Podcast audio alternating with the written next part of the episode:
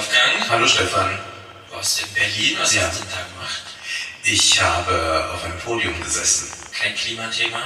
Kein Klimathema und auch kein Klimareferendum für mich.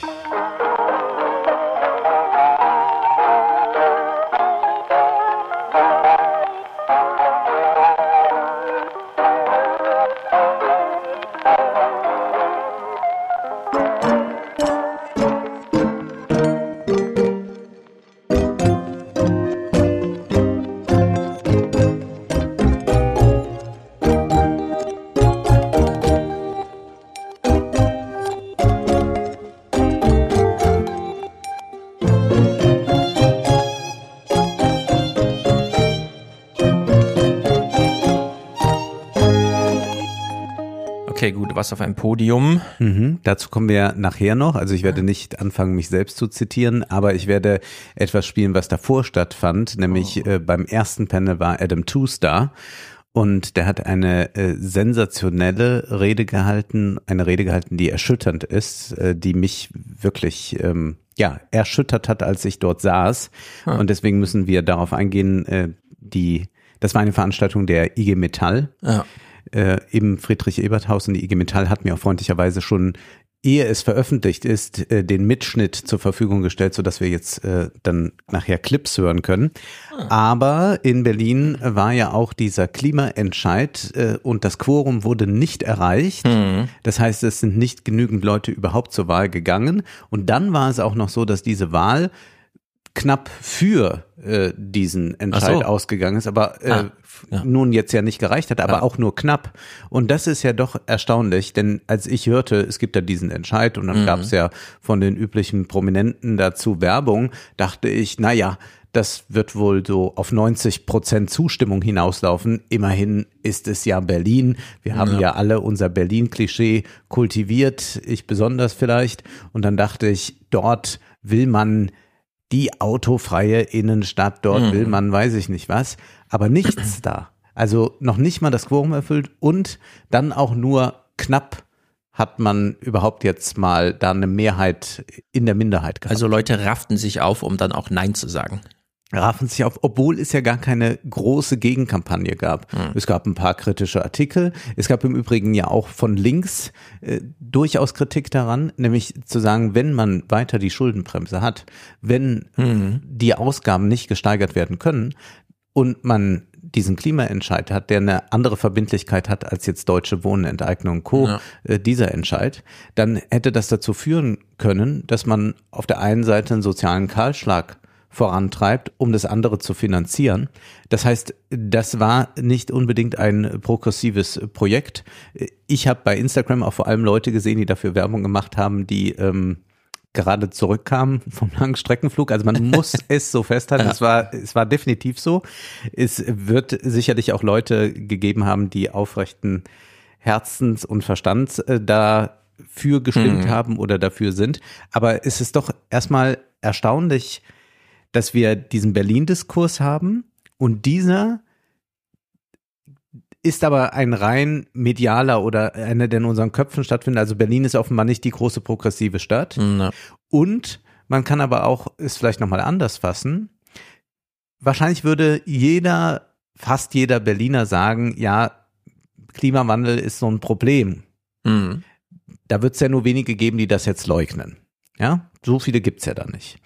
Aber wahrscheinlich ist es trotzdem nicht auf der Agenda der Leute, weil sie so viele alltägliche Sorgen haben, weil sie so große Nöte haben, dass sie jetzt nicht sagen, oh ja, und dann ist ja noch das Klima, sondern die sagen sich, ja, und Wohnen kann ich mir nicht leisten, äh, der Döner wird auch immer teurer und, und, und. Das heißt, das ist, dieser Klimadiskurs ist einer, damit kann man sich mal beschäftigen, äh, wenn sonst gerade nichts ist.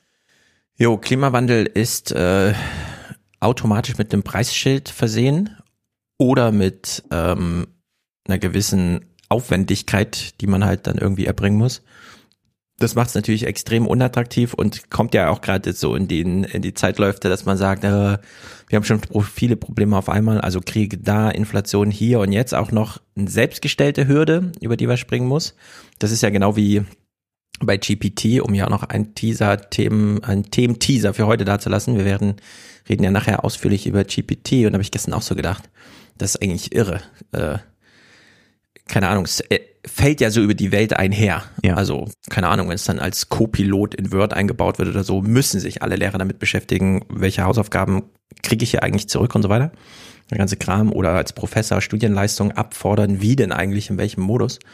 Und man würde es am liebsten vermeiden. Ja. Und unter diesen Vermeidern äh, reiht sich mittlerweile sogar Elon Musk und so weiter ein. Also Ja. diese große erstmal ein halbes Jahr Harari hat auch diesen Moratorium und so. Genau. Wir wollen jetzt erstmal und wo die größten Techies, also nicht nur diejenigen, die sehr davon profitieren, die reichsten Menschen der Welt, sondern auch diejenigen, die es verstehen, dann sagen, nee, auch wenn hier Gefahr läuft, dass ich in so eine äh, lieber erstmal Technik per se ablehnen, bevor es inhaltlich irgendwie differenziert in der Argumentation geht. Selbst diesen Makel würde ich mir erstmal ankleben in meiner Biografie, dass ich 2023 im Frühjahr als einer galt, der erstmal per se die Technik aufhalten wollte. Ja, ja, ja das Was sollen dann die normalen Leute da? Die mit den einfachen Ja. Berufen, wie Friedrich Ja. Merz sagt. Ja, was sollen die dann davon halten? Berufen, Also ja. da muss man ja echt sagen, ja, dann äh, haben wir hier wirklich so ein paar Zeitenwenden, wo man sich fragen muss, haben wir eigentlich so viele von außen hereingetragene Probleme, dass wir die, bei denen wir uns noch suggerieren könnten, wir könnten sie aufhalten, dass wir das einfach mal formulieren als Wunsch, obwohl wir werden es nachher hören, Sam, Altman und so auch eben sagen, ja, die Technik kommt ja sowieso. Wenn wir hier in Amerika diese Idee aufwerfen, dass das geht, Mhm. dann weiß man, wie in China die Befehle laufen. So, Genau, und da haben ob man dann ja, nochmal ein Moratorium macht in, im Silicon Valley ist dann eigentlich auch Genau, es gibt äh, da ja das Drama, das man immer lesen kann. Das ist natürlich Schullektüre, aber ich finde, man kann es auch dann, wenn man die Schule lange schon verlassen hat, einfach nochmal zur Hand nehmen, nämlich die Physiker von Dürrenmatt. Hm, Da genau. geht es ja darum, dass äh, eine Idee, wenn sie in der Welt ist, in die Welt hinausgeht und dann ist sie Mhm. nicht mehr aufzuhalten und auch durch keine Zellenwand. Ja, ich habe ja auch ein paar Mal Schirmacher zitiert mit seinem Spruch, neue Ideen kommen auf zwei Wegen in die Welt, entweder als Technologie oder in Buch. Und jetzt schreiben plötzlich die Technologie Bücher. Also Ja. jetzt doppelt sich das da doch. Also es ist wirklich brenzlig, aber es äh, macht trotzdem auch Spaß, diesen Selbstbeschreibung. Wir hören heute nur Selbstbeschreibung, also nur OpenAI-Leute, die auf der Bühne irgendwas sagen. Wir werden es auch ein bisschen kritischer und so, aber es ist schon ganz interessant, dem mal nachzugehen. Und wir können das schon mal sagen, den CDU-Vorsitz könnte ChatGPT garantiert besser Die ganze übernehmen. Politik. Das ist, also das politische Theater, was wir sehen, läuft ja, so nach Drehbuch. Ja. Und da muss ich mich auch kurz aufregen. Olaf Scholz, äh, ich habe jetzt keine Clipsen hier mit, aber ich habe es mit äh, Mick im Aufwachen-Podcast geschaut. Olaf Scholz hat öffentlich gelogen mit der Haltung, ich stelle mich mal hinter die FDP-Haltung zum Thema E-Fuel. Und es gibt dazu auch, Zitat, Konsens mit der Europäischen Kommission. Woraufhin die Europäische Kommission am selben Tag noch verlautbarte, offiziell, nee, es gibt diesen Konsens nicht. Olaf Scholz hat hier das deutsche Volk belogen. So, und das einfach nur, um den Nimbus, Habe könnte auch ein guter Kanzler sein, ein bisschen zu zerstören. Einen kleinen Raumgewinn bei der nächsten Bundestagswahl für sich selbst rauszuholen. Dafür die ganze EU eine Woche lang im Betrieb aufzuhalten, diese ganze öffentliche Beschädigung, ähm, auch dieses ganze also wenn Deutschland äh, ein Veto, wo es eigentlich gar keine Veto-Möglichkeit mehr gibt, einlegen kann, ja, dann können wir das auch. Also man sieht jetzt schon die Polen und die Ungarn, wie sie alle bereitstehen und sagen, ja, wenn Deutschland das macht, dann können wir das auch, wie beim Verfassungsgerichtsurteil damals zur Verschuldung, als Voskuhle einfach gesagt hat, ja, der EuGH hat hätte gar nichts zu melden. Und dann kamen die Polen und meinten, ja, der EuGH hat hätte gar nichts zu melden, so wie auch in Deutschland. und so. Und das folgt ja alles so Drehbüchern, die wir eigentlich durchschauen. Also Ja. wir sehen dieses Schauspiel, wissen genau, wie es funktioniert und alles, was wichtig ist, steht in der Zeitung. Jeder kann es nachlesen und trotzdem wird es so gespielt. Und diese Art von, ähm, wir machen ein Theaterspiel draus. Also wir suchen die Tension und den Konflikt und so weiter, die persönlichen Ambitionen. Wir machen die Intention äh, so aufzeigbar und zeigen dann, wo jemand da reingrätschen kann in so einen geplanten Ablauf und so weiter. Das sind so Drehbücher, die kann man heute wirklich automatisiert von GPT schreiben lassen. Ja. Also das ist keine Herausforderung, das ist über 3000 Jahre jetzt dokumentiert, wie sowas abzulaufen hat. Und es findet halt jetzt gerade auch live statt. Und äh, Jetzt hatten wir lange Computer, die uns einfach Muster erkennen und jetzt können sie eben auch Muster generieren oder so vervollständigen und das könnte man jetzt einfach machen. Ja. Man könnte jetzt GPT, das ist ja nur noch die Frage, wie sieht der Prompt dafür genau aus? Also wir müssen noch so ein bisschen Genau. die Kuh reinstecken, wie sieht der Prompt dafür aus, aber Prompt GPT muss man kann uns denen, den die das Ablauf noch nicht genutzt haben, erklären. Also das, was man eingibt, äh, das ist ja schon für viele Genau. bei Google ein Problem. So wie äh, man so dass anreizt, nicht so richtig versetzt. das Ja. äh, ähm, gefragt bekommen, was sie eigentlich fragen wollen. Äh, Genau. denn es ist ja tatsächlich viel schwieriger, die Frage zu wissen, als die Antwort oft, weiß der Philosoph Man muss es oder auch der Psychoanalytiker. Und das muss man erst einmal lernen, die richtigen Fragen zu stellen, um die richtigen Genau. Antworten Aber es scheitert nicht mehr an der, äh, am Wissen oder an der Intelligenz Ja. der Maschine, sondern nur noch an unserer äh, Kreativität beim Prompt, um uns das Drehbuch der nächsten Bundestagswahl jetzt schon hinzulegen Ja. und dann einfach zu überlegen, ob so passiert oder nicht. Aber manchmal schreibt der Alltag die schönsten Pointen. Mhm. Ich saß im Zug, las die FAZ, las einen Artikel von Elena Witzek über die Boomer und neben mir saßen tatsächlich Boomer, ein Ehepaar, äh, die pflügten die Zeit regelrecht durch. Und ich war mit der Lektüre zu Ende des Artikels. Und in diesem Moment sagt der Mann zu seiner Frau, jetzt kommen die E-Fuels doch, finde ich gut. Ja. Und das äh, sind dann die äh, Pointen, die natürlich jeden Klimaentscheid entkräften. Und da merkt man auch wieder, die Bundesrepublik tickt ganz anders, als man sich das mitunter bei Twitter vorstellt. Ja. E-Fuels ist die eigentlich wirklich amüsanteste Lachnummer aller Ja. Zeiten, so als Konzeption, dann als Idee, das so reinzubringen, dann als Idee, das an die Verbrennertechnologie zu knüpfen, weil wir ja damit unseren Corporate Value in Deutschland, der Deutschland AG irgendwie schützen, nochmal ein bisschen mehr in die Zukunft retten, dadurch aber gleichzeitig Zukunft verpassen auf der anderen Seite. Und selbst die Autohersteller dann irgendwie sagen, nee, wir hätten dann doch jetzt lieber gerne diese klare Orientierung. Ja. Könnte es nicht einfach, das ist ja auch auf Lobby erstreben entstanden, 2035 da einfach mal einen Stopp zu machen, damit man da sich nicht weiter verkämpft, weil so müssen diese Profitsuchen weitergehen und äh, man kann seine Entwicklungsabteilung noch nicht so richtig abwickeln, wie man es eigentlich müsste. Aber diese, diese Idee, dass, dass wir, so wie wir es jetzt bei der Kohle erlebt haben, sagen, ja, es ist aber wirklich eine ganz krasse Weltlage, wir müssen doch nochmal zurück in die Kohle. Also holen wir die Leute zurück, die vor fünf Jahren in Rente gegangen sind. Ausbilder hatten wir ja, also Auszubildende hatten wir gar nicht mehr. Diese Idee, dass wir in zwölf Jahren nochmal zur Automobilindustrie gehen und sagen, wir haben uns leider geirrt, wir müsstet eure Verbrenner-Ingenieure nochmal aus der Rente holen, weil wir müssen jetzt nochmal E-Fuels verbrennen, ist so ausgeschlossen und so dumm. Ja. so Banane. Es ist wirklich erstaunlich, dass wir das als kommunikative Realität gerade durch unseren politischen Betrieb jagen und Hm. gleichzeitig damit noch den ganzen ähm, Verfahrensapparat der Europäischen Kommission aufhalten. Die haben ja auch noch anderes Ja. zu tun. Die machen ja nicht nur E-Fuel und Und Verbrenner. der mediale Zirkus darum ist so laut und groß, dass man das andere gar nicht mitbekommt. Also die Wahlrechtsreform ist viel, viel kleiner äh, verhandelt worden, wo ich sagen würde, die Und ist doch viel, schnell. viel Ja. einschneidender. Ich halte das auch für sehr problematisch, was da jetzt geschieht. Also es ist eigentlich eine äh, Abservierung äh, des Regionalen. Äh, denn wenn die Erststimme in dieser Weise entwertet wird, äh, wenn äh, man äh, tatsächlich diese Grundmandatsklausel äh, nicht drin hat, was ja ursprünglich gar nicht mal angedacht war, man aber auch gar keine Wahlrechtsreform hat im Sinne von, war da nicht mal was mit Wahlalter? War nicht mal was mit Leuten, die keine Staatsbürgerschaft haben, aber schon 100 Jahre hier leben? Äh, diese ganzen Fragen kommen gar nicht auf. Und dass man da äh, jetzt äh, einfach so drüber hinweggegangen ist und das jetzt so durchsetzt und man gerade eben dann diese große regionale Unterschiedlichkeit in Deutschland hier hat, finde ich äh, sehr, sehr äh, eigenartig. Mhm. ja, aber Gegenfrage. Ja. Ähm, also Also ich sehe das Problem natürlich schon des immer größer werdenden Bundestags äh, aufgrund von, Ja, wie will man die, eigentlich noch die vernünftig zusammenarbeiten. Ist ja immer, kennst du deinen Wahlkreisabgeordneten? Und man kennt sie typischerweise nicht, weder im Bund noch im Land. Also gerade bei Landtagsabgeordneten, wir wissen nicht, von wem wir vertreten werden. Und beim Bundestag wird es ja auch immer schwer. Ich weiß jetzt auch nicht genau, wer mich hier in Frankfurt vertritt. Aber Aber ist das nicht eher ein Frankfurt-Problem? Denn ich würde ja sagen, dass die Leute in der, also die wirklich provinzieller leben, die kennen, weil die die treffen. Also Mhm. Ja, aber das Ding mein, ist ja- mein Tipp, wenn ich Ja. bin ja hin und wieder doch bei äh, Parteien eingeladen, um äh, lustige Vorträge zu halten und ähm, dann werde ich immer gefragt, ah, Influencer und sowas soll man dann machen, äh, muss ich auch zu TikTok? Und ich sage dann immer, nee, gehen Sie lieber mal auf die Kirmes oder essen Sie mal eine Würst, ein Würstchen im äh, am Mhm. ja, Supermarkt. du hast ja gerade die Macht des Regionalen oder die Ja. Bedeutung des Regionalen. Die Erststimme und die Zweitstimme unterscheidet sich ja dadurch, dass in der Zweitstimme ganz oben die wichtigsten Politiker li- gelistet sind, einfach in der Liste. die auch am Ende Politik machen. Also das sind die Ministerkandidaten, die Partei, Fraktionschef und so weiter Kandidaten, also die, die wirklich bestimmen. Die Erststimme, ja, also das sind die Naja, Hinterbänkler. Für, die, die für, dann halt so, CSU, für CSU ist das wichtig oder für die Linke auch. also CSU mal ausgeklammert, weil die äh, wirklich nur in Bayern da antreten. Und Für die Linke auch. Sonst wären die ja gar nicht drin. Ja, aber das ist halt, die Linke hat sich selber abgeschafft. Also das hat mit dem Wahlrechtssitz so gar nichts zu tun. Nee, Bei aber die- 4,9 Prozent. Ja, aber der, das ist ja äh, trotzdem so, dass die Linke ja in ein, einzelnen Regionen äh, im Osten immer noch stark sein kann und Mhm. auch war.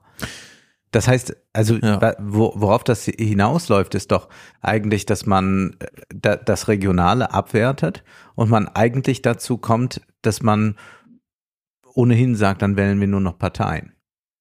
Und die machen da mit ihrem Listen. Ja, die Frage ist halt, ist ein Hinterbänkler ein besserer Lobbyist für den Zentralbetrieb des, äh, der Regierung angegliedert dann an die Fraktionsspitzen als jemand, der dann wirklich im Land regiert und dort Lobby-Einfluss hat? Weißt du, weil so ein Hinterbänkler, klar, der muss dann am Ende mitstimmen, aber die Fraktionsdisziplin ist härter als jedes andere Ja, Gesetz. aber wir wissen ja gerade von der CSU nun wirklich, dass die einzelnen Abgeordneten da oft sehr ja, die machen das ja gut über die darin Spitze. sind. Die machen das ja auch über ihre Fraktion. Genau, aber die müssen ja erstmal dahin kommen. Äh, Das heißt, wenn die durch äh, diese, äh, der, der, wenn die jetzt nicht mehr Ja. über diesen, äh, über die direkte Wahl da reinkommen, äh, dann sind sie ja gar nicht da. Ja, also ich hätte das einfach viel einfacher gemacht. Also man hätte das gar nicht machen Ja, müssen. Also man, Grundmandatsklausel hätte man alles lassen können und so weiter. Ja. Ich hätte einfach gesagt, wenn die CSU laut zwei Stimmen nur jetzt mal äh, grob gerechnet 30 Mandate hat, aber 35 Wahlkreise gewinnt, dann hätte ich die fünf, die da überhängen, nicht bei den anderen dann noch ausgeglichen, also überall noch fünf drauf addiert oder mehr, sondern ich hätte einfach die mit den geringsten Erstwahlergebnissen, irgendwer, der mit 27 Prozent einen Wahlkreis gewinnt, hat keine Mehrheit und wenn alle anderen auch über 30 liegen, dann kann man die letzten fünf da einfach absägen, äh, so und sagen, ihr kriegt leider kein Direktmandat, auch wenn ihr da eine und was ist denn das dann? Das ist keine absolute, keine relative, es ist gar keine Mehrheit, eine 27 Prozent, nur weil der zweite Platzierte dann 21 Prozent hat oder so. Das sind ja dann so, das, das habe ich auch nicht so ganz verstanden, warum die CSU die ganze Zeit sagt, ja, wir haben zwar alle, was weiß ich, 49 Wahlkreise in Bayern gewonnen, aber nur fünf davon mit mehr als 50 Prozent. Alle anderen mussten halt auch reinrangieren und üblicherweise macht man dann Stichwahlen und so weiter. Gut, wenn wir damit noch anfangen. Also ich verweise hier nur mal auf diesen äh, Jacobin-Podcast mit Nils Schniederjan und Ines Schwertner. Die gehen da 35 Minuten auf diese ganze Form ein. Das ist äh, jedenfalls sehr, sehr gut argumentiert, wo die eigentlichen Probleme sind. Aber ich muss auch gestehen, ich habe mich, und das nicht nur, weil es in den Medien dann relativ schnell durch war, äh, auch weil es mich dann doch gar nicht so interessiert hat, nicht so sehr damit beschäftigen wollen, auch wenn äh, der Einschnitt viel größer ist als jetzt irgendwas mit E-Fuels. Äh, Wahrscheinlich wird in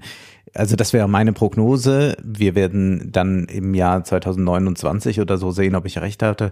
Wird das äh, ziemlich ad acta gelegt sein, einfach weil der Weltmarkt ein völlig anderer ist und dann wird keiner nach diesen E-Fuels krähen. Das wäre meine Prognose. Man müsste jetzt so eine Erinnerung haben, die 2029 dann aufzeigt, ob ich recht hatte oder mich geirrt habe. Also die deutschen Hersteller werden nur herstellen, was in China verkauft werden darf. genau. Und dass 2029 in China noch Verbrenner verkauft werden, müssen wir mal abwarten, ob Ja. das überhaupt noch Ist. Finde ich auch, äh, glaube ich, eher nicht.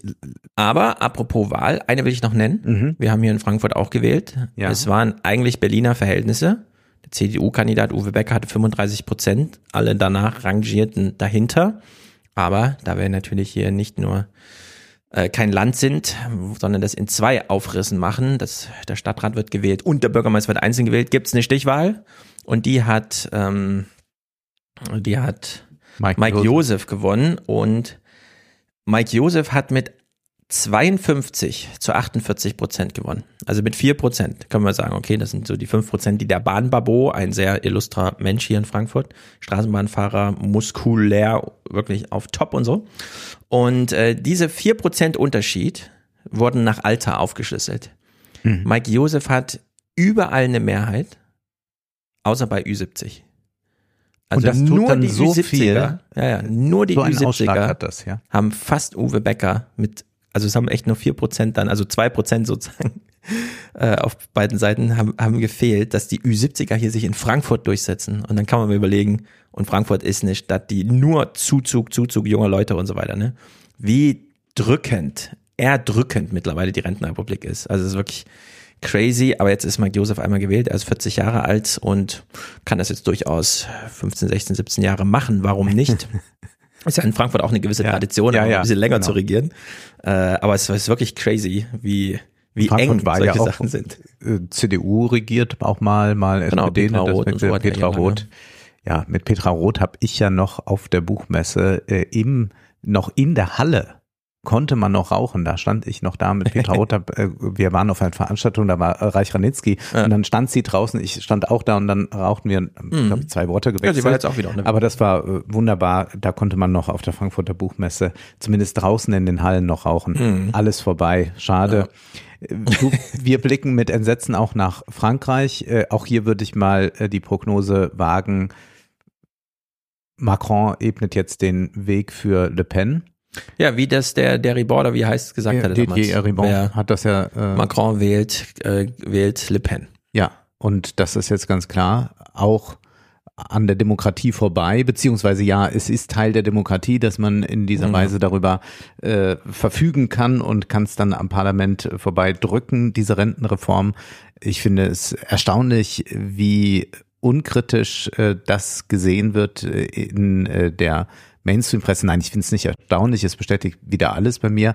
Ich finde dann auch solche äh, Twitter-Leute, aber die, die kennst du wahrscheinlich gar nicht, so Miriam Vollmer oder, oder Hedwig Richter. Das ist so, wo man Na. so bei jedem, bei jedem Tweet kotzen muss, um es mal ganz klar zu sagen, äh, wie die das dann noch alles so verteidigen und das gar nicht verstehen, dass die Franzosen jetzt halt mal zwei Jahre mehr arbeiten müssen, Ja. so als, als, also es ist, Als bräuchte man es das ist- jetzt irgendwie. es ist ja, es ist auch, 2023. es ist auch wirklich so interessant, dass dies nicht als ein unglaublicher Eingriff in die Freiheit Mhm. angesehen wird. Ja, wir, se wir haben Debatten darüber, ob man vielleicht mal einen vegetarischen Tag in der Kantine machen sollte. Mhm. Was so ein Eingriff in die Freiheit. Aber wenn man jetzt sagt, zwei Jahre Na. hast du einfach nicht frei, sondern du musst arbeiten. Ja. Dann sagt man, naja gut, das ist jetzt aber Sachzwang und das ist auch vernünftig, Ja. es so zu machen. Ich finde auch, auf was ist man eigentlich so stolz, wenn man immer so stolz auf die Demokratie ist? Ja. Wenn man solche Fragen dann nicht einfach mal demokratisch auszählt und gut ist. Ja. Wenn dann halt die Leute sagen, nee, ich will nicht länger arbeiten und dann sagt eine Mehrheit, ist halt gut bei dem Thema. Warum muss dann immer, äh, und wir wissen ja genau, wer davon profitiert, also wer die Profite einstreicht und so, warum, warum drücken die dann das so ewig durch? Macron ist da ja irgendwie auch nur getriebener anscheinend. Also es Ich habe hab da schon den Eindruck, dass er Überzeugungstäter ist. Also ich meine, er hat die äh, reichen äh, Steuer in dem Sinne abgeschafft Ja. oder hat äh, die, den Reichen Steuererleichterung verschafft. Ist ja auch deswegen mit äh, Bernard Arnault auf gutem Mhm. Fuße.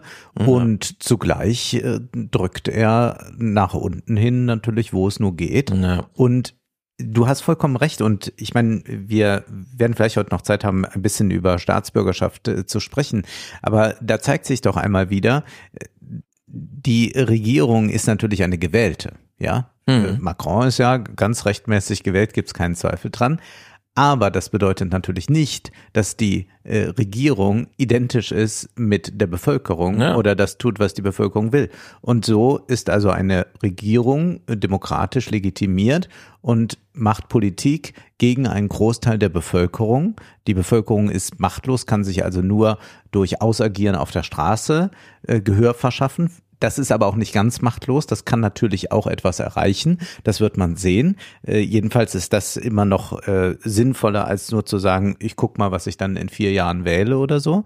Und wir haben es aber hier doch mit einer Konstellation zu tun, wo wir auch merken, es geht ja äh, bei der Staatsbürgerschaft nicht einfach nur darum, dass man sagt, hier fühlt man sich ganz gut aufgehoben, wie in so einem Sportverein, wo Ja. du reingehst und sagst, ja, ja, ist gut, die Den man auch wechseln kann. kümmern sich auch ein bisschen um den Wechsel, sondern man ist da drin und ist dann mitgehangen, mitgefangen. Und man kann jetzt sagen, hier werden zwei Jahre Lebenszeit geraubt. Mhm. Und das kann natürlich auch dann weitergehen, wenn wir über äh, Krieg sprechen, äh, wenn Leute plötzlich eingezogen werden und dann Ja, müssen genau. sie an die Front oder sonst was oder müssen, müssen äh, wieder eine Wehrpflicht ableisten, was auch Ja. immer. Und dass wir jetzt aber so einen ganz staatstreuen Diskurs haben, ist äh, für mich so erstaunlich, weil wir jetzt zugleich schon einen Diskurs haben da, dass wir äh, solche Regierungsmaßnahmen äh, kritisieren würden. Also ich äh, würde mal auch sagen, äh, man würde jetzt selbst in in liberalen oder, oder in konservativen Kreisen für ziemlich verrückt erklärt werden, wenn man sagen würde, Christian Lindner ist gewählt, der repräsentiert den Willen der Bevölkerung. Ja. Dann würde man jetzt wahrscheinlich sagen, na ja, gut, der ist gewählt Ja. und der vertritt auch manche Interessen, die manchen Leuten gut tun, Mhm. aber das ist ja nicht identisch mit die Bevölkerung. Ja, und man könnte sogar mal sagen, ähm, es sind ja die ganz konservativen Vorderbänkler, die den Bundestag verlassen haben, die immer das zum Thema ihrer letzten Rede gemacht haben. Also Thomas de Maizière hat den Leuten allen gesagt, hier, äh, engagiert euch mal. Ich äh, sehe hier ähm, sozusagen mangelnde äh, Kraft in der Demokratie, weil die Leute einfach gar nicht mehr und dann sitzen halt die jungen äh, Fridays for Future Leute so neben ihm in irgendwelchen Markus Lanz Diskussionen und sagen, ja, aber ich habe doch jetzt keine fünf Jahre, um mich im Ortsverein irgendwie präsent zu machen und so. Und Wolfgang Schäuble ja genauso. Mit dem, mit, er ist ja mit dem Unterschied äh, in seiner Rede repräsentieren und Repräsentanz. Also Ja. wir repräsentieren unseren Wähler, müssen aber gleichzeitig für das ganze Volk sprechen und so weiter. Und da frage ich mich auch, jetzt könnte man ja in unserer Zeit jetzt GPT fragen, arbeite mir nochmal die roten Linien der letzten Bundestagsreden der konservativen Altherrenriege raus. Ja. Ob man dann nicht ganz nah an so einer, an so einem letzten Augenaufschlag, ja, ich habe das System jetzt verstanden und auch lange genutzt, aber jetzt, wo ich gehe, wo ich die Profite nicht mehr rausziehe, lege ich nochmal sozusagen die Vernunft zugrunde. Ja. Und ich glaube, man bekäme einen sehr schönen Überblicksband, den man auch so als Lehrmaterial in die Schulen geben könnte, was diese alten Leute dann nochmal gesagt haben. Und daran sollte man sich auch mal ein bisschen orientieren. Denn derzeit wird ja wirklich über alles hinweg gesegelt, was uns irgendwie mal heilig war. Ja. Das ist ja wirklich verrückt. irgendwie. Also wir, Und diese große Verwirrung unter diesen, ich nenne sie jetzt mal alle einfach die Linken, ist wirklich erstaunlich. ja, Äh, Wie äh, inkonsistent plötzlich argumentiert wird zu dem, was man noch vor einem Jahr ganz anders gesehen hatte und so. immer kritisch gegenüber Regierungen, nur Zum wenn zum Beispiel Regierungen im Krieg sind, dann Ja. ist das immer der Wille der Bevölkerung. Wie kann das sein? Regierung misstrauen, Krieg scheiße finden, außer wir führen gerade einen Krieg, dann Regierung macht's genau richtig und wir sollten den Krieg mitführen. Und Und das wir sollten auch keine zusammen. Männer fliehen lassen. Also wir, äh, ich will das, will, will dieses böse Argument bringen, aber wir hatten diesen Mhm. schlimmen AfD-Diskurs, als wir äh, syrisch, äh, syrische Flüchtlinge hier au- aufnahmen Ja. und äh, AfD-Posts, Facebook voll waren äh, damit, dass AfD-Posts dort so lauteten wie junge Männer fliehen äh, äh, aus Feigheit, äh, die sollen doch mal für ihr Land kämpfen. Äh, das sei doch eigentlich Staatsbürgerpflicht und so weiter. Äh, und, und warum nehmen wir die auf? Ja, Ja. also das ist das ist ein völlig äh, irrer Diskurs. Und ich meine, du hattest äh, es ja auch gesagt, äh, die Schweiz äh, verbietet es ja, Ja. dass ähm, Niemand Schweizer mitkämpfen. dort äh, mitkämpfen und das müsste man auf jeden Fall auch machen. Ähm, also müssen müssten alle westlichen Länder müssten sich dem anschließen. Aber es ist äh, ein ein ganz merkwürdiger Diskurs. Ich glaube, wir kommen dazu gleich mal. Ich äh, würde erst eine ganz kurze Unterbrechung machen für unseren Salon und darauf hinweisen, dass wir ja in Frankfurt waren. Wir wollen uns erst nochmal bedanken für diesen wunderschönen Abend und die vielen Begegnungen, äh, die wir hatten. Es war ein bezauberndes Publikum, aber wir haben auch nichts anderes erwartet, freuen uns schon auf den Juni dann. Und dort haben wir auf der Bühne über ChatGPT schon gesprochen. Mhm. Das werden wir fortsetzen. Wir haben auch dann noch andere Themen aufgegriffen. Und zwar haben wir uns überlegt, ist es nicht an der Zeit auch mal zu hassen? Dann sagt äh, Seyda Kurt, ja, man müsste Ja. strategisch hassen. Da haben wir ein paar Clips gespielt. Und dann haben wir uns gleich ein Objekt ausgesucht, wo wir das mal erproben können, nämlich Christian Lindner. Und einige andere Themen. Wer das also nachhören möchte, kann das tun. Das ist online im Salon zu finden. Zwei Stunden geht die Chose. Also nur um das mal zu sagen für alle Leute, die äh, noch zu unseren äh, Live-Shows kommen. Äh, manche haben dann Sorge, wir machen viereinhalb Stunden dort live. Nein. Nein, das natürlich nicht. Wir versuchen in zwei Stunden, zwei Stunden 15 Minuten fertig zu sein, damit wir auch noch mit den Menschen sprechen und wir nicht alle totgelabert haben. Genau, zwei Stunden und wir haben GPT thematisiert, äh, Seda Kurt äh, und wir haben jetzt so eine einstündige Aufnahme, wir gucken Christian Lindner Clips und haben aber so einen Lachtrack dabei. Ja. sind ja 200 Leute da, die einfach immer lachen, wenn Christian Lindner was sagt. Und das ist sehr gut, finde ich so insgesamt. So müsste man es eigentlich immer abspielen. ja, wir alles, bräuchten, wir müssten es eigentlich nochmal samplen. Das nächste Mal nehmen wir vielleicht das Publikum nochmal besser auf. Also ihr werdet alle beim nächsten Mal noch schöner mikrofoniert und dann äh, spielen wir das auch hier im Podcast immer ein. Wenn wir denken, ja, das war besonders albern und dann kommt unser Publikum das nochmal stellvertretend aus der Konserve. Ich, ich über Christian Lindner oder wen auch immer lachen. gut vorstellen. Äh, da ging das auch, ja. Also mein, äh, dieser Lachtrack, den man immer so ein bisschen blöde fand, ich muss ja nicht angeleitet werden zum Lachen, aber es klingt, äh, es macht doch sehr heiter. Ja. Christian Lindner Clips eine Stunde lang zu gucken und dann aber sich auch wirklich totzulachen darüber. Und wir werden im nächsten Salon Mm, vielleicht auch was zu lachen haben. Mal gucken. Und zwar äh, werden wir über das neue Buch von Ijoma Mangold sprechen. Der ist uns in bester Erinnerung, weil wir schon mal Clips hatten, als er in Sternstunde Philosophie über den Bitcoin reingelesen? philosophiert. Ja, ein ganz klein bisschen. Und wie gesagt, das ist auch Ich finde es ja wahnsinnig gut insgesamt, wie GPT auch gerade alles zertrümmert. Also Mark Zuckerberg kommt irgendwie so Metaverse, investiert da Billionen und Billionen und zack, ist das Thema nicht mehr relevant. Und dann hat äh, Mangold hier das Bitcoin-Buch endlich fertig. Zeitgleich mit GPT-4. ja. Das ist natürlich also auch ein bisschen, man fühlt das ein bisschen nach als Autor, wie das so ist, wenn man dem Zeitgeist mehr so gar nicht entspricht.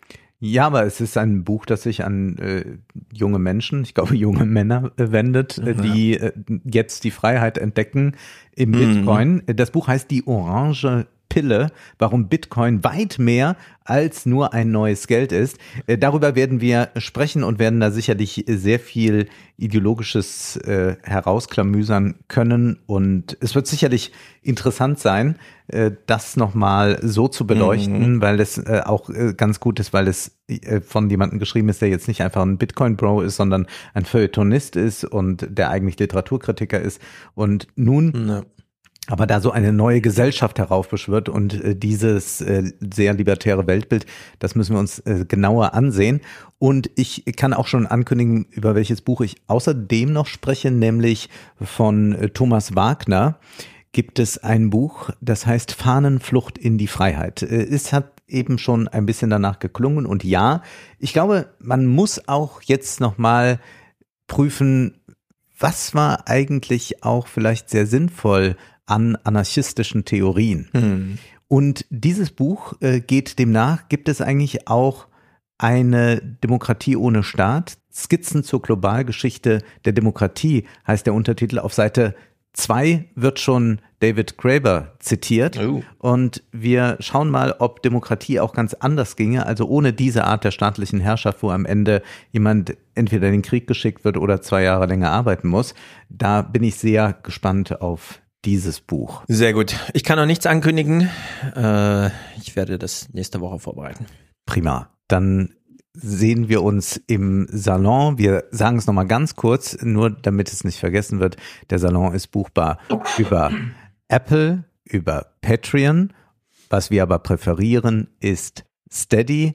Dort kann man den Salon dann in ganzer Fülle genießen. Dort sind alle alten Folgen, da kann man auch nochmal schauen. Zum Beispiel, wir haben jetzt auch wieder Debatten über Working Class. Äh, was heißt das eigentlich, prekär zu sein? Äh, dann kann man zum Beispiel un- sich die Folge anhören zu ähm, äh, Julia Friedrichs Buch äh, Working Class, äh, die wir hatten. Oder äh, wir hatten jetzt nochmal eine kleine Wagenknecht-Debatte über ihr Einkommen, äh, dass sie so unglaublich viel verdient hat, äh, 780.000 oder so etwas. Mit dem Buch halt, ne? Und dann denkt man, was wird jetzt gerade skandalisiert? Also er hat zwei, drei Vorträge gehalten, auch bei so einem Kreditinstitut oder irgendwas, wo ich auch dachte, warum? Aber das war nicht das, womit sie ihr Geld verdient hat. Sie hat wohl äh, fast 750.000 mit dem Buch verdient. Und ja, klar, wenn sich dieses Buch 250.000 Mal verkauft hat, plus Hörbuch, plus E-Book, und sie wird sicherlich einen sehr guten Vertrag haben, dann kommt man da hin, dass man Ja. so viel damit verdienen kann. Da ist sie aber auch wirklich die einsame Spitze oder ziemlich einsame Spitze in Deutschland. kann man wohl sagen. So viele Sachbücher verkaufen sonst Also- äh, nur vielleicht ja Precht und Wälzer. Ja, es gibt wirklich nur eine Handvoll, würde ich jetzt fast sagen, vielleicht ein paar mehr, die bei den Themen, wo es uns interessiert, Bücher schreiben, also so ein politisch angehauchtes politisches Sachbuch, das irgendwie funktioniert, ökonomisch. Ja. Alles andere, alles, was wir so besprechen, also auch die Sachen, die du jetzt genannt hast, zum Beispiel, also selbst bei Mangold würde ich sagen, oder unsere Bücher, das sind so Hobbyarbeiten. Ja. Also mit denen verdient man Nee. nicht kein Geld. So 750.000 für ein politisches Sachbuch. Also Respekt. Ja. Muss ich dann auf der Ebene, da hat es mich eher fasziniert, dass man, wir haben sie auch besprochen, Genau, das war ja darauf ein schlechtes Buch. verweisen. Genau, du hast es, ich habe es gar nicht gelesen, du hattest es gelesen und hast es äh, ziemlich verrissen. Also wer das nochmal Ja. nachhören will, äh, warum man zwar ein sehr erfolgreiches, aber kein unbedingt gutes Buch schreiben kann, das äh, gibt es auch alles im Salon und wie gesagt, über Steady gibt's das äh, volle Programm und sonst Patreon und Apple für die, die es etwas bequemer haben, weil sie ohnehin schon haben wollen, die, weil sie da ohnehin schon sind. Gut, dann springen wir jetzt nach Berlin. Beziehungsweise wir springen jetzt erst einmal nach äh, Saudi-Arabien und äh, sehen uns mal an, hören uns an, was dort passiert ist. Deutschlandfunk fasst mal kurz zusammen. China ist als Vermittler aufgetreten. Wir hatten schon mal vor ein paar Monaten darüber gesprochen, was ist da mit Iran, Saudi-Arabien, Atomabkommen, äh, welche Aktien hat die USA da drin. Wir haben gesehen, in Saudi-Arabien blitzte Biden immer mal wieder ab. Man hatte aber zugleich eine Annäherung ja gehabt zwischen Saudi-Arabien und Israel, was auch sehr, sehr erstaunlich war. Jetzt kann man sich aber denken, wenn äh, Saudi-Arabien und Iran sich wieder annähern, dann wird das Israel nicht gefallen. Aber es hat sich hier etwas ganz Überraschendes in den vergangenen Wochen getan. Letztes Wochenende hat sich das Regime ausgerechnet seinem Erzrivalen schlechthin angenähert. Saudi-Arabien. Das sunnitische Königreich und die schiitische, der schiitische Iran kämpfen seit Jahrzehnten um die Vormachtstellung am Golf. Der Konflikt eskalierte 2016 in der Hinrichtung eines schiitischen Geistlichen in Saudi-Arabien, woraufhin die Iraner die saudische Botschaft in Teheran abgebrannt haben. Seitdem war diplomatische Funkstille. Das ist aber jetzt vorbei. Beide Staaten haben ein Abkommen geschlossen unter Vermittlung Chinas. Mit dem Deal könnte sich der Nahe Osten komplett verändern. Stellvertreterkriege wie im Jemen ein Ende haben. Aber es gibt natürlich auch Verlierer, die USA und Israel. China ist jetzt als Vermittler aufgetreten. Wir wissen, dass China ein großes Interesse daran hat, mit Staaten in Kontakt zu treten und nicht sich in die Innenpolitik einzumischen, sondern mit einem anderen Zugang das Ganze Ja. macht, als das beispielsweise der Westen tun würde. Äh, Dies ob das jetzt von Erfolg gekrönt sein wird, kann man bis zu diesem Zeitpunkt noch nicht sagen. Aber dies ist erst einmal etwas sehr, sehr Erstaunliches. Anna Osius spricht dann im Deutschlandfunk so darüber. Wenn es um die Zukunft geht, hat Politikwissenschaftler Mustafa Kamal von der Kairo-Universität auf einmal ein wenig Euphorie in der Stimme. Der Titel meines nächsten Artikels wird lauten Der neue Nahe Osten. Diese Einigung zwischen Saudi-Arabien und Iran ist der Beginn eines neuen Nahen Ostens. Alles ist anders, als was wir bisher kannten. So zumindest die Hoffnung da. Ich hatte mit einem Freund gesprochen, dessen Familie aus dem Libanon ist, der auch äh, mit äh, ja großer äh, Überraschung auf diesen Deal blickt und natürlich auch mit einer gewissen Hoffnung ist das dann im Libanon Mhm. verbunden, wie sich das alles ändern wird. Ähm, auch für den Jemen könnte das positiv sein.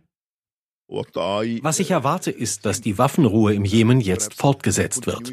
Bis zu einer wirklichen Einigung zwischen den Houthis und den anderen Kräften braucht es noch Zeit. Aber eine Verlängerung der Waffenruhe wäre schon mal eine gute Sache. Das wird man sehen. Man kann von einem neuen Realismus jetzt in der Weltpolitik vielleicht sprechen. Ich denke, es ist eine neue Form des Realismus auf beiden Seiten. Die Saudis sehen, dass sie ohne eine Einigung, zum Beispiel im Jemenkrieg, nicht weiterkommen. Und der Iran ist innenpolitisch und wirtschaftlich geschwächt und braucht deshalb außenpolitische Erfolge. Das hat den Deal ermöglicht. Realismus bei den Machthabern.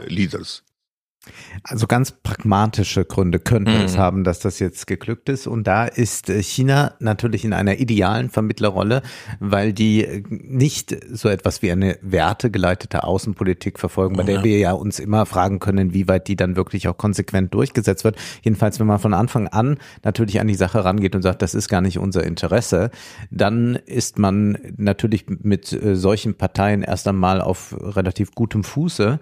Das bedeutet aber dann, dass China, man könnte meinen, in die Fußstapfen der USA tritt, aber der Unterschied ist ja dann, abseits von dieser äh, wertegeleiteten äh, Idee oder der, der äh, missionarischen Ausrichtung mhm. von Außenpolitik auch, dass äh, die USA im Besonderen eine äh, Schutzmacht immer ist, ja, gerade für Saudi-Arabien auch und äh, spielt die Weltpolizei, also in dem Sinne, man hält doch den Kopf irgendwo hin, äh, wenn man glaubt, es muss sein oder wenn man darum gebeten wird.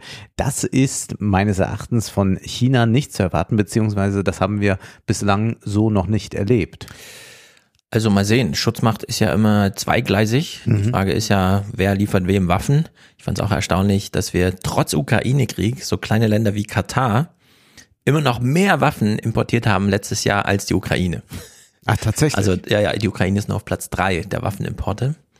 Und Schutzmacht kann man natürlich auch im ideellen Sinne sein. Also wer vertritt ja. mich vor der UN, wer schreibt mir meine Beschlussvorlagen da und damit und so weiter.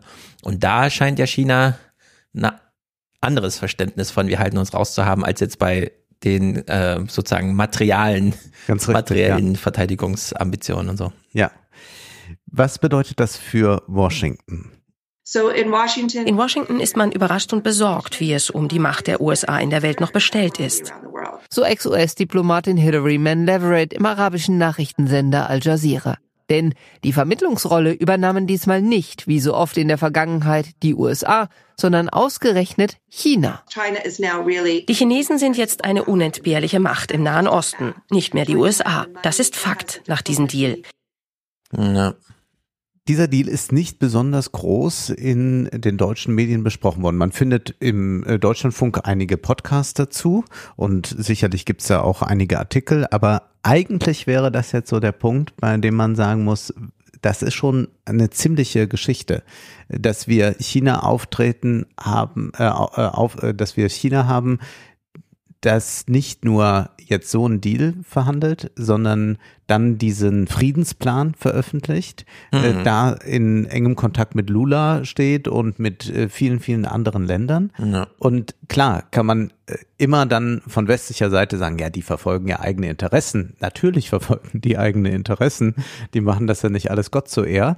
Aber es ist ja ganz erstaunlich, dass wir so eine globale Verschiebung feststellen, Mhm. Wir können uns dann Interviews anhören wie Frank Sieren bei Thilo Jung, der sagt, ja, äh, man muss äh, diese multipolare Ordnung auch einmal wahrnehmen. Man kann äh, nicht die ganze Zeit weiterhin nur den westlichen Blick haben. Ja, vor allem diesen spezifischen, dass man sagt, ja. ist die Globalisierung vorbei? statt zu sehen, nee, es ist nun nicht mehr die europäische Globalisierung, sondern ganz richtig. China ja. baut es eben so nach, wie, wie es vorgelebt wurde. Und dann kommt ja äh, noch hinzu, dass wir eine Konstellation haben, wo wir natürlich nicht Demokratien haben, die untereinander verhandeln, aber es ist ja auch so, dass wir ja nicht glauben können, dass sich Saudi-Arabien durch unseren Einfluss in eine Demokratie verwandelt oder wir können es auch anders mhm. sagen, das haben wir in den letzten Jahrzehnten auch nicht verfolgt. Mhm. Bei uns ist es so, dass man dann vielleicht nach Saudi-Arabien geht und dann kommt danach in den Nachrichten, äh, die Kanzlerin sprach auch das Thema Menschenrechte an. Ja, Aber wir genau. haben ja bei Heusgen nachgelesen, was das bedeutet. Das bedeutet, dass man auch nochmal sagt ja. und wir möchten nochmal darauf hinweisen, dass uns die Menschenrechte ein wichtiges Anliegen mhm. sind und dann wird der entsprechende äh, Mensch gegenüber sagen, ja, äh, wir nehmen das zur Kenntnis ja. und wollen noch einmal alles überprüfen. Genau. Und mehr kommt ja dann nicht. Äh, das heißt, man hat also dieses äh, naja, äh, Kostüm dann nicht an, äh, wenn man aus China äh, Diplomatie betreibt und kann es dann vielleicht ein bisschen besser einfällen. Aber das ist jetzt zunächst einmal eine Realität, mit der man gar nicht so einfach auskommen kann. Also wir sind ja schon durch, also wenn wir jetzt mal so ein bisschen eurozentrisch kritisch sind, mhm. dann sind wir ja doch eigentlich ist immer noch ein bisschen so gewohnt, dass wir schon auch Einfluss nehmen können auf die Weltgeschicke und dass wir eigentlich unsere universalistische Mission, Mission doch irgendwann zu einem Ziel bringen können. Und Jetzt erleben wir aber aufgrund neuer äh, politischer, vor allem auch wirtschaftlicher Mächte diese wahnsinnige äh, Diversifizierung der Welt. Also man kann auch sagen einfach Multipolarität. Und das bedeutet aber natürlich für uns Europäer oder Westler eine äh, narzisstische Kränkung, äh, die damit ja. einhergeht. Und ich will hier ganz deutlich machen, weil wir jetzt äh, zum Thema China weiteres hören. Natürlich würde ich mir wünschen, dass äh, China eine Demokratie ist, äh, die in etwa so funktioniert wie Deutschland. Ja. Mhm. Oder ich kann es auch nochmal im Negativen formulieren. Ich möchte nicht in China, in einem, äh, ich möchte nicht in einem chinesischen System leben. Ja. Aber ich kann auch zugleich nicht die Realität einfach wegleugnen oder sagen, äh, da müssen wir nur mal da reingehen und dann wird sich das schon mhm. alles ändern oder was auch immer. Also wir sind da ja in gewisser Weise machtlos und diese Machtlosigkeit wächst von Tag zu Tag, ja. je stärker andere werden und äh, die Frage ist ja auch, will man äh, da sich in besonderem Maße einbringen? Mhm. Also man könnte ja auch tausend andere Missionen verfolgen. Ja, bei dem Moment der Kränkung ist ja auch äh, interessant, wie raffiniert muss man es eigentlich sehen. Denn zum einen könnte uns ja kränken, dass jetzt offenbar China daran gelegen ist, die ein oder anderen Wertschöpfungsströme auf sich zu lenken. Ja. So, und auf der anderen Seite gibt es ja noch ein anderes, eine andere Einflugschneise für Kränkungen, dass nämlich wir immer behauptet haben, wir machen aber die gute Globalisierung. Also wir bringen die Menschenrechte mit und so weiter. Wir exportieren die Demokratie. Haben aber jetzt schon die Aufklärung bekommen von der Bundesregierung, äh, Gerd Müller und so, dass für uns trotzdem da 50 Sklaven arbeiten. Und jetzt kommen die Chinesen und machen strukturell genau dasselbe wie wir, ja. aber ohne die Semantik oben drüber. Ja. Und es geht also auch so im Sinne von, man muss sich nicht selbst belügen dabei. Und die zeigen uns nochmal, dass man das selber auch anders machen kann, äh, was uns dann auch nochmal äh, sozusagen so eine, so ein, also unsere Doppelmoral nochmal richtig vor Augen führt. Ich habe es noch nicht komplett geguckt, Siren bei Tilo, aber er hat ja auch so einen Ausschnitt darin, dass man, dass wir jetzt nochmal zurückgewerfen wurden auf die Frage, äh, wie wichtig war uns das denn, wie ähm, tragfähig ist denn unsere ganze moralische und aufklärerische Idee, die wir hier mit irgendwie ja. Welt und so weiter verbinden. Und das scheint ja auch so ein sehr kränkendes Moment zu sein, wo jetzt natürlich viele Christoph Heuskens und damit meine ich jetzt so die Generation, mhm. wirklich mal die Boomer-Generation, die das natürlich auch nicht gerne hat, am Ende ihrer Berufswege, egal welchen man eingeschlagen hat, plötzlich zu hören, ach so, ich habe doch die Welt auch mit zerstört. Ich dachte, ich hätte nur VW-Autos gebaut, damit mhm. die ganze Welt mobil ist und so weiter. Und jetzt kriegt man so im Nachhinein diese Aufklärung, ach so, ich war 40 Jahre Teil dieses Systems, dass China jetzt einfach ähm, sozusagen mit offenem Visier und ohne weitere Täuschungsmanöver einfach mal darlegt. So funktioniert es, so hat es immer funktioniert. Und Helmut Schmidt hat ja auch vor 20 Jahren schon auf der Bühne gesagt, es gibt keine Außenpolitik, es gibt nur Interessenpolitik. Und die Interessen sind immer an die innenpolitischen Sachen gebunden, ja. an die eigenen volkswirtschaftlichen Überlegungen und so weiter. Und da werden wir doch gerade sehr auf vielen Ebenen so richtig gekränkt. Nun, was können wir aber daraus zunächst einmal für einen Schluss ziehen? Also wir können natürlich in einen völligen Relativismus verfallen. Also das ist ja auch etwas, was äh, hm. dann sicherlich zum Problem wird. Also wir können sagen, es gibt diese äh, Gegebenheiten, diese geopolitischen. Äh, dann gibt es die Tatsachen, äh, dass unsere Mission äh, nie wirklich äh, eine Mission im nur ideologischen Sinne war, sondern erst einmal Interesse geleitet, also Außenpolitik ist Interesse. Ja. Äh, war es dann und, und dennoch würde man ja sagen, äh, eine äh, relativ liberale Demokratie wie die unsere und wie viele andere äh, westliche Staaten sie haben, ist erstmal etwas, was wir im Sinne des langen Bogens der Geschichte, im Sinne von Fukuyama, als etwas Positives erachten würden und was wir auch universalisieren würden. Also wir würden ja nicht sagen, na ja gut, manche Leute leben in Diktaturen, manche in Demokratien, der eine so, der andere so. Also wir mhm. würden ja nicht in diesen Relativismus gehen. Wie kommt man eigentlich damit jetzt so klar? Also erst einmal glaube ich, müsste man den eigenen Radius sehen, in dem man einen Handlungsspielraum hat. Also was kann man wirklich tun? Also ich kann ja nicht äh, sagen, wie Saudi-Arabien regiert werden soll. Es sei denn, ich gehe da jetzt als Revolutionär oder sonst was rein, habe ich wenig Interesse. Das heißt, der Handlungsspielraum ist ja erstmal einer im regionalen, dann im nationalen, ja. dann noch auf einer europäischen Ebene und dann müsste man ja erst einmal sagen, das war's. Und das bedeutet aber auch, man muss zunächst einmal nochmal deutlich machen, was zählt hier eigentlich, was ist dann wirklich äh, der Wille der Bevölkerung Und wo wird nicht über die hinweggegangen, wie jetzt gerade in Frankreich oder auch hier mhm. hätten wir auch Fälle zu nennen. Und dann müsste man sagen, also das muss auf jeden Fall geschützt sein. Das heißt also, das Problem, was ich mit dem Aufstieg Chinas sehe, ist ja gar nicht so sehr, äh, China bedroht uns, sondern eher wir gucken uns an, was China so macht und sagen, naja, ist vielleicht auch gar nicht so schlecht. Also wie, wie ich will, will jetzt keinen ganz ja. so bösen Vergleich machen, aber äh, wir haben ja äh, zum Beispiel bei der Corona-Politik äh, durchaus ein sehr starkes Liebäugeln mit sehr autoritären Maßnahmen mhm. erlebt. Da ist ja eine gewisse Enthemmung hat ja stattgefunden. Und ich meine, ich meine jetzt nicht hier, wie, wie lange wer eine Maske trägt, sondern wirklich, dass manche forderten, warum kontrolliert die Polizei nicht in den Häusern, ob sich da nicht doch privat Leute treffen? Ja. Oder könnte man nicht Drohnen einsetzen, um Parks äh, zu bewachen, ob da nicht doch Leute mhm. treffen? Also solche äh, Dinge. Oder denken wir an Netzdurchsuchungsgesetz und all das. Da merken wir eigentlich schon, dass wir ja selbst quasi äh, das Fundament auf dem wir zu stehen glauben, untergraben. Und erstmal müsste man ja so in diesem eigenen Radius, in dem man wirklich handeln kann, dafür sorgen, dass man kein autokratisches System hat, bevor man hinausrennt und andere Autokratien von der Demokratie überzeugt. Ja, die autoritäre Versuchung. Ja. Wir haben es ja gelesen. War immer da. Die, die ist da.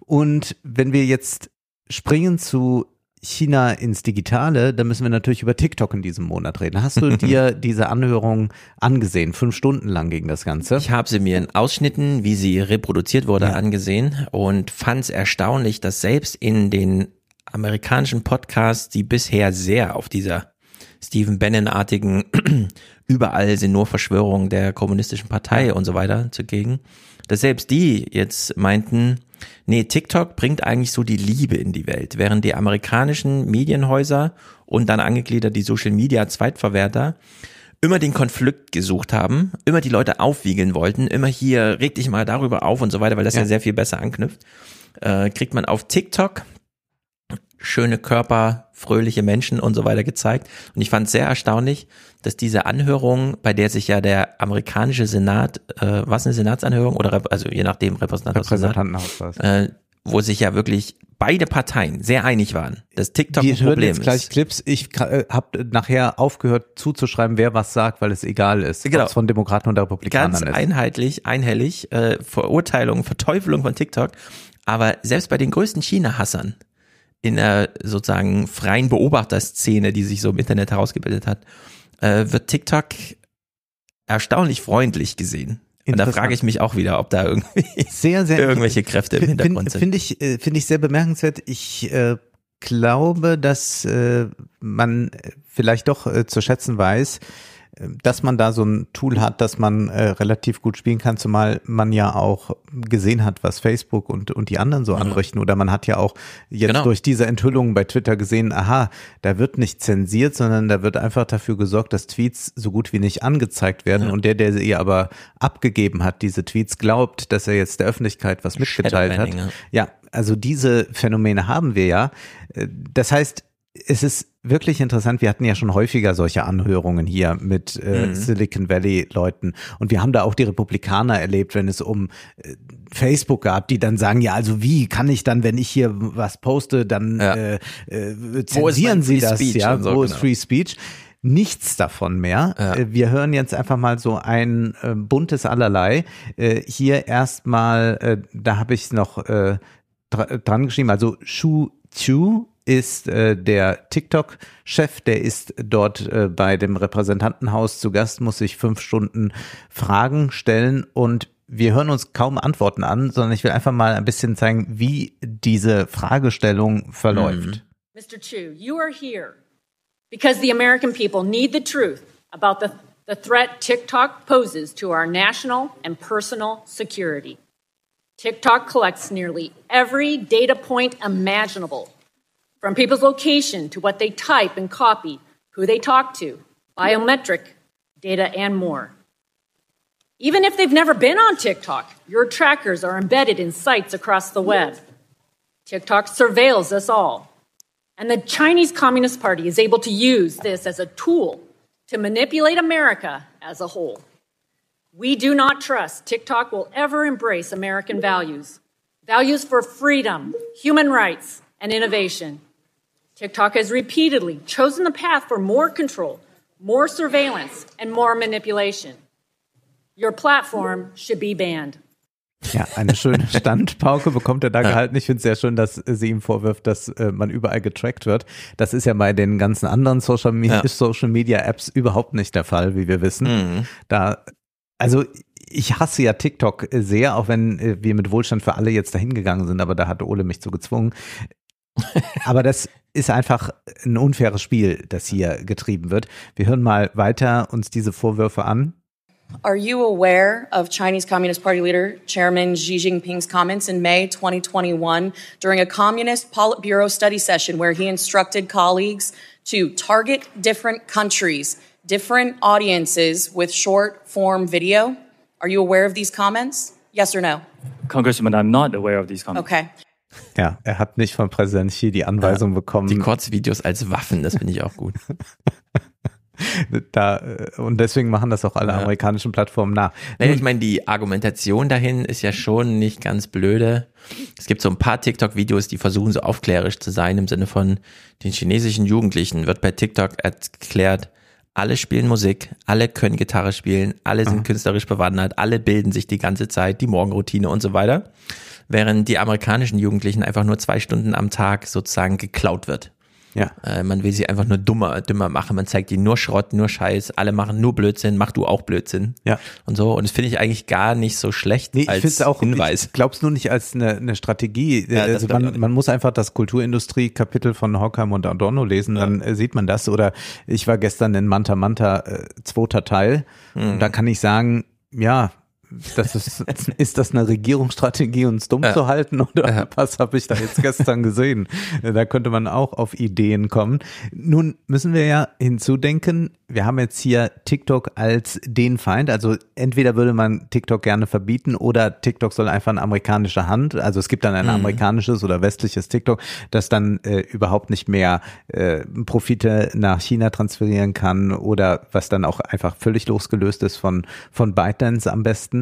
Und was auch interessant ist hier, ist, dass wir ja es mit einer Zeit zu tun haben, wo die Facebook-Aktie immer noch schwächelt. Also seit ja. über einem Jahr ist die Facebook-Aktie ziemlich weit unten. Jetzt durch AI gibt's langsam wieder einen Aufstieg ja. generell im Tech-Boom, aber nicht genau. bei Facebook besonders. Das Kapital weiß, wo es ja. hin will. Nicht äh, zu Facebook. Nicht zu Facebook. Also man hätte ja meinen können, dass da, das damit auch so raufgeht. Mhm. Mark Zuckerberg hat diesen großen Wunsch, dass TikTok verbannt wird. Er war ja, hat ja, ja das so nicht gesagt, aber er hat ja in den ganzen ähm, Aktionärskonferenzen immer sehr deutlich gemacht, ja. ja, und dann gibt's ja TikTok und dann gibt's ja TikTok, TikTok, TikTok. Wenn es also verbannt würde, ja. dann wäre natürlich Facebook wieder ganz oben, denn dort kann man dann diese Kurzvideos haben bei Facebook und Instagram. Reels, genau. genau. Das ist ja die, die TikTok-Kopie. Naja, also das steckt auch dahinter. Wir hören mal noch weiter.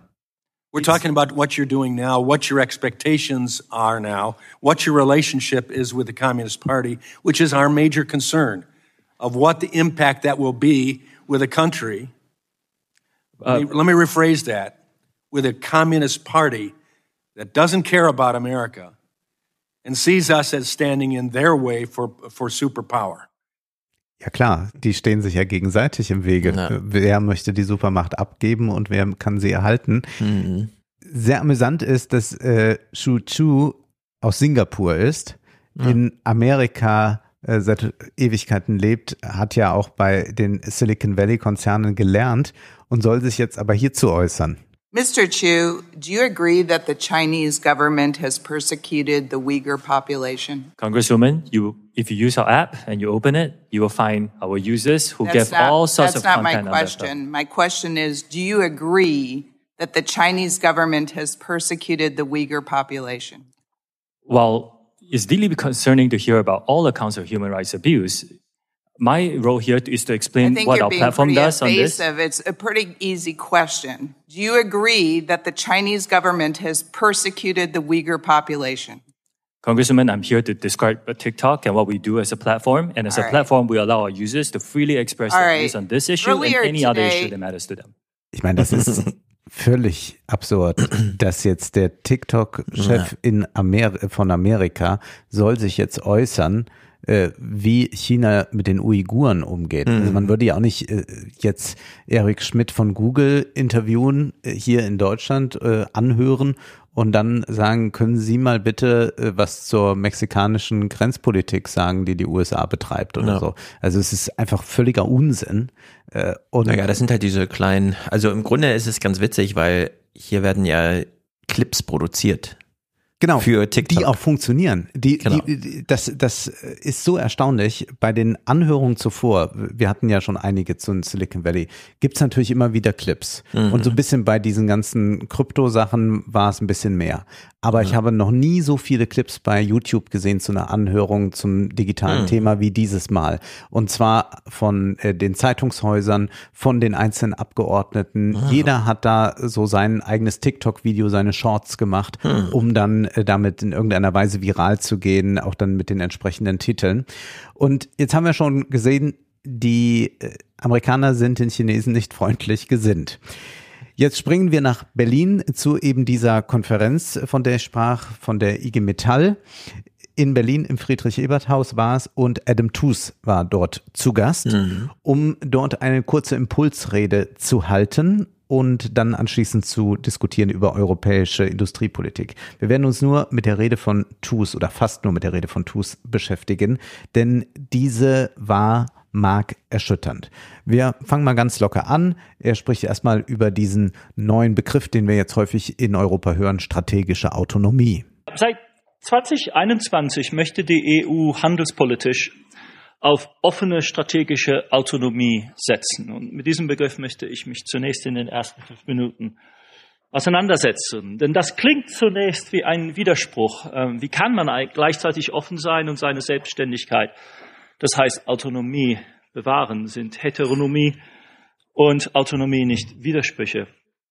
Und man denkt, was macht er jetzt? Jetzt kommt so eine Begriffsbestimmung, dann versucht mhm. er das so ein bisschen zu historisieren. Er nimmt Bezug auf Macron, der die NATO als Hirntod bezeichnet hat und der auch sagte, Europa muss da unabhängiger werden. Das war alles so in der Reaktion auf die Trump-Wahl. Folgende Worte findet Tus dafür? Das Ganze hatte einen französischen Flair, muss man sagen. Ein bisschen gaulistisch, ein bisschen gaullistisch ist Europa geworden in diesem Moment. Nun, was hatte Europa eigentlich vor? TUS schildert es so. Noch Ende 2020 schien es so, als würden Berlin, Paris und Brüssel einen eigenen Weg für sich bahnen wollen mit dem Comprehensive Agreement on Investment. Das war aber, wurde durch die Sanktionspolitik des Europäischen Parlaments und die Reaktion der Chinesen darauf blockiert. Dann kam Putin und dann kam, und das ist der nächste Punkt, auf den, den ich wirklich betonen möchte, dann kam der hochstrategische und umfassende Versuch der Biden Administration, Europa in seine Blockbildung gegen China einzuspannen. Blockbildung gegen China, das merken wir uns jetzt schon mal und Tus sag nochmal, es geht nicht nur um Begriffe jetzt hier. Es sind nicht nur Begriffe, über die wir reden, in anderen Worten, es sind auch Emotionen und Geschichtsbilder und politische Visionen im Spiel. Das aber war 2021. Nun ist es mit dem Krieg ernst. Und zwar in zweifacher Hinsicht. Inwiefern ist es denn ernst mit dem Krieg? Europa denkt natürlich vor allem an Ukraine. Putins Invasion erteilt die harte Lektion, dass in einer multipolaren Welt auch andere die Umgangsformen bestimmen können dass nicht nur der Westen sich seine Kriege aussuchen kann und dass die Gewalt von anderen den eigenen Freiraum massiv einschränken kann, was wiederum die eigene Handlungsfähigkeit prämiert. Mhm. So. Und weiter. Der Kernpunkt aber für unsere allgemeine Diskussion heute Nachmittag scheint mir, dass die russische Aggression, schockierend wie sie sein mag, keine fundamentalen Zielkonflikte aufwirft, zumindest auf mittelfristiger Sicht. Im Gegenteil. Sicherheitspolitische, wirtschaftspolitische, energiepolitische und klimapolitische Überlegungen, demokratiepolitische Überlegungen darüber hinaus drängen alle in eine Richtung zur größtmöglichen Beschleunigung der Energiewende. So, da könnte man ja erstmal sagen, also der mhm. Krieg in der Ukraine verändert nicht so viel, beziehungsweise, naja, es äh, hat sich äh, dann herausgestellt, äh, dass das doch keine gute Idee war, so abhängig zu sein von Russland und so Sachen. Ja. Aber äh, grundsätzlich geopolitisch ist da nicht was äh, ganz Neues mit entstanden, äh, mhm. sondern da sind ja eigentlich noch die, die Lager altvertraute. Der eigentliche Konflikt ist nun ein anderer nämlich die Auseinandersetzung zwischen China und den USA in Ostasien und vor allem über Taiwan. Ich wähle meine Worte hier bewusst dramatisch. Unterschätzen Sie bitte das Risiko nicht. In Washington redet man unentwegt darüber. Nicht nur über Wettbewerb und Rivalität, sondern über einen Krieg mit China, einer schießenden Auseinandersetzung. Unentwegt und offen. So. Aber wer? Die Regierungsweise Haus oder was? Alle. Oder so drumherum. Er hm. wurde noch mehrmals dann dazu gefragt, äh, ob er jetzt die Republikaner speziell meint. Nein, er meint nicht die Republikaner speziell, er meint die Demokraten. Mhm. Er wird es gleich nochmal deutlich machen. Er ist ja jemand, der sehr viel berät, der in internen Talks ist. Wir werden da auch gleich noch so eine kleine Anekdote von hören. Und er ist also gleich mit beiden Administrationen und den Thinktanks und Beratern und was es da gibt. Also er ist da mitten drin quasi als mhm. Externer mhm. und kriegt also diese Debatten mit. Also die Hillary Clinton ist ja damals, bevor sie nicht gewählt wurde, hat sie ihre Außenpolitik einmal dargelegt, ihr pazifisches Zeitalter und so weiter. Ja. Das war ja schon sehr auf Konfrontation gebürstet, aber eben noch ähm, also auch wenn ich jetzt so beiden höre, klingt das ja immer noch sehr nach, das ist ein Wirtschaft, ein Systemkonflikt, den wir äh, sozusagen nach den Spielregeln der Ökonomie und so weiter entscheiden. Eine schießende Auseinandersetzung, in der man jetzt wirklich sich gegenseitig die Flugzeugträger da von mhm. Aber das ja, meint er so. Das meint er so. Und eine Woche später im Handelsblatt, Mittwoch, 29. März, ist dann hier, USA spielen China-Attacke gegen Taiwan durch.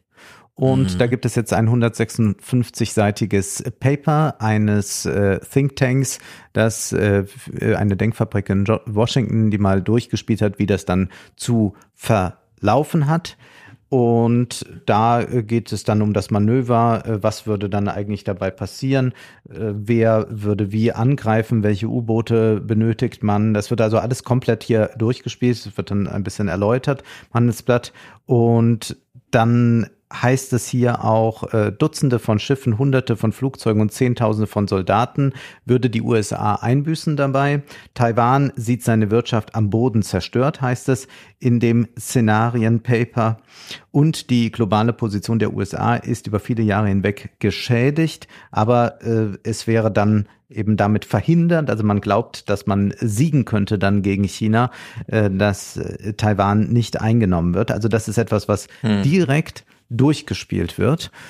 Und das ist sehr beängstigend und man liest es äh, vielfach jetzt im Handelsblatt zum Beispiel oder auch in anderen äh, Wirtschaftszeitungen liest man, äh, dass dieser Handelskrieg, der geführt wird oder der Protektionismus doch sehr viel weitreichender ist und Tooze führt das jetzt weiter aus und das, das war wirklich das Erstaunliche. Ich meine, Adam Tooze ist ein ähm, linker keynesianisch angehauchter äh, mhm. Wirtschaftshistoriker, der nicht für Alarmismus der nennt schon gerne große ist. Zahlen, aber. Genau, er nennt gerne große Zahlen, aber er ist jetzt nicht der, derjenige, der als Cassandra durch die Gegend tourt. Und er ist da bei der IG Metall, äh, er spricht dort äh, sehr, sehr äh, zu einem zu einem zu einem kleinen Publikum, aber mit mit einer großen Offenherzigkeit, mit mit einer ungeheuren Leidenschaft und das klingt dann weiter so. Das eigentlich ungeheuerliche, das undenkbare Szenario wird zunehmend banalisiert. Es gibt viele, auch an entscheidenden Stellen im amerikanischen Militär, für die es nicht mehr eine Frage des Ob, sondern des Wann ist. Und hoffen Sie bitte nicht auf einen Sinneswandel. Die Dynamik läuft schon über ein Jahrzehnt. Es ging schon zu Obamas Zeiten los. Wie der Ballon-Zwischenfall Anfang des Jahres zeigt, hat es nun fast den Charakter eines Selbstläufers. Die Leute in Washington wissen selbst nicht so recht, wie es zu diesem Skandal kam, was eigentlich noch beunruhigender ist, sein sollte. Und eine Entspannung, selbst wenn es dazu kommt, wäre wie im Kalten Krieg eine Sache von Jahren, wenn nicht von Jahrzehnten. Und wie viel Zeit haben wir eigentlich noch, wenn wir zum Beispiel an die Klimakrise denken? Mit anderen Worten, wir sind mitten in diesem Konflikt hm. schon drin. Ich bin und ein bisschen skeptisch, aber ich bin. Wir hatten also, doch vom Wirtschaftsministerium ja. von Habeck äh, schon, äh, ist doch ein Paper geleakt worden, das auch vom Handelsblatt veröffentlicht wurde vor ein paar Monaten, wo es darum ging, wie sich Deutschland abnabeln könnte, wenn China sich Taiwan nimmt. Das mhm. heißt, diese Szenarien sind sehr, sehr deutlich auf dem Tisch. Wir hatten auch mal, ja. ich glaube, es war 2020, haben wir schon mal über diesen Konflikt äh, gesprochen im mit dem mit diesem Begriff äh, Thukydides-Falle. Also wie mhm. äh, kann kann es sein, dass eine Weltmacht die andere ablöst, ohne dass es zu einem Krieg kommt? Das ist ja äh, das von Thukydides formulierte Problem. Und das ist etwas, was Thinktanks auseinander be beschäftigt. Und dann hatte ich damals von der Rosa Luxemburg Stiftung einen äh, Text in Auszügen hier vorgelesen in, in Clips von Inga Solti. Und was Solti da geschrieben hat vor etwa zwei Jahren, ist äh, ziemlich nah an dem, was Adam Tooze jetzt hier erzählt, mhm. aus dem Inner Circle in Washington. Ja. Also die Eskalationsdominanz, wie man ja heute so schön sagt, weil man diesen Begriff jetzt plötzlich kennt, liegt ja ganz klar bei China. Denn mittlerweile wird ja alles, was Amerika oder auch jetzt Deutschland macht, als Eskalation beobachtet und sogleich verurteilt. Also Nancy Pelosi's Reise oder jetzt die von Stark Watzinger, was ja auch wieder so ein bisschen heimlichen Humor hat, dass Deutschland ja sich diplomatisch geeinigt hat, nur untere Ränge der Regierung zu schicken. Also schickt man die Bildungsministerin, was ja auch wieder das Signal nach intern ist. Also das ist der untere Rang. Bildung ist ja nicht so entscheidend. So, und die fahren dann dahin und es wird sofort verurteilt und jeder denkt. Aber das hätten die ja früher nicht gemacht. Ja, aber es ist so eine ganz große Diskussion. China kann da auch nochmal klar machen, selbst das ist uns schon zu viel. Und China geht's ja, wenn man jetzt so einen Bogen aber schlägt. Ich will das nicht verteidigen, was die mit Taiwan machen, was China macht, aber dass, dass der Westen das tut, um China Grenzen aufzuzeigen, ist ja auch klar. Genau. Und Nancy Pelosi damit, fährt ja nicht dahin, weil die die, die Leute mal ja, treffen wollte. Aber damit zementiert man ja die Grenze, die beide Seiten wollen. Genau, aber China das ist ja, doch einfach eine Bestätigung von der TUS-These. Ja, ja, also China möchte ja auf gar keinen Fall, dass Taiwan irgendwie benutzt wird, irgendwie gefährlich zu werden für China. Genau. Also irgendwelche Stationierung von irgendwas und so weiter. Dass das überhaupt nur Anlauf, also nicht mal Tourismus möchten wir im Grunde, politischen Tourismus. Alles soll unterbunden werden. Und ähm, jetzt sehe ich aber nirgendwo bei den Amerikanern oder bei den Europäern, dass sie wirklich mehr machen als auch Nancy Pelosi macht da mal eine unabgesprochene Reise, also nicht mit einem Präsidenten abge und dann so als Abschiedsgeschenk an die Welt irgendwie, dass man da nochmal ein Zeichen setzt. Naja, also die äh, Deals, die geschlossen werden zwischen Washington und Taiwan, sind ja schon, haben ja schon zugenommen, haben eine andere Intensität und die offiziell ja, nicht diplomatischen Verbindungen aber, sind da. Genau, aber da ist ja dann die Frage, was würde China gewinnen, wenn sie einen militärischen, also eine militärische Eroberung Taiwans ist so teuer für China selbst. Ja. Mit allen Opportunitätskosten, die da also nicht nur, dass der Krieg selber wahnsinnig teuer wäre, das sind 160 Kilometer See, die muss man erstmal überbrücken und um dann erfolgsversprechend in Taiwan irgendwas zu machen, das ist ja nur noch ein wehrhaftes Volk wahrscheinlich, äh, muss man ja doch einiges investieren. Das geht auch nicht ohne sichtbare, also das sieht man, so wie diesen russischen Aufmarsch und so weiter. Äh, und das ginge ja sofort mit erheblichen politischen Kosten in der Vorbereitung einher. Also die ganze Welt würde darauf reagieren, wenn es nur eine militärische Zuckung sozusagen gäbe.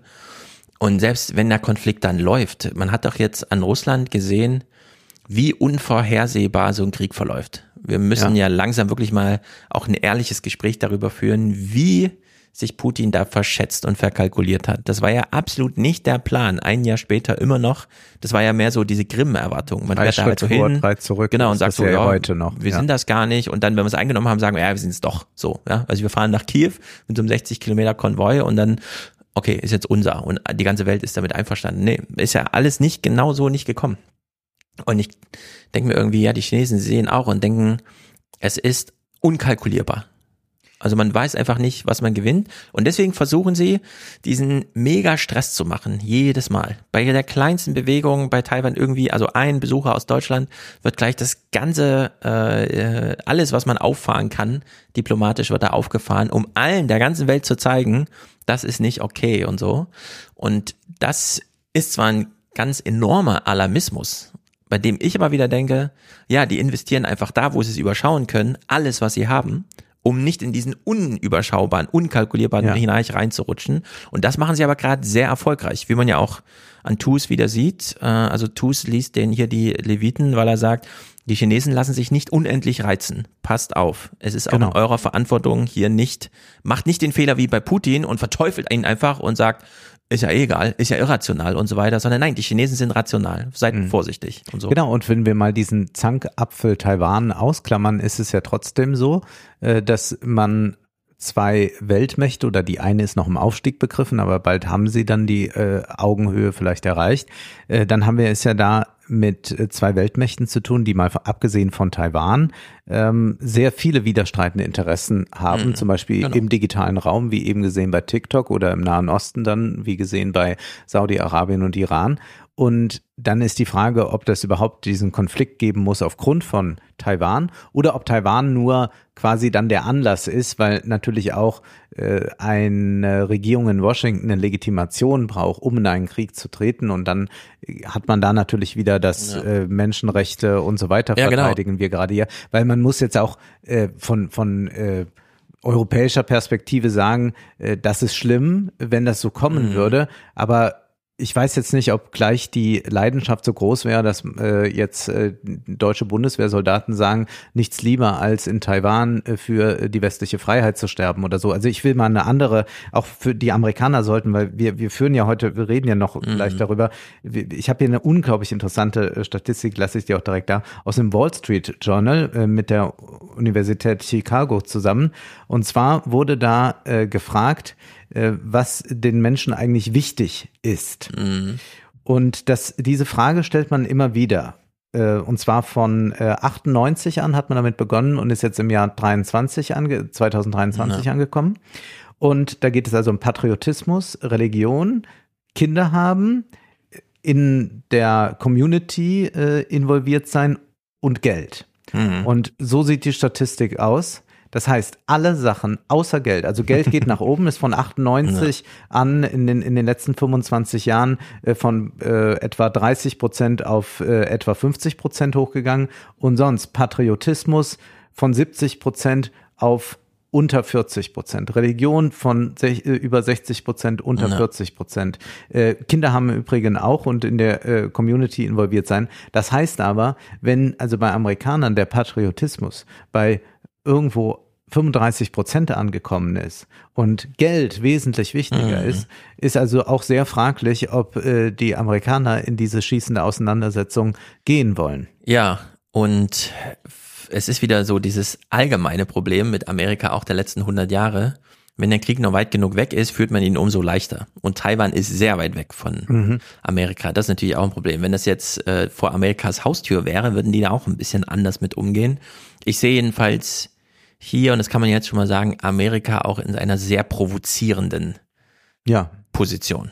Genau. So wie, so das kann man ja vielleicht 2023 im März auch mal sagen, so wie wir auch Russland bei diesen Sicherheitsinteressen eben nicht ernst genommen haben mhm. und damit auch mitprovoziert genau. haben. Und was entschuldigt was, zwar nichts, was jetzt konkret entschieden wurde, aber ist halt trotzdem ja. eine Geschichte, die da mitgeschrieben. Ja, ja, eben. Also man kann, äh, äh, man wird dann auch irgendwann, wenn wenn es dann mal zu so etwas kommen würde, dass wir da äh, einen einen Krieg haben oder dass China sich da äh, äh Taiwan unter den Nagel reißt, äh, dann äh, wird man natürlich auch immer sagen, äh, ja, da, da, da ging nichts von westlicher Seite aus, aber natürlich gibt es da gegenseitige Provokationen und wir haben das jetzt auch gerade mit diesen sehr launigen Clips von TikTok gehört. Das ist ein absolut harter Konfrontationskurs, der da gerade gefahren ja. wird. Äh, das ist eigentlich eine Verschärfung dessen, was wir bei Trump erlebt haben. Ist natürlich, also TikTok ist wie die Ballons. Das sind diese neuen Stellvertreterkriege. Genau. Das sind so ja, ja, das sind die, welchen Ballonschießen Die neuen ab. Arena des Krieges. Und ja, da würde man auch nicht am Ende sagen, ja, dass das rechtfertigt einen Krieg äh, mit mit hunderttausend äh, hunderttausenden Toten. Aber äh, wir müssen natürlich äh, das schon im Blick behalten und da bin ich wirklich dankbar, dass Adam Tooze das tut. Also ich wüsste, also ich würde mal sagen, hätte diese Rede, die, wir hören das jetzt noch weiter, es wird noch krasser, ähm, hätte diese Rede jetzt irgendjemand, sagen wir aus der Linkspartei oder so gehalten. Mhm wer bei TikTok was unglaublich, ja, wie kann ja. man sowas sagen und äh, dergleichen. Da ist man doch froh, dass Adam Tooze da über diesen äh, kleinen, nicht äh, kleinlichen Diskursen surft. Und er sagt hier zur Multipolarität folgendes. Wenn Brüssel mit Offenheit und Multipolarität liebäugelt, wird das in Washington anders gesehen. Man sollte sich hier keinen Illusionen hingeben. Amerika sperrt sich gegen eine multipolare Welt. Offen und unverfroren behaupten sie die Supremacy, die Dominanz in zentralen Machtbereichen. Ja, also im Zuge des äh, Ukraine-Kriegs sind ja schon sehr viele Handelsgeschäfte dann nicht mehr in Dollar abgewickelt worden. Ja. So, und da untergräbt man ja genau das, also wenn Tus ja so sagt, die, die Amerikaner sperren sich gegen eine multipolare Welt, es soll nur ein Pol geben, dann geht's ja nur um den, die Dollar-Dominanz, also nur um die Hoheit mit dem Dollar. Und äh, das wird ja eh schon untergraben. Also hier wird auch Amerika gerade so ein bisschen in die Ecke getrieben. Irgendwann äh, obliegt es dann auch nicht mehr dem Handlungsvermögen des, äh, also der amerikanischen politischen Führung weltweit da einfach über Geschäftsgebaren zu gebieten, sondern dann sind sie einfach aus dem Spiel. Und es könnte sein, dass jetzt diese harte Sanktionspolitik gegen Russland das letzte Mal war, dass der Westen überhaupt genau. eine so starke Macht da hatte, das durchsetzen ja. zu können. Denn hätten wir nicht mehr äh, die Dollarstärke, hätten wir nicht ein IWF, äh, hätten wir nicht all diese Institutionen, die angekoppelt sind an mhm. dieses Ganze, äh, dann äh, wäre das in dieser Weise gar nicht mehr möglich. Ja, also China so zu sanktionieren wird nicht funktionieren. Wir haben ja auch den Wang des letzten, letzten Monat bei der Sicherheitskonferenz auf der Bühne gesehen, wie er dann so diese Papiere betonte, wir machen hier das und das und das. Also wir haben nicht nur unsere Währung, sondern auch unsere politische Programmatik, mit der wir die Welt einbinden. Mhm. Und da haben wir schon die Hälfte der Welt unterschrieben, die machen da mit und so weiter. An diese ganze Parallelstrukturierung von Weltbank und dem ganzen Kram, den wir ja. bisher hatten. Und ich meine, da spreche ich für uns beide. Wir sind äh, keine Freunde dieses chinesischen Systems, äh, wollen da nicht leben, äh, werden aber auch nichts äh, von außen daran insofern ändern äh, können, dass wir sagen, ja, dann steigen wir jetzt in den Konflikt knallhart ein und zur Not kämpfen wir zwei auch noch irgendwo da. es sind 1,4 Milliarden Chinesen. Ich meine, du bist ja wenigstens im Fitnessstudio dann gewesen. Du kannst ja dann da ordentlich. Ich kann noch einen Meter weiterlaufen, bevor ich. Ja, genau das, äh, das nicht. Und äh, naja, wir hören weiter, Tus. Wenn es mit der Unipolarität vorbei ist, setzt Washington nun auf eine Blockbildung unter seinen eigener Führung. Strategie also ja, mit allem drum und dran. Aber mit der Offenheit und der Autonomie wird es schwierig. So, das neue alte Wort heißt Blockbildung, wo man nicht mehr einfach unipolar das Ganze managen kann. Und Amerika umarmt Europa in gewisser Weise. Unterschätzen Sie auch hier bitte nicht die Intentionalität. Es gibt gesamte Teams im Weißen Haus, die daran arbeiten. Man möchte das anhand des Inflation Reduction Acts nicht glauben, aber das ist die Politik des Kongresses, nicht der Administration. Die amerikanische Umarmung hat sicherheitspolitische Dimensionen, NATOs Hinwendung nach Asien, AUKUS. Das hat technisch-politische Dimensionen, die Mobilisierung von Südkorea und den Niederlanden im Chipkrieg gegen China. Und es hat seit neuestem auch energie- und klimapolitische Dimensionen mit dem Deal, und ich sage das bewusst, dem Deal zwischen von der Leyen und dem Weißen Haus. Hm. Von der Leyen war im März im Weißen hm. Haus, haben wir relativ wenig von gesehen. Es gab auch gar nicht viel. Sie saßen da zusammen, Biden hat von einem Kärtchen abgelesen, dass er sich sehr ja. freut, dass sie da ist. Und anschließend kam sie dann nochmal im Mantel rausspaziert und hat ein paar Dinge mitgeteilt. Und das hören wir uns jetzt erstmal an, was sie dort erzählt. Und man denkt, naja, das ist so bla bla. I'm just uh, coming from a bilateral meeting with President Biden. It was an very good meeting, very constructive. We discussed a lot of topics. so, und was haben Sie so besprochen? Uh, the first topic we discussed is the Inflation Reduction Act. And indeed, we welcome the Inflation Reduction Act because it is a massive investment in the green transition, moving towards a net zero economy It is mirrored by the Green Deal industrial plan in the European Union. Um, a few weeks ago, we had already an agreement concerning electric vehicles accessing the American market. Today, we agreed that we will work on critical raw materials that have been um, sourced or processed in the European Union and to give them the access to the American market as if they were sourced in the American market. We will work on an agreement what that is concerned.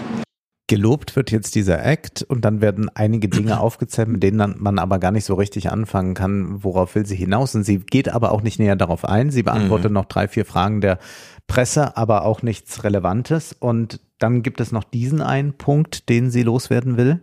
And the third point is that we agreed on a transparency dialogue concerning the incentives that are giving to, given to the clean tech industry. For us, it's important on both sides of the Atlantic to know uh, what kind of incentives are being given to the clean tech industry to make sure that we join forces to boost the clean tech industry that is crucial and paramount uh, for reaching a circular economy, a net zero economy. Ja, also dass das Ding äh, Inflation Reduction und so weiter heißt, ist natürlich witzig. Ja. Denn man hat ja nur auf eine Krise gewartet, um das ja schon zweimal im Anlauf befindliche Gesetzesdings Investitions eigentlich die neue Wachstumsstrategie zu organisieren, zu machen. Es hat ja dann immer der Joe Manchin da aufgehalten, quasi die amerikanische FDP. Und dann konnte man dem sagen, wir machen jetzt was gegen die Inflation. Joe. Genau. Und man braucht ihn jetzt auch nicht mehr, weil man hat ja diesen einen Kongress, äh, Senatssitz, da, den kommt es ja nicht mehr an. Und äh, es war ja wirklich sie will ja genau dasselbe. Und zwar seit drei Jahren. Sie kam ja ins Amt 2020 mit dem European Green Deal. Wir haben es ja im Januar 2020 besprochen. Und sie hat es ja auch unter dieser, das ist die neue europäische Wachstumsstrategie. Wir sind ja, uns ging ja die Straße aus. Wir wussten ja nicht mehr, in welche Richtung wollen wir denn wachsen und so. Ja. Und dann gab es zuerst diese große, große Hinwendung zum Digitalen durch Corona. Plötzlich musste das alles aufgepowert werden und jetzt eben erneuerbare Energien. Und es wird alles aufgehalten durch die FDP. Ja, das stimmt. okay. Nur wenn wir es jetzt auf der geopolitischen Ebene betrachten, dann können wir das nochmal ganz anders interpretieren. Also es stimmt, äh, Europa hat eigentlich diese Wachstumsstrategie, äh, die FDP hat es noch nicht begriffen. Mhm. Die USA hat die Wachstumsstrategie, hat ein besseres Framing dafür geschaffen mhm. und hat so durchgedrückt. Aber dass es jetzt diese Annäherung zwischen EU und USA gibt, das ist etwas sehr Erstaunliches und man hört aber hier gar nicht mal eigentlich, worum es denn ging. Aber das Weiße Haus hat ein Statement veröffentlicht nach diesem Treffen.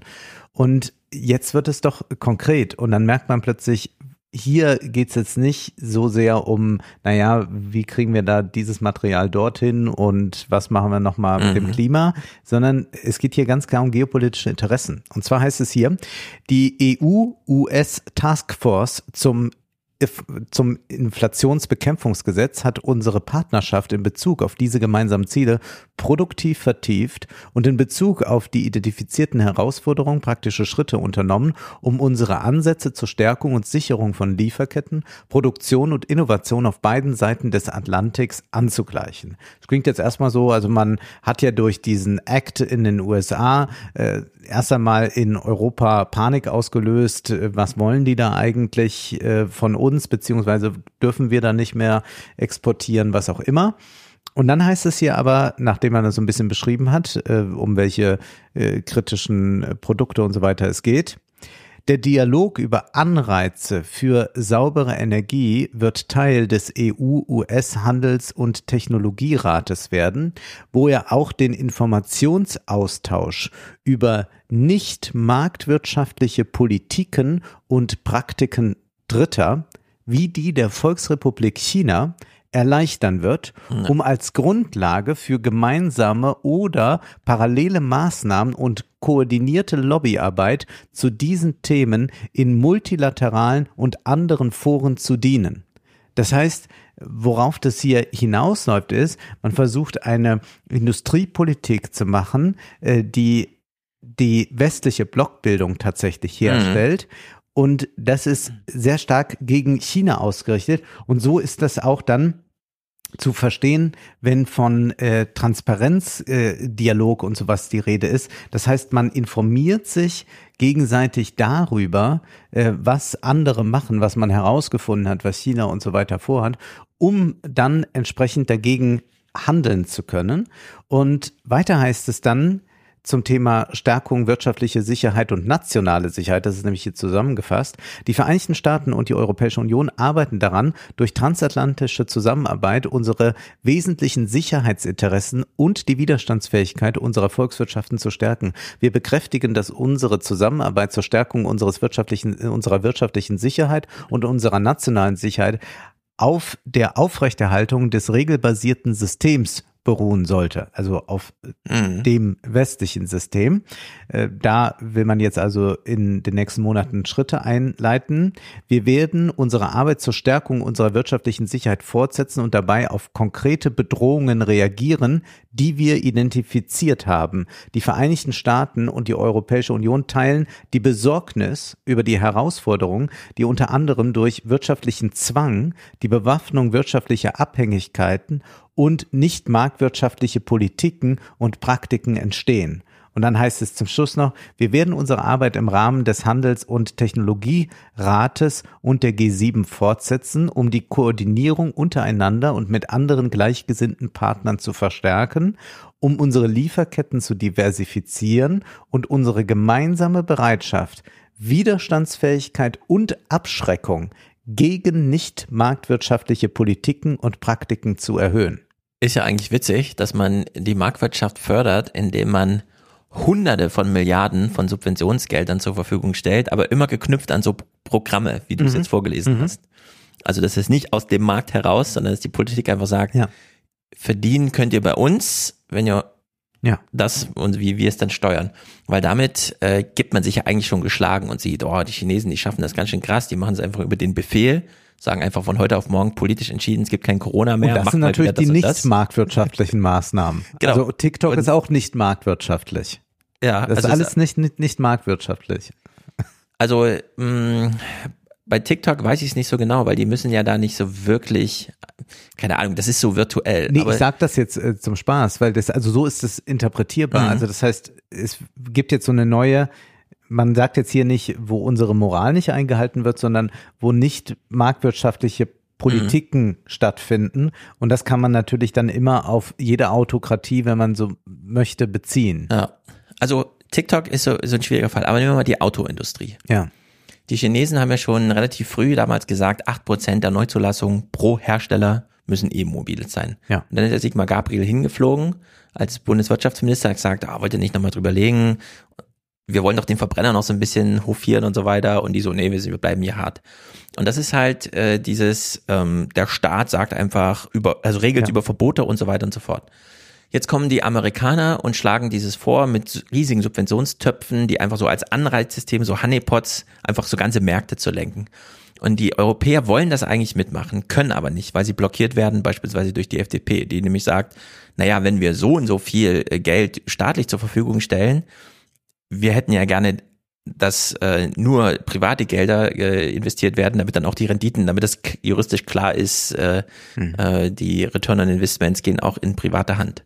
So, und jetzt blockiert die FDP quasi im Systemstreit mit China diesen in Anführungszeichen marktwirtschaftlichen Zugang über riesige Subventionstöpfe, die politisch gesteuert sind und so weiter, das Geld zur Verfügung stellen, um die Märkte zu lenken womit Biden jetzt schon sieht, oh, das ist aber blöd, weil dann klappt unsere Blockbildung nicht. Wenn nur wir Amerikaner machen, ist zu wenig. Wir sind da nicht mehr so mächtig wie früher und so. Und damit äh, fördert ja die FDP eigentlich dieses chinesische Modell, dass nämlich die Chinesen mit ihrer politischen Steuerung dann doch viel erfolgreicher und viel schneller zu Potte kommen und die Amerikaner eben nichts dagegen oder weniger dagegen halten können, als sie, wenn die Europäer mitmachen würden, erreichen könnten. Also macht eigentlich die FDP, jetzt mal so ganz vulgär, äh, kurzgeschlossen, äh, Politik, wie sie, also Blockadepolitik, die den Chinesen da hilft. Als die marktwirtschaftliche Partei. Auf ganz lange, auf, ja, auf ganz lange Sicht gesehen schon. Es ist irgendwie ein bisschen verrückt. Äh, es ist einiges ein bisschen verrückt, denn ich werde gleich noch Hans-Werner Sinn zustimmen. Uh, sehr gut. Äh, zustimmen, okay. Zustimmen, ja. Ich mhm. werde Hans-Werner Sinn loben, ganz ausdrücklich ich bin gespannt, was er sagt. loben. Okay. Wir, erst noch, TUS hat auch das Treffen von Biden und Lyon sich angesehen, sagt Folgendes dazu. So wird auf amerikanischer Seite das Treffen am 10. März zwischen den beiden Präsidenten vom beiden Team gedeutet. Als Einverständnis Europas zu einem Pakt in Sachen strategischen Rohstoffen, Anreizkompatibilität in Sachen Industrieförderung. So haben sie das umgeschrieben. Die Inflation Reduction Act, worum es geht, ist Anreizkompatibilität herzustellen. Technologische Zusammenarbeit, den Abschluss des Aluminium- und Stahldeals bis Ende Oktober dieses Jahres, Zusammenarbeit in der globalen Infrastrukturförderung und in der Reform der Weltbank. Punkt für Punkt ein strategisches Bild einer Blockbildung, die Amerika und Europa zusammen, wenn nicht schweißen, dann zumindest einen Gleichschritt herstellen, einen Rhythmus herstellen sollen. Eine Politik, die aber gleichzeitig gegen China gerichtet ist. Ich bin da übrigens mal sehr dafür. Also ihr mir mal eine amerikanische ähm, Strategie dargelegt, bei der ich sage, finde ich gut. Ja, ich glaube, dass die industriepolitische Idee sinnvoll ist und ohne Industriepolitik, also ohne eingreifende mm. Politik, äh, wird es nicht gehen. Die Frage ist nur, wenn wir an dieser Blockbildung teilnehmen, wo uns das hinführt. Und das ja, äh, führt aber, ja äh, TUS hier ziemlich deutlich auf. Also aber im Zuge dessen heißt das ja, wenn wir eine Unabhängigkeit beim Thema Energie wollen, dann machen wir das natürlich über erneuerbare Energien, also über Solar und Wind und Wasserkraften, wie auch immer. Und wir haben dafür aber zu wenig Geld und so weiter. Also stellt der Staat einfach hunderte Milliarden zur Nein, Verfügung. Das ist ja, das steht ja außer Frage. Die Frage ist nur, ob wir das mit äh, den Amerikanern nach ihren Vorstellungen als Blockbildung ja, das ist ja eben sollen. auch meine Vorstellung, weißt du, das meine ich ja damit. Ja, die Amerikaner legen es vor, aber ich sag mir, denke mir irgendwie. Naja, aber ja. die haben ja ein anderes Interesse daran. Die sagen ja nicht, damit du hier äh, Sonnt- und Wind, äh, Windenergie äh, hast und damit dein Haus betankst. Naja, aber sie sagen erstmal, das ist ein Anreizsystem. Wie hat er es jetzt genannt? Anreiz, Dingsterbums, Kompatibilität. Klar, aber, aber gegen äh, China, also es geht ja, das ist ja ein, was auch was ich vorgelesen habe, ist natürlich ein Anreizsystem, das in erster Linie darauf äh, aus ist, zu sagen, äh, wir bilden einen wirtschaftlichen Block gegen China und das bedeutet dann auch, dass man sehr bald härtere Sanktionen gegen China durchsetzen will. Also die Niederländer haben es ja schon am eigenen Leibe mhm. jetzt erfahren. Und wenn man da eine solche Eskalation herstellt auf wirtschaftlicher Ebene hin zu China, dann mag das für die USA jetzt gerade wichtig sein, aber ob das im europäischen Interesse ist, da ja. hat jetzt Adam Tooze und da habe ich und da hat auch Hans-Werner Sinn seine Zweifel. Und das, glaube ich, ist das große Problem, dass wir jetzt zwei Diskurse miteinander vermischt haben. Der eine Diskurs ist, in dem wir uns ja völlig einig sind, zu sagen, ohne eine eingreifende Industriepolitik mhm, werden wir keine grüne Wende hinbekommen, genau. werden hier nicht die Solarpanels sein und all das. Das wird der Markt ja. nicht regeln, weil er gar kein Interesse daran haben kann. Beziehungsweise auf lange Sicht könnte er eins dran haben, aber ein Markt kann nicht auf lange mhm. Sicht agieren. Das kann eigentlich nur die Politik. Ja. Nur wird dieser Diskurs, der wir müssen was fürs Klima tun, gerade verknüpft mit einer geostrategischen Blockbildung, und das kann man ja dann selbst bis zu Fridays for Future nachvollziehen, wo dann plötzlich äh, Fridays for Future äh, äh, so klingt, als würde sie NATO-Interessen in erster Linie vertreten wollen, dass man dadurch eine Konstellation geschaffen hat, die auf eine Eskalation hinausläuft, die dann ja, so aussieht, dass wir ähm, vielleicht auch dann wirtschaftlich ein großes Problem bekommen, im Gegensatz zu den USA. Denn TUS zeigt uns erst einmal auch das äh, klimapolitische Dilemma bei der Sache auf. Und hier aber entsteht das handfeste Dilemma. Und ich werde es kurz machen, um zum Schluss zu kommen. Von Russland kann man sich mit Gewinn abkoppeln, von China nicht. Und damit mhm. meint er natürlich, die deutsche Wirtschaft kann sich nicht und die europäische Wirtschaft kann sich nicht von China abkoppeln. Und auch mit Blick auf den Klimawandel ist das vielleicht gar nicht ratsam. Er hat da Zahlen, die ich nicht kannte, die mich echt umgehauen haben. Gehen wir nur in den einen Bereich der Energietechnik und der Energiewende. Von den 1,1 Billionen Dollar, das sind also 1100 Milliarden Dollar, die Bloomberg New Energy Foundation äh, für im letzten Jahr an Ausgaben für die Energiewende weltweit dokumentiert, also von 1,1 Billionen, wurden 140 Milliarden in den USA verausgabt, 180 Milliarden in Europa und 550 Milliarden in China. Das heißt die Hälfte aller Ausgaben weltweit für die Energiewende in China. Das Dreifache der großen westlichen Blocks. Und das IRA, das Inflation Reduction Act, wird an diesen Größenordnungen, meine Damen und Herren, nichts grundsätzlich verändern. Das ist ja auch ein echtes Problem. Also China verdient sich jetzt dumm und dämlich ja. an der Energiewende, so wie wir uns ja auch dumm und dämlich an allen anderen an den, an den, in den letzten 100 Jahren verdient haben. Und diese Einsicht finde ich auch total relevant, nämlich zu sagen, wir sind bei den fossilen Energien von Russland abhängig gewesen und bei den erneuerbaren Energien sind wir es von China. Wir haben im Zuge dieser, wir brauchen doch den Verbrenner und so weiter, ja das Eingeständnis an China gegeben, ja, wir, also ihr schützt für uns unsere Autoindustrie, dafür überlassen wir euch unsere Solar und wir waren ja Weltmarktführer in beiden, Wind und Solar und jetzt ist es China. So, aber ich habe gar nichts dagegen, dass das als Problem erkannt wird und so wie man sich von Russland abhängig macht im Zuge eines Krieges, dass man sich jetzt ähm, mit dieser Autonomie bei dieser Technologie, was ja im Grunde nur bedeutet, die Windräder werden in Europa hergestellt und dann nicht ja. einmal um die Welt gefahren, sondern halt auch in Europa verbaut. Und wir haben ja nun mal Siemens, die diese 15 Megawatt Turbinen mittlerweile da in der Nordsee installieren und so weiter. Die sind aber auch gut in China investiert. Genau. Und jetzt haben wir halt so ein Skalierungsproblem. Wie ist ja Robert Habecks ja. neues Lieblingswort? Hochfahren. Eine Industrie muss hochfahren, hochgefahren ja. werden. Genau. Und ich finde aber auch, das sollte jetzt alles mal hochgefahren werden. Äh, das ist äh, definitiv so. Nur sehen wir ja gerade hier, China tritt als Vorreiter auf. Das heißt, mhm. Äh, wenn wir jetzt sagen, China macht die ganze Zeit böse Dinge und mhm. ja, die bauen auch noch neue Kohlekraftwerke, weil die natürlich eine Energie brauchen, dass sie das auch mit diesen riesen erneuerbaren Investitionen nicht hinbekommen, äh, dann muss man doch festhalten, äh, dass wir, also wenn wir jetzt wirklich sagen, Klima geht uns ja alle an und wir müssen alle was tun, dann können wir nicht sagen, wir versuchen mal das Klima ohne China zu retten, was zugleich aber nicht bedeuten muss, dass wir uns einfach in eine neue totale Abhängigkeit begeben. Aber diese Abhängigkeit äh, müsste ja nicht sein, aber zugleich geht es ja bei den USA darum, eigentlich die Schotten dicht zu machen. Und TUS bringt noch eine Zahl. Noch bezeichnender sind die Zahlen für die vorgelagerte Stufe, wo es um die Investition in den Fabriken geht, die die Energiewende maßgeblich bestimmen werden also PW, EV-Fabriken. Davon waren letztes Jahr von diesen Investitionen, sie belaufen sich auf rund 110, 120 Milliarden Dollar weltweit, 90 Prozent in China. Und in den letzten fünf Jahren fällt Chinas Anteil in diesem strategischen Bereich nie unter 85 Prozent.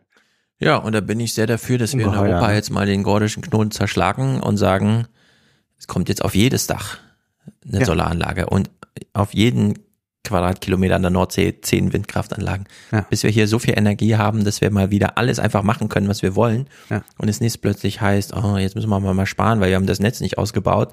Die Baden-Württemberger müssen jetzt mal alles ausschalten, damit genug Strom im Netz bleibt, damit man äh, die Netzfrequenz stabil hält, weil gerade so viel Wind in der Nordsee produziert wird, dass das Netz sonst kaputt ginge. Ja. Wenn die in Baden-Württemberg jetzt mal Fernsehen gucken. Das sind ja alles absurde mittelalterliche Zustände. Und da bin ich doch sehr dafür, dass wir jetzt einfach die FDP da mal raushauen und sagen, all in Investitionen. Deutschland hat noch eine Billion offen bevor irgendein Finanzmarktteilnehmer sagt, oh, es ist aber krass mega verschuldet.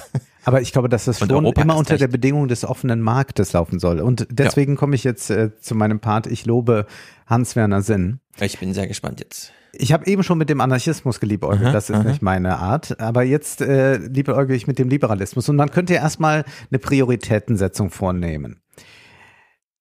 Was ist eigentlich das Allerwichtigste? Gesundheit. Dann würde man sagen Gesundheit, ja, aber das ist eine sehr individuelle Sache, plus dann nochmal ja. die gesellschaftliche Sache, wie ist äh, die Vorsorge und all das. Und dann würde man aber sicherlich als nächstes auf den Frieden kommen. Auch, ja. Und dann kommen alle anderen Fragen. Mhm. Und ich würde nochmal hier deutlich machen, in fast allen anderen Fragen bin ich mit Hans-Werner Sinn nicht einer Meinung. Äh, der sagt natürlich ja auch Dinge zur Inflation oder zu Löhnen und sowas im Handelsblatt. Da will, wollen wir gar nicht drauf eingehen. Aber es geht jetzt im Handelsblatt darum, brauchen wir ein neues Geschäftsmodell? Deglobalisierung wird er gefragt. Ist das was? Mhm. Und dann sagt Hans-Werner Sinn, nein, wir müssen das Alte wiederbeleben und gegen die Ideologien verteidigen, also das alte Geschäftsmodell. Mhm. Der linksgrüne Moralismus, der anderen als willkommenes Argument für schieren Protektionismus dient, führt uns auf teure Abwege. Dann wird er gefragt, und Friendshoring? Friendshoring ist auch Protektionismus. Der Handel bringt aber besonders große Spezialisierungsvorteile für alle Beteiligten, wenn sie sich unterscheiden. Vive la différence. Und dann geht es darum, naja, aber Menschenrechte, dann sagt er, ja, diese Menschenrechte gibt es und die, die muss man auch immer wieder herausstellen, aber er sagt, die Verbindungen zu China dürfen nicht abreißen. China ist Deutschlands größter Handelspartner. China ist ein mächtiges Land und China ist Deutschland gewogen. Ich würde diese Karte nicht aufgeben, auch wenn es sicher richtig ist, sich stärker zu diversifizieren. Mhm. Und er sagt auch, unsere Sicherheitsinteressen sind natürlich engstens mit denen der USA verbunden. Doch liegen die wirtschaftlichen Interessen nicht beisammen. Wir müssen uns hier emanzipieren.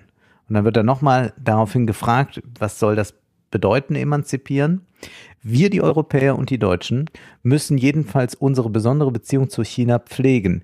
Wir können nicht den konfrontativen Weg der USA übernehmen. Das sollten wir schon aus ökologischen Gründen nicht tun. Man kann China nicht klein halten wollen und gleichzeitig hoffen, dass es die fossilen Brennstoffe, äh, die wir ihm wegen unserer Kaufverbote verbilligt überlassen, aus klimapolitischen Gründen ja. nicht verwendet. Also die Blockbildung, die TUS hier sieht, Europa, ja. Euro, äh, Amerika. Und jetzt die Warnung, die Hans-Werner Sinn ausspricht.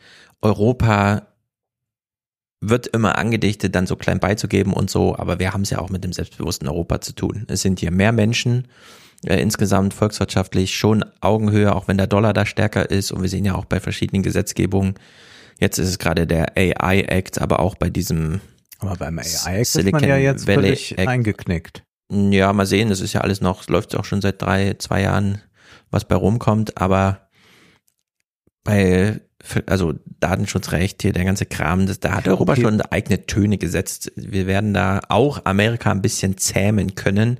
Ich kann mir nicht vorstellen, dass wir sehen ja auch, wie Macron sich da verhält, dass Europa da einfach mitmacht, wenn Amerika da so auf Konfrontationskurs geht.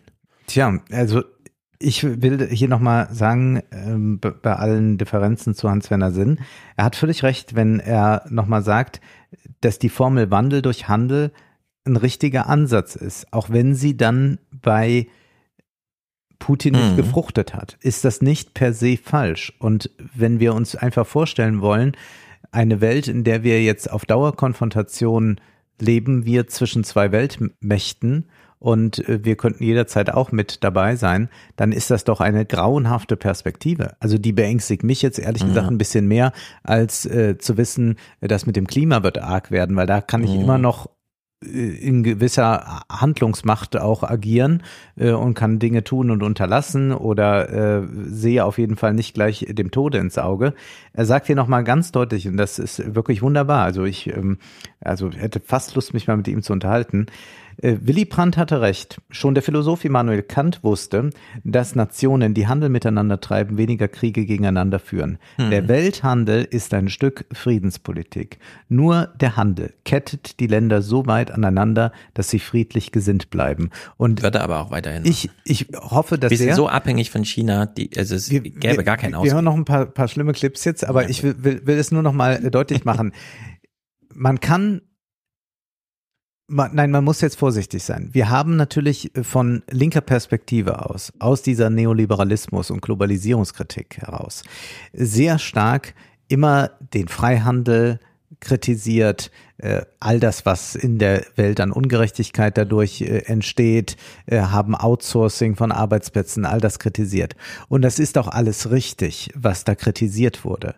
Ich glaube nur, dass die Alternative äh, zu dieser liberalen Wirtschaftsordnung, die jetzt gerade sich auftut, keine gute Alternative ist, sondern es eher noch schlimmer macht. Deswegen bin ich an dieser Stelle äh, auf der Seite äh, der Liberalen. Und Hans-Werner Sinn, man kann über ihn sagen, was man will.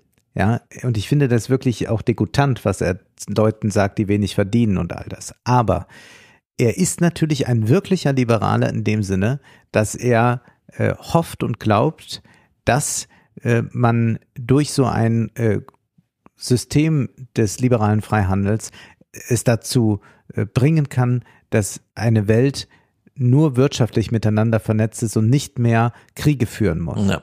Und das ist schon etwas äh, Wertvolles. Wir müssen eh nochmal sagen, die Globalisierung ist in Verruf gekommen, weil in Bangladesch diese Fabrik zerstört wurde mhm. und dann tausend tote Näherinnen und so weiter. Und wir haben ja von Gerd Müller die Argumentation gehört beim Lieferkettengesetz, das ja als unterbelichtetes Gesetz vielleicht eines der wichtigsten der letzten Jahre war. Für drei Euro mehr, die am Ende der Wirtschaftskette da ankommen, wo wirklich gearbeitet wird. Für drei Euro mehr kann man schon europäische Arbeitsschutzstandards einhalten. Ja. So. Und obwohl wir die da für 2,50 Euro nähen lassen und es hier für 70 Euro verkaufen, trauen wir es nicht zu, das dem Kunden für 72,50 Euro zu verkaufen, für diese zwei Euro mehr. Mhm. Wir könnten alles so lassen, wie es ist und müssten einfach nur ein bisschen mehr Geld, nur ein bisschen mehr Geld die Wertschöpfungskette entlangrutschen lassen und schon hätten wir ganz schön viele Probleme gelöst. Das kannst du bei Schokolade genauso durchrechnen. Überall, das sind auch Kaffee immer und so, der ganze da, Kram. Genau. Und ja äh, wir brauchen nicht immer dieses fundamentale, ja, der ganze Kapitalismus und überhaupt und alles muss abgeschafft werden. Nee, wir müssen nur diese Verteilungsfragen anders klären. So wie wir ja noch in Deutschland. Wir haben genug Geld, wir haben genug Produktivität, wir haben genug Menschen, wir haben nur Verteilungsprobleme. Es sind nur Verteilungsprobleme. Was wir aber momentan ja sehen, ist eine Industriepolitik oder eine Politik, die ohne die Industrie stattfindet. Wir werden das jetzt gleich noch weiter hören, denn erstmal ist es verrückt. Wir haben jetzt noch dieses E-Fuels und denken Lobbyarbeit und so und dann stellt sich ja fast heraus, ach so, die Konzerne sind auch schon gar nicht mehr interessiert. Aber, ja. aber was wir, was wir eigentlich äh, erleben, ist äh, durch die FDP noch so eine starke, wir gucken mal, welche Konzerne welche Interessen haben und versuchen die durchzusetzen. Und das erleben wir aber zum Beispiel in der beiden Administration nicht mehr. Aber wir hören erstmal noch weiter TUS. Das ist also das Dilemma. Die Dynamik der Energiewende, die Zukunft der metallverarbeitenden Branche, sei es im Maschinenbau, Fahrzeugbau oder eben auch im Elektrobereich, die, die, die Zukunft, die dort gestaltet wird, wird de facto von China bestimmt. Die aufsteigende Macht, die aber jetzt von, den US, von der die USA verlangt, dass Europa sich entkoppeln muss. Und geben Sie sich da wirklich keinen Illusionen hin. Die Forderungen werden von Washington der Reihe nach gestellt werden. Sie haben in gewisser Weise eine Programmatik dafür, diese schrittweise äh, Einbindung Europas und Ostasiens in die Blockbildung gegen China wird sehr bewusst von sehr smarten Leuten, un, un, ungeheuer umgänglich Menschen, liberale Menschen, mit denen man sehr gerne essen gehen würde, betreiben diese äh, Politik mit, mit großer Absicht. Es sind nicht die republikanischen Hardliner. Mhm. Und erstaunlich ist, wer jetzt eigentlich regiert. Diese Politik wird gestaltet von Menschen mit einer historischen Fantasie und äh, zum Teil würde man sich wünschen, dass sie das nicht hätten. Äh, denn denn sie, sie, sie verstehen sich als Akteure in einem sehr großen Drama. Und das Entscheidende darin ist, dass in der gegenwärtigen demokratischen Partei die Wirtschaft kein entscheidendes Wort mitspricht. Es ist eine sehr interessante Umkonfiguration der amerikanischen Politik. Wenn Sie an die Koalition um Biden herum denken, ist das nicht mehr die Koalition der Clinton-Jahre. Das ist nicht mehr die Globalisierungskoalition, auch bei den Demokraten nicht. Ja, man könnte fast äh, in eine gewisse Nostalgie für die alten Zeiten verfallen, wo Robert Rubin und Goldman Sachs doch äh, äh, das Ruder vertreten. Also wenn Sie zurückdenken an die Bush-Jahre, okay. ähm, da hat Wall Street äh, das chinesisch-amerikanische Verhältnis maßgeblich mitbestimmt. Ja, das ist doch interessant. Er geht doch auch auf Apple dann ein. Apple hat ja nun mit China eigentlich da eine wichtige Werkbank. Die sind und dass da man da einfach sagt, äh, nee, ihr seid zwar eigentlich unsere wichtige Aktie, mhm. aber wir haben eine andere Idee von China. Das mhm. wäre undenkbar gewesen. Und das interessiert mich jetzt, äh, wenn ich hier den Systemtheoretiker sitzen habe. Was äh, tut sich denn da eigentlich? Also wir haben äh, natürlich die äh, verschiedenen Systeme, Politik, Wirtschaft, mhm. Medien. Und dann ist doch äh, wahrzunehmen, dass bis auf die paar Podcaster, die du eben genannt hast, Medien und Politik in großer Eintracht gegen TikTok schießen, Äh, auch äh, sehr auf einem Anti-China-Kurs sind. Äh, es sicherlich einzelne Teile der Wirtschaft gibt, die das gut finden, weil die durch einen Protektionismus wahrlich geschützt werden. Aber man hat ja sehr viele Industriezweige oder Börsenleute, die einfach nicht mehr da direkt in der Politik involviert sind. Äh, was bedeutet das eigentlich, wenn die Systeme äh, wieder stärker unabhängig voneinander agieren oder wir sagen, wir haben jetzt so ein medialpolitisches System, das sich oder zwei Systeme, die da große Schnittmengen mhm. haben, während das Wirtschaftssystem, das einfach fragt, äh, bringt es was, bringt es nichts, das würde man ja so auf die Wirtschaft reduzieren können, äh, das erstmal nicht in Fra äh, nicht die relevante Frage ist, sondern erstmal fragen wir, wie geht's den Uiguren? Mhm. Ja, also man muss ja erstmal den Mensch dann rausnehmen aus der Rechnung. Ja. Wir haben es also nicht mit Politikern oder Unternehmern zu tun, sondern nur mit Kommunikation, die entweder darauf abstellt, mehr Geld zu verdienen oder politische Macht zu erringen. Und das sind ja zwei sehr verschiedene Sachen. Mhm. Also Geld verdient man einfach, indem man in einem, in einem kleinen Handel äh, mit einem Plus rausgeht und das wird dann halt auch einfach aufsummiert und umso mehr man solche Handel zusammen organisieren kann in irgendwelchen Organisationen, umso besser.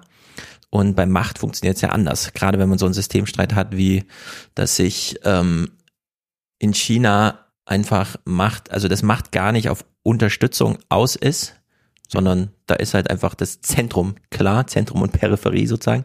Peking entscheidet einfach, während ja Macht auf westlicher Seite immer wieder neu organisiert werden muss. Und zwar nicht nur alle vier Jahre für Wahlen, sondern bei jeder einzigen öffentlichen Kommunikation mhm. wird ja immer drauf abgestellt, dass man auch die Machtkommunikation mitlaufen lässt. Also wie vorhin schon angemerkt. Äh, Was dann Lamprecht nicht kann, deswegen muss sie zurücktreten. Genau. Beispiel, ne? Oder haben wir mit dieser politischen Entscheidung Habeck ausreichend geschwächt? Fragt dann Scholz ja. so per Zuruf in, im, im Willy Brandt-Haus nach. Und dann heißt es, ja, können wir so machen da kommt Habeck nicht gut durch. So, ja, dann hat man die Machtfragen auch wieder dran gebunden. Was äh, Tus hier kritisiert, ist ja, was wir ansonsten als Korruption bemängeln, dass nämlich die eine Logik in die andere Logik so rein korrumpiert. Mhm. Also, dass man sagt, wir sind zwar hier das politische Zentrum. Aber eigentlich geht's doch nur um Kosten-Nutzen-Rechnung. Genau, aber eigentlich sind wir ja eine Washington AG, die Geld verdienen möchte. Ja. Also nutzen wir mal diese ganzen Machtfragen nur als Vehikel und lügen dem Volk halt irgendwas vor oder sowas, ne? Also klären das so auf Programmebene, äh, was wir jetzt so tun. Und das finde ich auch nostalgisch. Naja, ich werde so ein bisschen ist. nostalgisch, also nostalgisch nicht im Sinne von, aber was er sich ja hier wünscht, ist ja, oder sagen wir mal so, Nostalgie ist ja immer so ein Zurückerinnern an schönere Zeiten, weil man klären kann, warum sie schön waren. Und jetzt mhm. ist ja die Frage, warum sagt Adam Tooze, dass es zu Clintons Zeit schön war? Weil man da nämlich in, mit politischer Macht ökonomisch Profit, wie soll man sagen, erzeugen, provozieren konnte. Also man wusste, wie sich die Systeme miteinander irritieren. Und es drohte kein Krieg. Und es drohte zum Beispiel kein Krieg. Und jetzt ist ja alles außer Rand und Band. Also wir hören ja nachher gleich äh, die ganze GPT-Sache, wie die auf der Bühne stehen. Und da fragt man sich ja wirklich, gibt es Systemlogiken noch? Gibt es so reine Rationalitäten von Systemen noch? Kann man noch Systeme miteinander irgendwie in kommunikativen, operativen Zusammenhang bringen? Oder sind wir jetzt eh allem irgendwie ausgeliefert? Maurice Höfken hat jetzt mal darauf hingewiesen, Zinsen. Also wir haben eine Inflation und regieren darauf mit Zinsen. Zinsen bringen alles durcheinander, das ganze Gefüge. Ja. Also wenn wir einfach eine Verdreifachung von Zinsen haben und dann 20 Jahre laufende Kredite bei 5% und dann aber 15%, dann sind die, also dann ist das, was wir für diesen Kredit kaufen, plötzlich dreimal so teuer. Ja. Aber es sind doch nur zwei Prozent mehr. Ja, aber es ist trotzdem in der Rechnung am Ende ist es dreimal so teuer. Und das bringt alles durcheinander. Und dann passieren solche Sachen wie, dass die Silicon Valley Bank pleite geht, nur durch Misskommunikation. Und plötzlich ist aber die Credit Suisse auch pleite. und lauter solche Sachen, ja. Also alles hängt miteinander zusammen. Und alle sagen, es ist nicht wie 2008. Ja, und da dann werden alle nostalgisch und ja. sagen, oh, ich hätte gern wieder die Zeit zurück, in der man mit politischer Macht auch so in die Ökonomie mhm. eingreifen kann, dass man irgendwie, ja, wir wissen ja, ihr wollt Profit und das ist dann nicht ganz unsere Rationalität, aber wir entscheiden jetzt einfach mal oder wir bereiten entsprechend vor, damit sowas nicht passiert, kommt doch mal ins Weiße Haus und dann klären wir das mal und so weiter. Ne? Also dieses Deutschland-AG-Bild, ja. das dahinter steckt, da kann man schon sehr nostalgisch werden, aber in diese Zeit führt es halt sowieso nicht zurück. Aber gibt es nicht einen ganz großen Widerspruch gerade zwischen der Bevölkerung und dem politischen System? Und ich würde jetzt mal noch die Akteure mit reinnehmen. Ich bin ja auch kein Systemtheoretiker. Wir haben jetzt anfangs über dieses Referendum in Berlin gesprochen. Da geht kaum jemand hin und dann auch nur die Hälfte eigentlich sagt, ja, können wir machen. Ja. Und die meisten Berliner haben offenbar andere Sorgen. Wenn ich jetzt hier diese Statistik nehme aus dem Wall Street Journal, dass alles runtergeht, also das Interesse äh, beziehungsweise die Leidenschaft für Patriotismus, Religion, Kinder haben und Community Involvement mhm. und nur das Interesse für Geld steigt, dann bedeutet das ja erst einmal, offenbar geht es vielen Leuten nicht besonders gut, deswegen ist Geld das Wichtigste. Also Leute, die Geld haben, sagen oft, Geld ist mir nicht so wichtig. Leute, die kein Geld haben, ja, wissen, wie wichtig Geld ist. 10% Inflation und, ist halt Geld, das knapp genau, ist. Ne? Dann ist Geld das, was knapp ist und äh, das, worauf die Priorität liegt. Geld ist aber auch etwas völlig Individualistisches und was äh, sehr Funktionales. Nicht zwingend. Also ich bin immer wieder beeindruckt, wie sehr die Tagsthemen oder so mit dem Börsenbericht doch für gute Laune sorgen können, indem sie einfach sagen, der Euro kletterte, dem DAX geht's gut. Das ist dann nicht mein Geld, okay. sondern das ist einfach so Aber äh, das Thermometer für Leute befragt, uns alle. Also wenn sie nicht sagen, eher ist für mich der Patriotismus wichtig als Geld oder die hm. Religion hm. wichtig als Geld, sondern sie sagen, Geld ist wichtiger. Also, wenn sie das sagen, dann bedeutet das doch erst einmal, dass sie, diese, diese Bevölkerung, eigentlich auf der Hans-Werner-Sinn-Linie liegen und sagen, gut, wir machen äh, Handel, wir äh, sind mit allen Ländern, die uns Profit bringen, egal welche Ideologien, welche Autokratien das sind, äh, sind wir d'accord, uns geht es ums Geld. Äh, mhm. Wir wollen versuchen, möglichst viel Profit zu machen, wie die Unternehmer. Die Unternehmer, sagt Adam Tooze, sind rausgedrängt. Die Wall Street regiert nicht mehr mit äh, bei äh, der beiden Administrationen. Zugleich haben wir aber da eine Administration und haben generell eine Politik und haben auch einen medialen Widerhall. Wir haben es bei Ukraine gemerkt, wir werden das bei Taiwan wahrscheinlich dann äh, noch einmal ganz genauso erleben, die aber die ganze Zeit sagt, Patriotismus, also die quasi ja, ideologisch argumentiert. Also wir haben Liste. doch hier eine, eine, wir haben doch hier eine interessante Spaltung, dass mhm. wir zum einen äh, eigentlich jetzt ist die liberale Idee durchgetrickelt, kann man sagen. Und also jetzt wollen, wollen alle im Prinzip, dass es ihnen ein bisschen besser geht finanziell, während wir aber jetzt eine Politik haben, die sagt, naja, auch wenn die Apple-Aktie abstürzt, wir lösen uns von China. Äh, auch wenn äh, das ein großes Desaster für Europa sein sollte äh, und für die europäische Autoindustrie, wir lösen uns von China.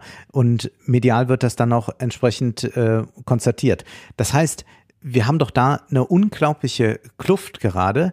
Was bedeutet aber auch, wir erleben, wo wenig äh, Rückhalt dafür eigentlich da ist, eine völlig andere, äh, sagen wir, ideologisch ausgerichtete Politik, ja. auch Außenpolitik. Und mit ideologisch meine ich jetzt was wertfreies, also einfach nicht konsumistisch geleitet, wirtschaftlich geleitet, sondern sehr stark ideologisch geleitet. Mhm. Man könnte diese Liste hier auch äh, ummodeln in so ein Intelligenz, also es klingt ja fast wie bei so einem Intelligenztest, wenn man so fragt, was passt nicht in die Reihe? Patriotismus, Religion, Kinderwunsch, Community Involvement, Geld. Ja. So, wenn wir sagen, Geld passt nicht rein, weil Geld kann man anfassen. Ja. Aber Geld weiß ich, worum es geht. Patriotismus, was ist denn das? Religion? Hä, schon lange nicht mehr. Kinderwunsch, ja, keine Ahnung, später mal oder ist schon erledigt oder wie auch immer, passt gerade nicht in meinen. Und wir haben ja bei Community Involvement sogar von 98 bis 2019 ein aufsteigendes, also von ungefähr sagen wir mal so 45, 50 auf über 60 Prozent Zustimmung und dann durch Corona so ein Absturz. Also das mhm. kann man ja auch mal noch mal historisieren, ein bisschen ausklammern. Ja. Aber Patriotismus, Religion, Kinderwunsch, Geld. Bei Geld weiß man einfach, worum es geht. Geld mhm. kann man, das ist wie dieses berühmte, das Gold. Es glitzert und man kann es in die Hosentasche stecken und dann kommen so diese Weisheiten, ja, für eine Goldmünze kannst du immer einen Mantel kaufen, egal ob 1923 oder 2023 ist und so weiter. Das ist halt bei den anderen Kategorien, was soll man denn jetzt mit Patriotismus, Religion und Kinderwunsch? Ja, das frage ich mich auch, was man mit Patriotismus soll, aber genau. offenbar. Bei Geld weiß man immer, was man damit. Gibt es äh, in der Politik und auch medial, wir haben das ja nun jetzt äh, über ein Jahr hier durchgespielt, mhm. äh, doch ganz andere Töne und das finde ich erstmal sehr interessant. Also, dass, äh, dass wir da eine Spaltung erleben, also da wieder bei mhm. den Repräsentanten und jenen, die sie repräsentieren sollen. Was soll denn jetzt Europa tun? Adam Tooze sagt Folgendes. Denke ich, dass wir zurückgezwungen werden in Fragen, die wir möglicherweise viele von uns seit den, ja, vielleicht seit dem Konflikt 2003, den man aber abtun konnte als gewisserweise amerikanischer Amoklauf infolge von 2001. Vielleicht sind wir äh, zurück, werden wir zurückgedrängt durch diese durch diese Problematik und durch diese Formulierung des Problems in die Jahre der 80er Jahre, wo die europäische Linke eine viel schwerwiegendere und komplexe Standortsbeziehung, äh, Bestimmung vollziehen sollte. Eine, eine Standortbeziehung in Sachen NATO-Doppelbeschluss zum Beispiel, die letztendlich auch zu einer Spaltung der deutschen Linken geführt hat. Als hättest du den Clip schon gekannt, hast du eben ja gesagt, komisch, bei den Linken ist irgendwie alles durcheinander gegangen. Ja. Äh, man fand Total Krieg scheiße, ja. Regierung macht auch immer nur dummes ja. Zeug, wir sind gegen alles. Und jetzt aber, wenn Krieg ist, äh, Regierung mhm. ist toll, vertritt den Willen des Volkes und so. Und äh, diese äh, Verwirrung, die du jetzt gerade so wunderbar aufgetan hast, äh, die schildert eigentlich jetzt hier Tus nochmal und sagt, ja, äh, das könnte jetzt äh, so ganz problematisch werden. Wo wird man sich dann eigentlich da äh, in dem linken Lager, muss man wohl eher sagen, orientieren? Er sagt nämlich, Europa ist da schon ziemlich tief drin. Das sind also meiner Meinung nach ganz fundamentale Fragen, die auf uns zukommen, und zwar im rasenden Tempo. Was man nicht unterschätzen darf, ist, inwieweit diese Frage der strategischen Autonomie Europas bereits jetzt und nicht nur aufgrund von Putins Krieg mit einer Riesenhypothek belastet ist. Im Moment hier gewisserweise eine Linie, einen Strich zu ziehen und äh, im Moment äh, Amerika zu erklären, dass man bereit ist, einen bestimmten Weg äh, mit ihnen zu gehen, aber nicht weiter als das, würde jetzt bereits einen Bruch implizieren. Mhm. Das ist natürlich, ähm, die Chinesen, ich habe es ja vorhin schon mal gesagt, fahren gerade semantisch alles auf, ja. weil sie wissen, umso besser schützen wir uns davor, strukturell tätig werden zu müssen. Also ja. wirklich eine Schießen aus. Lassen wir es mal bei den Worten. Und dieses Problem hat ja Amerika auch. Man muss jetzt überall semantisch immer gleich rein, alles ist immer gleich, der größte und so weiter. Vorfall überhaupt, ein Ballon, der irgendwie oben rumfliegt, einer von Hunderten, ist dann immer gleich das ja. Untergangsszenario und so. Und hier ist natürlich paradox, was er fordert. Hm. Er möchte nicht, dass es eine schießende Auseinandersetzung gibt, also dass es strukturell wird, dass wir dann wirklich ins, wo es teuer wird. Gleichzeitig will er das aber verhindern, indem wir semantisch schon mal runterregeln und Amerika Grenzen aufzeigen. Ja. Was ja nur bedeutet, wir schwächen diese semantische Auseinandersetzung auf westlicher Seite, was uns ja wieder gefährlich in so ein strukturell, also die Grenzüberschreitung zum strukturellen, ja. weil wir müssen semantisch sozusagen, ja, wieso, es gibt dieses interessante Video, da ist so ein Zaun, so ein Tor, so ein Gartentor und auf jeder Seite ist ein Hund und sie bellen sich an und man sieht so richtig, sie würden am liebsten übereinander herfallen und plötzlich geht dieses Tor auf. Und dann stehen sie sich von jetzt auf gleich ohne dieses Gitter zwischen sich gegenüber, hören sofort auf zu bellen, tun so, als wäre nichts gewesen und gehen so ihrer Wege. Fallen nicht übereinander her. Ja. So. Und noch ist dieser Zaun da. Und solange dieser Zaun da ist, muss jeder dem anderen zeigen, ja. äh, sobald hier, ja, also niemand will sehen, wir können alle noch blöffen, soweit wie es geht, aber wir müssen eben auch. So, und äh, umso mehr wir uns anbellen, umso mehr sagen alle draußen Stehenden, lass mal das Tor zu. Weil wenn die einfach nur so, äh, dann ja, kannst du auch aufmachen, passiert nichts und so, ne? Und dann passiert aber doch was. Und das ist auch dieses, dieses Paradox das ist eine ganz heikle Situation, also gerade weil wir schon so tief da drin sind. Ich betone, äh, ich, ich stelle diese Situation bewusst etwas dramatisch dar und ich tue das ähm, nicht, nicht um der, nicht um einfach nur um den Nachmittag zu belegen, beleben, sondern weil, weil, ähm, weil mich wie viele andere Besucher in Amerika die Stimmung in Washington in den letzten sechs Monaten zutiefst beunruhigt hat. Also ich habe äh, Adam Tooze so noch nicht sprechen hören, das ja. muss ich wirklich äh, sagen. Und es war, äh, als man dann dort live saß, ein ganz eigenartiges Gefühl, weil er es nochmal auch deutlich Europa mhm. abverlangt, was jetzt zu tun ist. Ich würde mir wünschen, dass die Regierungen Europas klipp und klar sagen, es gibt keine vorstell kein vorstellbares Szenario, in dem wir in einen militärischen Konflikt mit der Volksrepublik China uns begeben, hineinbegeben werden. Auch nicht als eure Alliierten. Es gibt einfach kein solches Szenario. Also es gibt kein Szenario. Das würde wirklich bedeuten, ja. dass man, dass man sagt, auch wenn irgendwas mit Taiwan sein wird, wir werden uns nicht daran beteiligen. Aber Komme, willst du diese Botschaft wolle. an China senden? Wir machen nichts, selbst wenn ihr Taiwan überfallt? Intern kann man die senden. Ist natürlich. Also ich würde die jetzt vielleicht nicht. Aber was äh, heißt intern? Du weißt ja nicht, wo China zuhört und wo nicht. Woraus sie Schlüsse ziehen und woraus nicht. Nur die Sache ist, Amerika erwartet ja bereits, dass wir bei allem mitmachen. Er sagt es hier nochmal deutlich. Das wäre ein Riesenschock im Moment für die amerikanische Politik. Das würde das Kongress nicht verarbeiten können. Und das heißt also, wenn man, wenn man, äh, wenn man, wenn man die zugrunde liegenden unausgesprochenen Prämissen der amerikanischen Politik im Moment offen ausspricht, okay, kommt verstanden. man sofort in einen Konflikt. Wenn man das nicht tut, lässt man sich gewisserweise darauf ein. Und das, das ist wirklich das Dilemma der europäischen Diplomatie im Moment. Ja, das ist nicht nur ein Dilemma, das ist ein sehr großes Paradox. Ja, und das ist äh, nicht auflösbar, vor allem äh, wenn man dann Habecks Mann hört, Philipp Steinberg, das ist der Abteilungsleiter für Wirtschaftsstabilisierung und Energiesicherheit, der war dann mhm. gleich im Anschluss mit TUS zusammen auf dem Panel und wir hören uns nur vier Clips an und ähm, ja, ich muss es fast nicht kommentieren, glaube ich. Herr TUS, das war ja hochgradig spannend und ich habe gerade wieder über LNG-Terminals und so Wahnsinn verhandeln müssen, mal schön mal wieder so eine wirklich pontierte akademische und intellektuelle Diskussion zu führen. Aber sehen Sie es mir nach, bisschen dann doch holzschnittartig und zuspitzend polemisieren. Deswegen möchte ich ganz kurz vielleicht auch, auch ein bisschen darauf antworten. Ja. Ja. ist natürlich, ja, ist aber, ist, ist, ist so wie so ein, greift aber eine andere Logik. Das ist halt Politik. Ja, aber dann, dann kann man vielleicht auch einfach den Mund halten. Das geht ja auch. Also ja. ist das, ist das jetzt, also wenn man das jetzt hört, so, aber vielleicht ein bisschen holzschnittartig und jetzt sagt er hier einfach. China. Die Bundesregierung, wir ringen ja auch, wie wir mit China umgehen sollen. Wir haben aber auch eine neue China-Strategie, die natürlich auch viel kritischer ist. Ja, warum denn? Weil in China alles Mögliche passiert, angefangen mit Menschenrechte über die Art und Weise einer ich sage es, imperialistischen Wirtschaftspolitik, die China macht, no level playing field.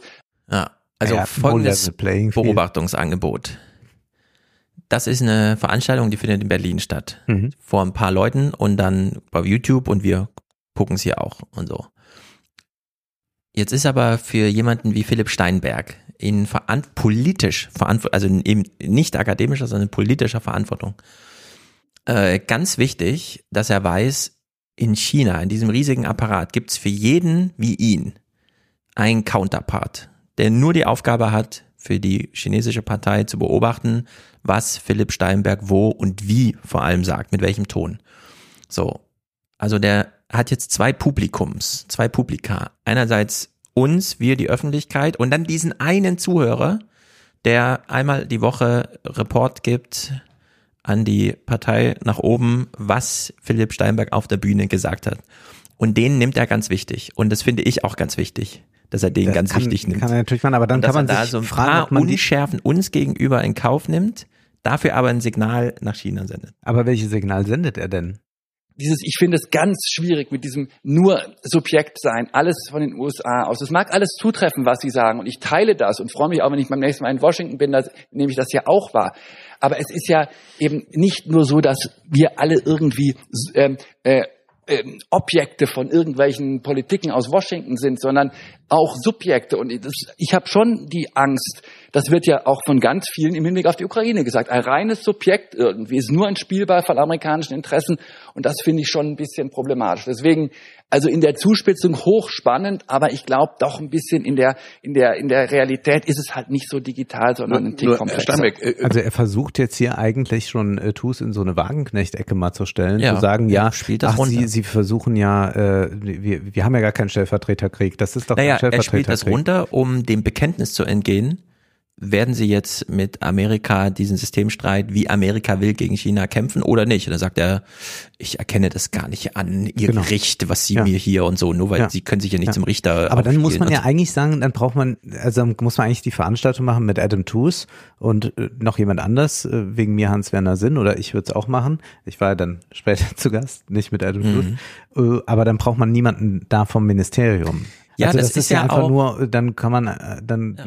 oder der sagt, sie wissen, ich kann jetzt eh nur Unsinn reden. Öffentliche Kommunikation von Politikern in Verantwortung ist immer paradox. Immer. Du kommst aus dieser äh, Sache nicht raus. Ja, ich gehe ja deshalb nicht in, äh, es ist super schwer, sich über von Politikern über Politik informieren zu lassen. Genau, ich äh, oder im Hintergrundgespräch dann vielleicht. Ja. Aber ich gehe zum Beispiel auch nicht in eine politische Talkshow mit Politikern, hm. weil die ja keinen interessegeleiteten Dialog führen, sondern die führen ja einen machtgeleiteten Dialog. Deswegen brauche ich ja nicht mit denen, genau. muss ich ja nicht ja. mit denen reden. Also ich muss, kann die ja nicht überzeugen mit einem Argument, weil die ja äh, auf einer ganz anderen Ebene diskutieren. Naja, sagen wir es mal so, es ist halt äh, mit Philipp Steinberg vor Publikum zu reden ist wie mit ChatGPT oder GPT-4 jetzt zu reden. Man weiß halt nicht so genau, man muss selber mitdenken, es kommt drauf an, wie der Dialog ja, sich entfaltet und so weiter. Aber ich erwarte eigentlich schon von einem äh, von einem Mann, der äh, aus einem grünen Wirtschaftsministerium stammt, dass er nicht da steht und wie so ein Lehrer sagt, äh, sagen wir mal, eine tolle akademische Rede, gibt es auch eine mhm. 2 Plus für,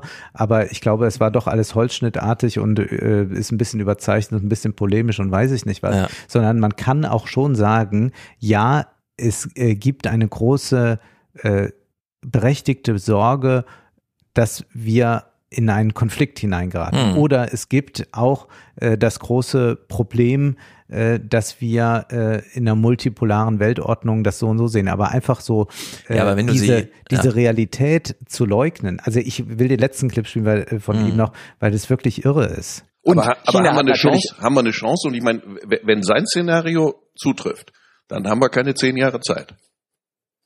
Naja, also es ist ja, ich meine, also ich wie, also ich, diese, diese Kriegsrhetorik ist doch nicht zu mir vorgedrungen. Ich bin jetzt in, äh, Ende, Ende ähm, April wieder in Washington äh, auf der deutsch-amerikanischen Konferenz. Bin gespannt, ob ich das da so wahrnehme. Ich also, wenn du ihn weiter in deinem Sinne in die Ecke treibst, wirst du immer ein Bekenntnis zum transatlantischen Bündnis bekommen, nichts anderes. Das ist mir schon klar. Immer also ich so hätte jetzt nicht gedacht, dass der, dass so. der jetzt sagt, wir lösen uns von Amerika an dem Nachmittag. Ja. Das war mir völlig klar. Aber dass man derart die Realität leugnet, die ja so im Handelsblatt täglich zu lesen ist. Ja, also es ist ja nicht so, als würde man jetzt zum ersten Mal gerade hier erfahren haben, dass äh, Amerika und China auf einem Konfrontationskurs miteinander mhm. sind und dass es diese Thinktanks gibt und dass es ja da äh, lange Ausführungen gibt. Das war jetzt mal nur ein Paper, das ich eben zitiert habe, äh, wie so ein Krieg sich gestalten würde, dass seit fünf Jahren sowohl Historiker als auch andere Politikwissenschaftler und sonst wer äh, darüber reden, dass es diese Thukydides-Falle gibt und kann man der entkommen oder nicht. Und dann ja. steht man da und sagt, ich habe da noch nichts mitbekommen, aber ich werde das nächste Mal in Washington darauf achten. Äh, kann man dem Mann mal ein, ja. ein Abo von einem Handelsblatt oder so schenken? Also ich, ich finde es wirklich äh, entsetzlich und ich saß dort, also das ist auch dann nochmal dieses Live-Erlebnis, ich saß wirklich da und dachte, gut, das ist jetzt die Regierung hier, eben hat Adam Tooze gesprochen, Berlin vielleicht doch mal den Flughafen jetzt ausprobieren und äh, auf und davon. Also man, man denkt ja, also man kriegt es ja mit der Angst zu tun. Wir hören jetzt zum Schluss noch einmal äh, Tus, der sich da hm. nicht, ab, äh, nicht von abbringen lässt und äh, ja eine Anekdote aus einem Zoom-Call noch schildert. Die Anti-China-Politik ist wirklich ist flächendeckend Konsens. Und das geht, ich, ich, ich, ich, will, ich will das nur unter uns ähm, ich bin, ich war in, in, in, in sehr direkten Verhandlungen mit, mit, mit, mit den führenden Personen innerhalb der, der, des, des White Houses in, in Sachen Außenpolitik. Und die, die Frage stand tatsächlich zur Debatte, ob Koexistenz mit China für Amerika in Zukunft mittelfristig möglich sein wird. Koexistenz. Adam Tooze hat daraufhin dann mal seinen Zoom-Schirm ausgeschaltet und dann hätte aber ein äh, besonderer Kollege nachgefragt, meinen wir damit so eine kalte Kriegssituation mhm. von Koexistenz, so was meint ihr eigentlich? Und dann haben sie ja so rumschwadroniert, aber an dem Punkt sind wir da und ich würde das jedenfalls sehr ernst nehmen, was Tooze da sagt und äh, glaube, dass wir eine sehr von Ideolo Ideologie getriebene Außenpolitik und Wirtschaftspolitik jetzt fahren mhm. und wie gesagt, Jetzt ist es an der Zeit, Hans-Werner Sinn hervorzukramen. Nicht zur Lohnpreisspirale, nicht zur EZB-Politik, sondern tatsächlich, wie kann Handel gestaltet werden? Und aber, jetzt aber, Wandel aber. durch Handel wegwerfen, halte ich für eine fatale ja, Situation. Ich auch. Aber ich will noch eine Sache zu TUS sagen. Wenn wir hier Steinberg dafür kritisieren, dass er da nicht offen genug für solche Argumente ist und sich dann auch dazu bekennt und sagt, nein und so, wir wollen da gar nicht mitspielen. Dieses Spiel soll doch, wenn Amerika das so auf hart trimmen möchte, seinen eigenen Nimbus als der Hegemon weiterführen möchte, dann sollen sie es alleine machen, ohne uns ja. oder so, ne? Ich finde, wenn man so wie Adam Tooze argumentiert. Zum einen mit so einer inhaltlichen Argumentation, also funktional, wo man so denkt, ja, macht irgendwie Sinn, ist nachvollziehbar. Auf der anderen Seite aber, so reden die da so. Dann muss er auch sagen, wer da so redet. Also kann er ruhig Namen nennen und die Veranstaltung.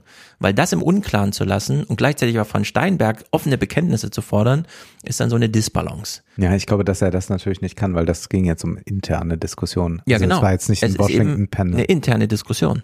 Und Steinberg ja, sagt ja auch, wir haben unsere eigene Rationalität, die ich hier vor Publikum natürlich, wenn Sie mich hier vor Publikum fragen, sage ich so und so.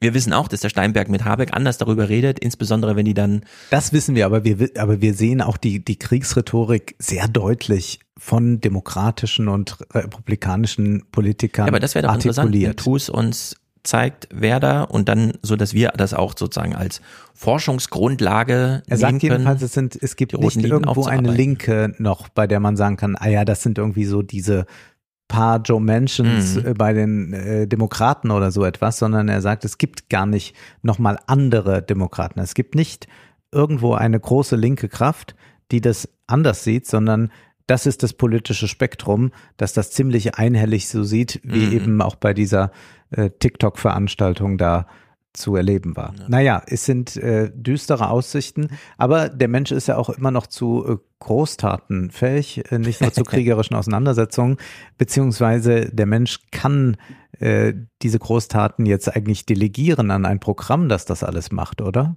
So ist es, wenn er klug genug ist für das Programm.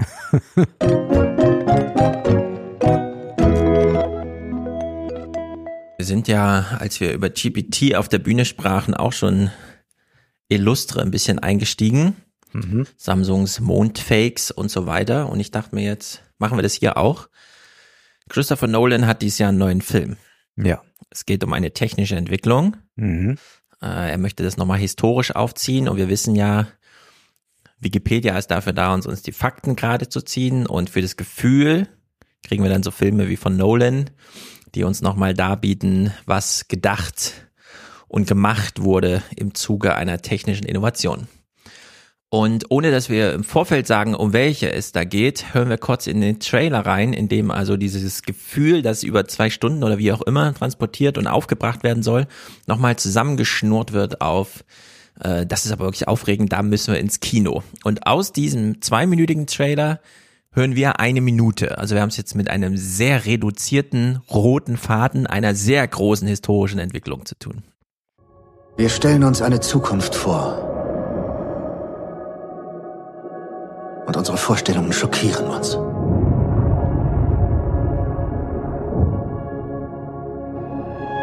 Aber Sie werden sie erst fürchten,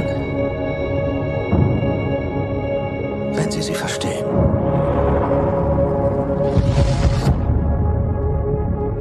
Und Sie werden sie erst verstehen, wenn Sie sie einsetzen.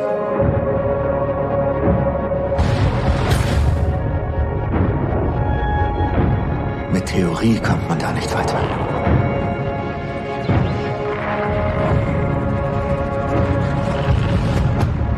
Ich weiß nicht, ob man uns eine solche Waffe anvertrauen kann. Aber wir haben keine Wahl. Wir haben keine Wahl. Wir vertrauen uns selber nicht. Und mit Theorie kommen wir hier nicht weiter. Und wir werden sie erst fürchten, wenn wir sie verstehen, verstehen. und wir werden sie erst verstehen, wenn wir sie einsetzen. Ja, wenn wir sie sehen. Es geht also um die Atombombe. Mhm. Und wir wissen ja, die Atombombe, das ist ja auch ein bisschen Dual Use. Oppenheimer hat ja nicht Atombombe erfunden, sondern Kernspaltung nutzbar gemacht, kann man ja auch in Atomkraftwerken und klar, dieser Film zielt jetzt auf den Bombenast-Teil ab, aber wir könnten ja auch eine Kulturgeschichte der relativ günstigen, zumindest im Moment, Folgekosten sind eine andere Sache, aber ja. wir haben erstmal so äh, damals diese Idee von unbegrenzter Energie, in jedem Garten steht ein Atomkraftwerk und so weiter und so fort. Bis bei Ernst Bloch war das noch nachzulesen. In den 50er Jahren hatte man da Ging natürlich sehr, sehr große Ambitionen, ja, Hoffnungen genau. dran geknüpft. So, und jetzt ist ja die Frage, 2023, in 90 Jahren, welche Filme machen wir dann über GPT? Mhm. Ja. Welcher, also was, der Sohn von Christopher Nolan, was, was macht er uns für Filme da, äh, dann? weil das ist ja auch ganz offensichtlich Dual Use. Also ja. wir können, das ist ja hier auch, man sieht ja in diesem kurzen Trailerstück, wie sie Atombombe bauen. Also man hat diesen nuklearen Sprengkopf und der wird ja getriggert dadurch, dass rundherum konventionelle Bomben gebaut werden. Die explodieren dann und stauchen den Kern so zusammen, dass es dann, dass die Kernspaltung ausgelöst wird. Und so ist ja auch ein bisschen hier. Also wir haben eine relativ kleine Energiequelle, nämlich konventionelle Bomben, um eine exorbitant, um mehrere Faktoren größere Energiequelle auszulösen. Und wir haben also einen sehr kleinen Prompt, einen sehr kleinen Such, Fragestellung, Befehl, wie auch immer, der aber so ein riesiges Netzwerk an und so weiter, Datensenden, Datencenter plötzlich alle in Bewegung versetzt, um uns eine Antwort zu liefern. Also wir können mit einem ganz kurzen Sprachbefehl nicht nur einen Gesprächspartner triggern oder so, sondern das ganze Weltwissen auf einmal uns zur Verfügung stellen lassen, in der einfach rote Faden aus und gelernt wurde ja alles Mögliche. Die ganze Wikipedia steckt da drin. Äh, alle, alle Bücher, Bücher, alle eingescannten Bücher, genau. Und noch das ganze wilde, wilde Web, wie man so, ähm, wie man so zur Verfügung hat, wenn man die Roboter durchsteckt, das kennen wir ja von Google. Also das einmal alles zu duplizieren und sich irgendwie nutzbar zu machen, kennen wir schon, aber dass wir jetzt auch noch so Sinngebung, rote Fäden draus äh, extrahieren, also nicht nur uns einfach wiedergeben lassen, was steckt denn so drin, sondern uns auch noch so naja, das sind so auf verschiedenen Ebenen so Deutungsmuster oder Ideen und so rausgearbeitet werden. Das ist ja jetzt neu. Und die Dialogizität ist vielleicht auch nicht zu unterschätzen, das dass man neu, ja. Fragen stellt, Antworten bekommt und äh, ja auch dann bei ChatGPT, so habe ich zumindest gelesen, ChatGPT äh, 4, also der hm, neuesten Variante, äh, dass dort äh, auch dann Rückfragen wiederum gestellt werden. Also man wird ja richtig in einen äh, Diskurs vermittelt oder auch schon bei dem einfachen ChatGPT, das man so gratis nutzen kann, ist es ja schon so, dass äh, auch die AI einen fragt, ob man das jetzt so oder so meinte oder äh, gerne könne sie auch da und mhm. dazu was sagen, aber das wäre eher nicht ihr Feld. Oder wir wissen ja auch, dass sie manche Sachen nicht beantwortet. Da müssen wir auch mal über diese Art der genau. Einhegung reden. Denkbar ist alles, kommt halt auf den Prompt an. Ne? Wenn du mhm. sagst, ähm, stell mir Rückfragen, stellt sie dir halt Rückfragen. Gib mir immer drei Auswahlmöglichkeiten, kriegst halt immer drei. Und du kannst ja auch die Dialogfähigkeit so nachvollziehen, indem du einfach als allerersten Befehl mitgibst, ähm, lasse das letzte Wort deiner Antwort immer auf N enden und dann siehst du, dass auch die 17. Frage noch mit, also die 17. Antwort, die du zurückbekommst von der Maschine, immer noch im letzten Wort ein N hat. Also sie hat das nicht vergessen am Anfang. Mhm. Äh, Human hat damit rumgespielt und hat dann auch so ewig lange Beraterfragen mit der Maschine geklärt und hat dann auch am Ende, ja, aber was bedeutet das jetzt in Bezug auf meine Ausgangsfrage? Mhm. So, und dann kennt sie die noch und hat ja auch die Historie und geht das dann alles nochmal durch. Also es ist ähm, wahnsinnig interessant, womit man gleich zu so einem Paradigma kommt, wir werden jetzt nur Originaltöne der OpenAI-Macher oder ihres Dunstkreises, also Bill Gates und so weiter als große Finanziers im Hintergrund, äh, hören. Wir könnten natürlich auch die 280 Seiten Stellungnahme des Ethikrats nicht nur zur GPT, sondern auch der ganzen anderen künstlichen Intelligenzsystemen in der Medizin und so weiter und so fort. Oder die Dokumentation von OpenAI selbst, die dokumentieren hier relativ viel, wenn auch sehr unspezifisch, was die Modelle oder das Training selbst angeht.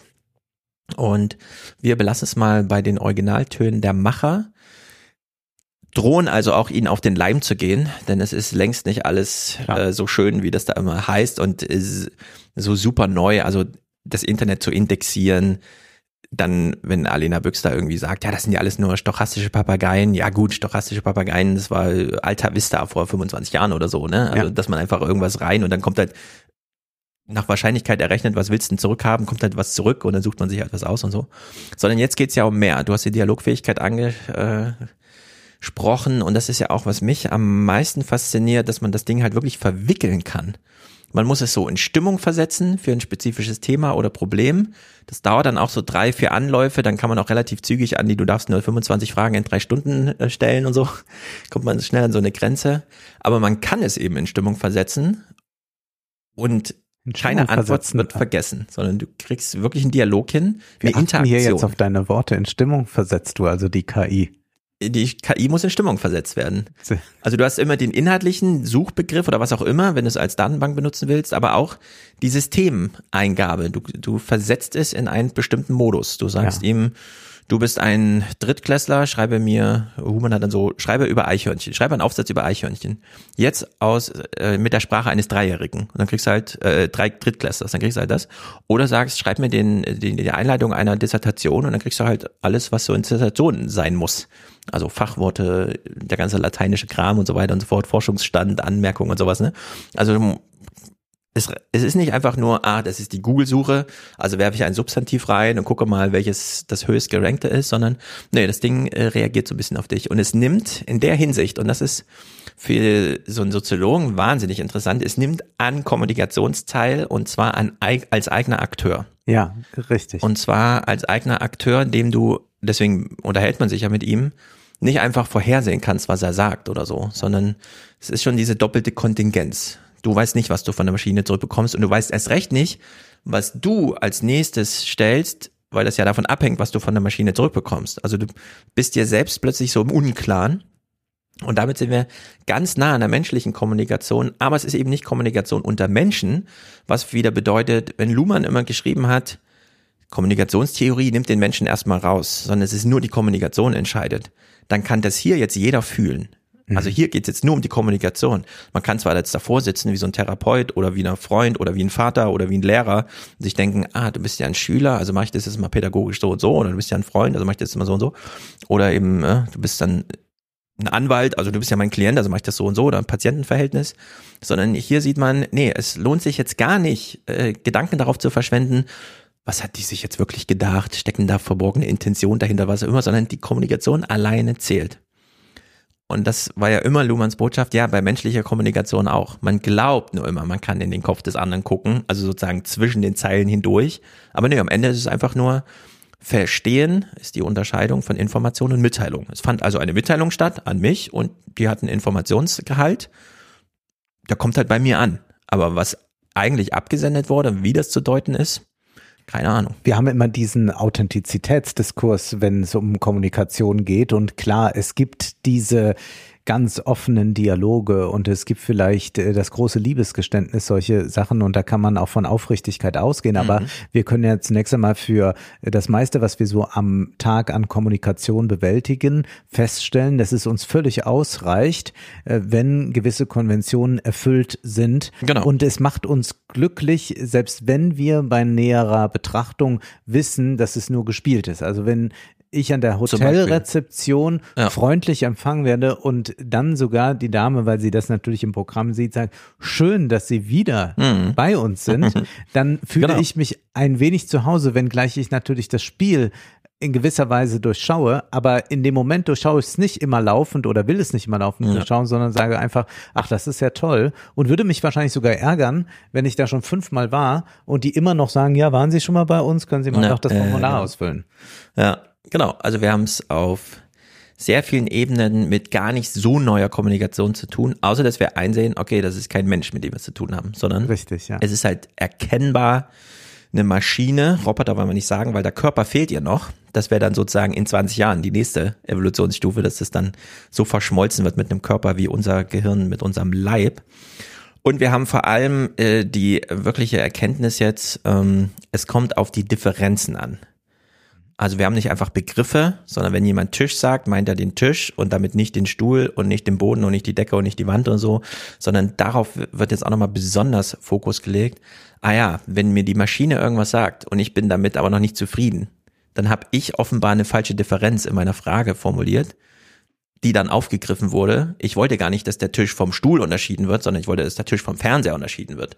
Da muss man das der Maschine sagen, welche Differenz man eigentlich wollte. Also welche, was man nicht dazu gesagt hatte, also die dunkle Seite der Differenz, muss man dann nochmal erhellen, damit die Maschine steht, ach so, das, darum ging es dir, um diese Unterscheidung. Bedeutet aber, dass die Maschine eine Deutungshoheit hat. Die braucht dafür eine Deutung, bei Tisch und Stuhl, aber so ein, die muss, muss meine Deutungshoheit, sofern ich sie mir unterstelle, nachvollziehen. Die muss wissen, wissen, was ich meine. Aber wie ist zum Beispiel jetzt bei Begriffen, die nicht so klar sind wie Tisch oder Stuhl, die für mhm. uns alle, wenn wir jetzt ja, die ganze Welt ja auf den Kopf stehen. Äh, Patriotismus, Religion genau. Kinderwunsch. Also oder bei Geld weiß jeder was, aber bei den anderen muss man es halt klären. Revolutionär, Widerstandskämpfer oder Terrorist. Ja, genau. Das da muss ja man halt eine Frage klären. der Betrachtung. Genau, da muss man klären, was man eigentlich meint. Also man, ob man Terrorist oder Freiheitskämpfer schreibt, macht einen großen Unterschied. Das sieht ja. man dann in den Antworten, die kommen. Also in der Hinsicht, ich habe jetzt auch äh, für mein nächstes Buch, ich wollte aber nur mal spielen, ich bin noch nicht das sehr weit. Hast du schon schreiben lassen? Nee, ja, aber zum Thema Familie. Meine, meine Frage ist ja immer, warum behandeln wir Familien so anders als Unternehmen, politisch? Die sind doch auch wirtschaftliche Einheiten, die Nachwuchs produzieren und so weiter ja, und brauchen Subventionen ganz, und so. marxistisch gedacht genau. von dir, Stefan. Und, und naja, aber diese Frage. Doch, das ist so. Ja, ja, ja, ja das, nein, das stimmt so. Und das kann man mit GPT und, sehr und Gary S. Becker würde das auch so sehen. Also Marxisten und, und der, der, der neoliberale Gary S. Becker sind ja in gewisser Weise da genau, aber drauf mir geht's ja da weniger um so ein Informationsspiel als um Inspirationsspiel. Mhm. Weil GPT sagt mir dann plötzlich, ja, das eine ist eben Zivilrecht, das andere ist so, warum gibt's Ach, da ja. keine Subvention und dann, ja, weil Familien so und so aufgebaut sind und kann man dann immer nachfragen, ja, wonach sind denn Familien aufgebaut und so, ne? Dann kriegst du entweder kannst du es in die Richtung steuern, dass du es dann über Organisation, Mitgliedschaft, Kinder sind halt nicht austauschbar, anders als Mitarbeiter und so weiter, wachsen, schrumpfen ist schwierig und der ganze Kram. Äh, also da kann man sich sehr gut inspirieren lassen, weil die kennt ja die ganze Literatur und zwar schon inkorporiert in den eigenen Trainingsdatensatz, der ja irgendwann September 2021 oder so endet. Plus, du kannst ja jetzt in GPT-4 neuen Input geben. Also du kannst ja seitenlange äh, soziologische Texte einfach mitgeben zu deiner Frage und sagen, äh, warum wird das hier in diesem Text so sehr unterschieden? Was sind die Argumente, mit denen die das anders sehen als und so weiter, ne? Und dann wird dir das so kurz aufgedröselt und dann hat man zumindest die Ansatzpunkte, an denen man so weitergeht. Also es, man hat so ein neues Verständnis von Vollständigkeit irgendwie. Mhm. Und das kostet aber Geld jetzt. 20 Euro im Monat. Mhm. Also ist auch, wir haben es jetzt nicht mit den sozialen Netzen, die sich über Werbung oder so finanzieren, zu ja. tun, sondern es ist auch da ein neues Paradigma, das ganz entscheidend ist. Also Kommunikation einmal behandelt, Komplexität. Diese auch so eine Luhmann-Idee, ja, Komplexität reduzieren, sagen immer alle. Das ist ja so der vulgäre, ja, Komplexität muss reduziert werden. Ja, aber mit jeder Komplexitätsreduktion baut man ja auch wieder welche auf. Und man hat es also weniger mit Komplexitätsreduktion als mit einem Komplexitätsshift zu tun. Und das ist natürlich bei GPT ganz entscheidend, wenn man, was weiß ich, hunderte Artikel der Wikipedia zu einem Problem, also verschiedene Themen, die aber ein Problem immer wieder befassen, wie zum Beispiel 200 Länder, alle haben unterschiedliche Regierungssysteme. Ja. Sagen wir mal die drei großen Unterschiede, wonach, also nach welchen drei Kriterien könnte man die Regierungssysteme der Welt und dann wird halt in Wikipedia nachgelesen, oh, das politische System des Landes ist und dann arbeitet diese rote Fäden raus. So, und da hat man es natürlich ähm, so mit so einer, ja, das haben wir jetzt sehr schön reduziert. Also wir haben jetzt die ganze Komplexität der Regierungssysteme reduziert auf drei ähm, Kategorien und das dem irgendwie zugeordnet. Ja. Mehr oder weniger sinnvoll. Gleichzeitig habe ich aber jetzt da wieder äh, die Möglichkeit, eine ganz neue Fragestellung zu generieren. Also ich baue auch wieder Komplexität auf. Dass wir also nicht nur mit Komplexitätsreduktion, nicht nur mit Vereinfachung, sondern auch wieder mit Verkomplizierung und so weiter zu tun haben. Das wird immer ein bisschen übersehen ist aber einfach mit drin. Also man muss ja einfach sehen, wie sehr GPT jetzt nicht nur neue Kommunikation, sondern auch so einen ganzen Shift, einfach so eine ganze Umlagerung äh, von Komplexität bedeutet. Also man geht durch diesen Garten und gräbt den einfach mal so richtig durch. Und der Garten ist aber unsere ganze Gesellschaft. Und da hat man es also wirklich mit äh, großen Herausforderungen zu tun, mit dieser neuen Art von Komplexität, die da auch aufgebaut wird, erstmal umzugehen. Wo du das jetzt ansprichst mit der Komplexität, zugleich ist es ja ganz einfach zu bedienen im Sinne von, wie es aufgebaut ist. Und dann gibt es ja auch eine Komplexitätsreduktion oder sagen wir eine Hilfe in der Kommunikation, die mich interessiert. Vielleicht hast du was darüber erfahren. Wenn ich dort etwas eingebe, eine Frage stelle, dann sehe ich ja schon dieses Strichlein, also in der in mhm. dem Textfeld, das dann schon aufblinkt und dann dauert es eine Weile, bis die Antwort kommt. Ja. Und die Antwort kommt ja nicht einfach so, sondern die wird ja getippt, als säße jemand da und das tippt dir so die Antwort. Show das ist ein Show-Ding, ja. oder? Ja. Denn eigentlich könnte man noch einfach den Text komplett naja, zeigen. Also oder? er berechnet ja Buchstabe pro Buchstabe. Das könnte man auch so darstellen. Aber das ist so wie beim Aktienhandel. Das sind natürlich Millisekunden. Also es ist ja. eigentlich Hochfrequenzkommunikation. Ja. Wird aber für uns ein bisschen runtergedimmt, damit wir auch nicht. Ich habe, äh, dass man ein bisschen den Chat-Eindruck bekommt. Genau. Ja. Das ist alles noch sehr auf natürliche Sprache und so. Ja, ja, das ist das, auch noch da eine Komplexitätsreduktion, dass man denkt, ah ja, so habe genau, ich auch immer bei WhatsApp geschrieben. Ja, und dann haben wir äh, das dritte K, also Kommunikation, Komplexität und Konzepte. Wir haben es ja jetzt mit, wir haben es ja besprochen auf der Bühne, Frank Rieger hat ja schon beschrieben, okay, wir haben es nicht mal mit nachvollziehbaren Computervorgängen zu tun. Wir können uns nicht mehr darauf verlassen, sondern die halluzinieren und so. Das sind ja auch alles so Begriffe, die OpenAI jetzt geprägt hat. Unsere Maschinen halluzinieren 20 Prozent davon sind einfach errechnet wahrscheinliche Antworten, die aber keinen Sinn ergeben. So. Wir stehen also einer Maschine gegenüber, der wir mit genauso viel menschlicher Intelligenz gegenüberstehen müssen wie einer Organisation. Wir können nicht einfach reingehen und uns die Selbstbeschreibung abholen, sondern nee, wir müssen selber mit eigenen Forschungsfragen und eigenen Forschungskonzeptionen davor stehen und das erforschen was GPT da macht. Niemand weiß, was GPT macht. Wir müssen es erforschen. Wir können, wir wissen zwar, wie es aufgebaut ist. Dann liest man aber auch wieder, es sind 96 verschiedene Layer, in denen ähm, gewichtete Verknüpfungen von Synapsen gemacht werden, wo man denkt, ja gut, das ist halt erkennbar nicht nachvollziehbar.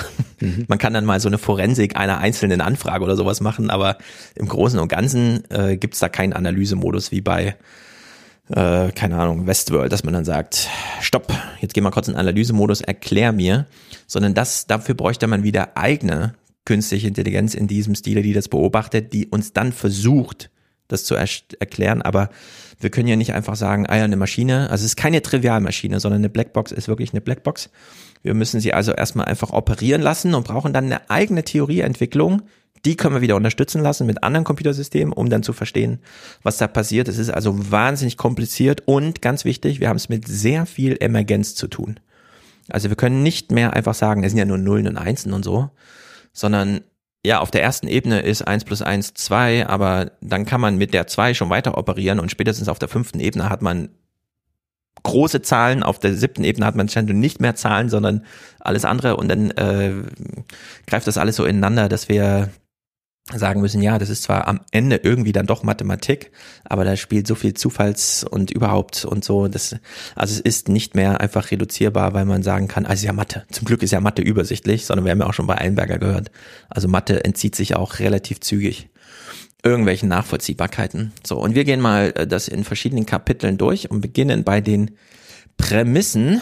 Zum einen ähm, Greg Brockman, der gilt dann so als OpenAI-Präsident, keine Ahnung, wir werden den CEO und den technischen Leiter. Aber alles Namen, also, die man sich jetzt schon mal merken kann, ja, das sind jetzt die Namen, die wahrscheinlich dieses Jahrzehnt, wirklich, Jahrzehnt prägen werden. Ja, es ist eine wahnsinnig interessante Gang. Das sind jetzt wirklich diese Leute, die als Pioniere es ist ja nicht Bill Gates der Einzige, der jemals ein Betriebssystem geschrieben hat, aber er hat halt als erstes so dieses ganze, wir machen das mal grafisch und so weiter, wir erfinden eine Maus. Er hat es damit geprägt. Dann Mark Zuckerberg natürlich, soziale Netzwerke, also einmal die ganze soziale Landschaft einmal digital duplizieren, selbst wenn sich die Leute nicht anmelden, so Schattenprofile und so weiter, also alles einmal darzulegen und Menschen erreichbar zu machen, mit so einer einheitlichen Adresse auszustatten. Ja, und uns Menschen mit Computern in Sprach, also dass die, dass jetzt unser Interface das maßgebende ist und nicht mehr deren, dass wir keine Computersprache mehr lernen müssen, sondern dass der Computer als menschliche Sprache lernt. Das ist sozusagen das Novum, das jetzt OpenAI uns gebracht hat. Aber sie werden damit lange, also nur kurz alleine sein, sind ja jetzt alle großen Player schon aufgetreten. Facebook mit Lambda und Google ist ja jetzt auch schon da und so. Naja, der Brockmann, wir gehen mal nur die Prämissen durch, äh, hier auf der South by Southwest Bühne kürzlich. The thing that's so interesting is normally if you have a technology in search of a problem, adoption is hard. It's a new technology. Everyone has to change their business. They don't know where it fits in. For AI, for language in particular, every business is already a language business. Every flow is a language flow. And so if you can add a little bit of value, then everyone wants it. And I think that is the fundamental thing that really has driven the adoption and the excitement is that it just fits into what everyone already wants to do. Äh, jedes Business ist schon ein Sprachbusiness. Das stimmt natürlich. Hat man ja bei Corona gemerkt. Wenn alle nur im Homeoffice zu Hause hängen, kann man die Programme, die man offen hat, noch schnell abarbeiten, jeder für sich. Aber wenn das Küchengespräch und die Vorstandssitzung nicht vor Ort stattfindet, fehlt so ein bisschen. Und an diesen so wichtigen und egal in welchem Feld, Krankenhaus, Schule, Universität, Forschungsabteilung, da wo menschliche Sprache ist, kann sich jetzt der Computer einmischen und dir alles zur Verfügung stellen. Und zwar nicht nur als Datenbank, sondern wirklich als Sinnmaschine irgendwie, die da die roten Fäden und so weiter äh, rauspickt. Bill Gates war im Gespräch mit dem technischen, also dem CTO, dem Chief Technology Officer von Microsoft. Äh, die äh, ist wirklich erstaunlich. Äh, ich werde auch die Liste hier verlinken. Es sind wirklich erstaunlich viele interessante YouTube-Videos, die man jetzt so sehen kann. Hier hören wir Bill Gates. Natural language is now the primary interface uh, that we're going to use to describe things even to computers. Ja, wir machen weiter wie bisher. Selbst mit Computern jetzt. Sogar mit Computern, das ist das Neue.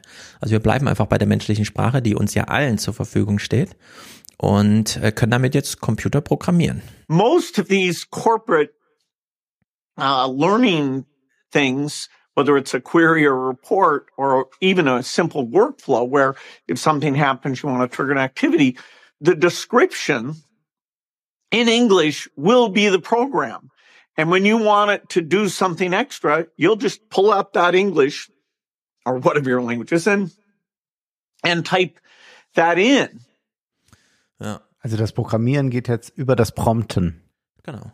Prompten ist Programmieren und wenn du mit, mit dem Resultat nicht zufrieden bist, kannst du ja nachsteuern. Kannst Wir ja haben ja noch Zeit diesen ganz starken Diskurs, sollte man nicht Programmieren an Schulen unterrichten. Und jetzt müsste man eigentlich schon sagen, wir müssten jetzt ja. über das Prompten nachdenken, aber das Programmieren ist dann für die absoluten Spezialisten, die dann irgendwann für KI-Unternehmen arbeiten, mhm. aber das ist eigentlich nicht das, was ich lernen muss, äh, sondern ich muss als äh, Wolfgang M. Schmidt, der kaum eine E-Mail eigenständig versenden kann, ja. eigentlich nur Prompten lernen. Genau, spätestens wenn das dann in der sehr mächtigen ähm, Excel-Software drinne ist, ja. wird es jeder spüren als Co-Pilot, wenn Excel mal wirklich macht, was du willst, obwohl du nicht genau weißt, wo in welchem Untermenü du was klicken und miteinander verschachteln musst. Also Excel. Ich habe noch nie Excel äh, genutzt, aber ich ja. hörte sowas, ja. Es ist wahnsinnig mächtig, aber genauso kompliziert. Und jetzt ist es eben wahnsinnig mächtig, aber nicht mehr kompliziert. Also ich habe es jetzt auch schon ausprobiert, äh, mir so einen kleinen RSS-Reader zu machen, weil ich auf meiner Webseite natürlich gern die letzten zehn Texte, die irgendwo und so, also einfach die so ein, so ein RSS-Feed auslesen. Und es ging erstaunlich gut. Und ich habe verschiedene Podcasts gehört, in dem auch einige, die ihr Geld damit verdienen, Software zu schreiben, so dachten, hm, blöd. Ähm, während immer gedacht wurde, naja, die einzigen, die sicher sind in dieser Welt, sind diejenigen, die die Computer bedienen, ja. also Softwareingenieure, werden die gerade am meisten durchgerüttelt, weil natürlich diese ganzen Programmiersprachen, die sich Menschen ausgedacht haben, um mit Computern zu kommunizieren, von Computern am einfachsten gelernt werden können. Also kein Datensatz wurde so, äh, wie soll man sagen, wirkmächtig, handlungsorientiert eingelesen und trainiert wie diese ganzen Programmiersprachen wir erleben ja anders als Wikipedia-Wissen oder so. Da muss man immer noch klug nachfragen, aber für ein Programm sich das schreiben zu lassen, reichen auch relativ blöde Prompts. Wir erleben im Silicon Valley eine nie dagewesene Entlassungswelle. Ja. Die hat mit äh, den wirtschaftlichen Schwierigkeiten zu tun, aber man kann ja davon ausgehen, die werden vermutlich nicht die KI-Teams oder so etwas entlassen, sondern es nee. wird doch wahrscheinlich eher darauf hinauslaufen, dass man jetzt eher sagt, wir müssen jetzt Leute entlassen und wir können auch schlanker werden, und, um profitabler zu sein. Aber es wird ja vermutlich dann eher so sein, dass äh, neue Stellen dort bei der KI-Fraktion entstehen, während mhm. diese Fraktion dann daran arbeitet, dass vielleicht die anderen, die noch da arbeiten, bald auch nicht mehr gebraucht werden. Wie gesagt, Komplexität verlagert sich gerade sehr. Mhm. Äh, es ist auch immer, äh, also es macht schon Sinn, wahrscheinlich, so meine Erfahrung jetzt, nachdem ich da rumgearbeitet habe, äh, Programmiersprachen so rudimentär zumindest zu verstehen und so weiter. Aber selbst das wird ja so jetzt im laufenden Prozess, ist ja erst GPT-4 und noch nicht GPT-14. In der Hinsicht, ja, ähm, du brauchst irgendwann, brauchst du aber im Ausbildungsbetrieb am Ende Superhirne, genau, die noch die Technik dahinter herstellen, aber auf dem Weg dahin wirst du halt nicht mehr. Also Lass uns das doch gerade mal ausdiskutieren mit den äh, klugen Köpfen, die das dann überhaupt bauen können oder die ja auch diese Berechnungen verstehen, all das. Ich habe nochmal drüber nachgedacht über ChatGPT und habe überlegt, welche Hausaufgaben ich so hatte in meiner mhm. gesamten Schulzeit und fragte mich, was hätte davon ChatGPT erledigen können. Und ich bin bis auf das, wo es um so eine eigenkreative Leistung ging, jetzt zum Beispiel im Deutschunterricht oder so, äh, doch darauf gekommen, dass ChatGPT jetzt schon, und ich habe ja vier noch gar nicht genutzt, mhm. das ziemlich gut hätte machen können. Ja. Äh, auch vermute ich ja Mathematikaufgaben mit Lösungswegen, Alternativen. Ja, für Mathematik so hast du ja immer schon Taschenrechner. Da hat, naja, man hat einen Taschenrechner, aber der Lehrer war ja nicht froh mit dem Ergebnis einfach nur, sondern man musste ja auch noch sagen, immer, wie bist du denn da hingekommen? Oder Ach so, ja, genau. Geschrieben, so. Und dass diese ganzen Dinge jetzt auch möglich sind, das, äh, also das ist ja so radikal, das bedeutet einfach, dass die meisten Leistungsüberprüfungen, äh, die, die, die stattfinden, die in, im Schulraum stattfinden, gut, da ist dann kein Computer da und dann müssen die Leistungen erbracht werden. Aber alles, was äh, dann nicht in der Prüfungssituation ist, kann ja im Prinzip gerade mal schnell von ChatGPT für einen erstellt werden. Und das ist ja nun ja. mal so, dass der Mensch von Natur aus faul ist und dass der Mensch auch wenn er keine große Lust zu etwas hat, versucht, einen Weg zu finden, dass er es nicht machen muss. Mhm. Wir, wie, wie wir uns ja auch die Arbeit erleichtern, äh, wir wissen halt, wie wir relativ schnell Clips jetzt schneiden können ja. und vor 20 Jahren hätte man es noch anders gemacht. Genau. Und das bedeutet aber doch, dass jetzt eigentlich jeder junge Mensch in der Situation ist, dass er sich fragt, soll ich jetzt wirklich für den Sozialkundeunterricht aufschreiben, äh, wie weit ähm, die Rentenposition von SPD und CDU sich unterscheiden oder soll ich das einfach ChatGPT erledigen lassen.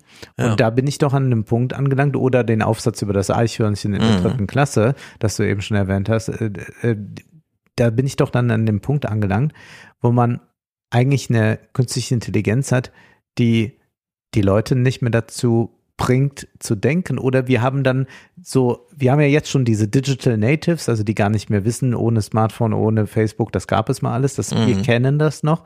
Äh, wir sind noch ohne Internetkind gewesen oder das Internet war da, aber wir hatten es wahrscheinlich dann noch nicht, also ich zumindest nicht. Und jetzt haben wir eine Generation, die dann KI ist.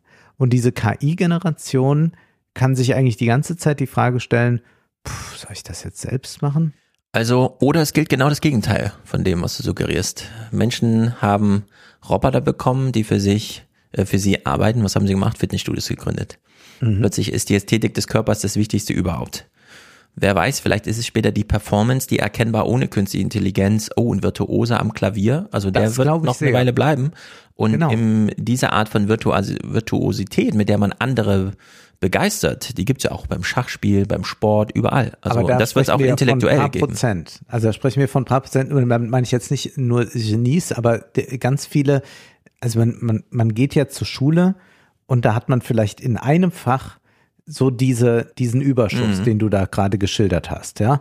Äh, das war dann vielleicht bei mir der Deutschunterricht und wird bei anderen wird das ein Matheunterricht sein. Und diese Leute, werden natürlich dann in diesem Feld auch weiterhin lesen und, und tun und machen. Aber wenn ich wüsste, zum Beispiel, was mochte ich nicht, den Bio-Unterricht, hat mich immer wahnsinnig gelangweilt. Aber pass auf, wir gucken und das mal war so Clips. schematisch. Da hätte ich ja. da einfach sagen können, ChatGPT, mach für mich die also, Hausaufgaben. Das ich weiß, ich muss es dann natürlich da. beim Abitur irgendwie können. Ja. Das ist das Problem. Ich würde, also es gibt sehr viel Grund auch für Pessimismus. Allerdings mehr auf dieser politischen unternehmerischen Seite und so weiter. Es, also die Daten müssen ja auch aufbereitet werden. Da sitzen gerade sehr viele in Bangladesch irgendwo und klicken sich da den Wolf für 3,80 Euro im Monat. Ja. Äh, das ist so ein riesiges Problem. Also es gibt ganz viele Probleme. Äh, ich finde, man sollte nicht, nicht zu schnell verkopfen in Sachen, die man so heute als Gefahr sieht, bei denen man wirklich nicht weiß, äh, wo es hinführt. Denn wir kriegen hier zum Beispiel bei Bill Gates zwei Aussagen. Zum einen, You know, there are people who think, oh, it's statistical. It can, therefore it can never do X. That is nonsense. They, you know, every example they give of a specific thing it doesn't do, you know, wait a few months. Uh, and it, and it, it's very good.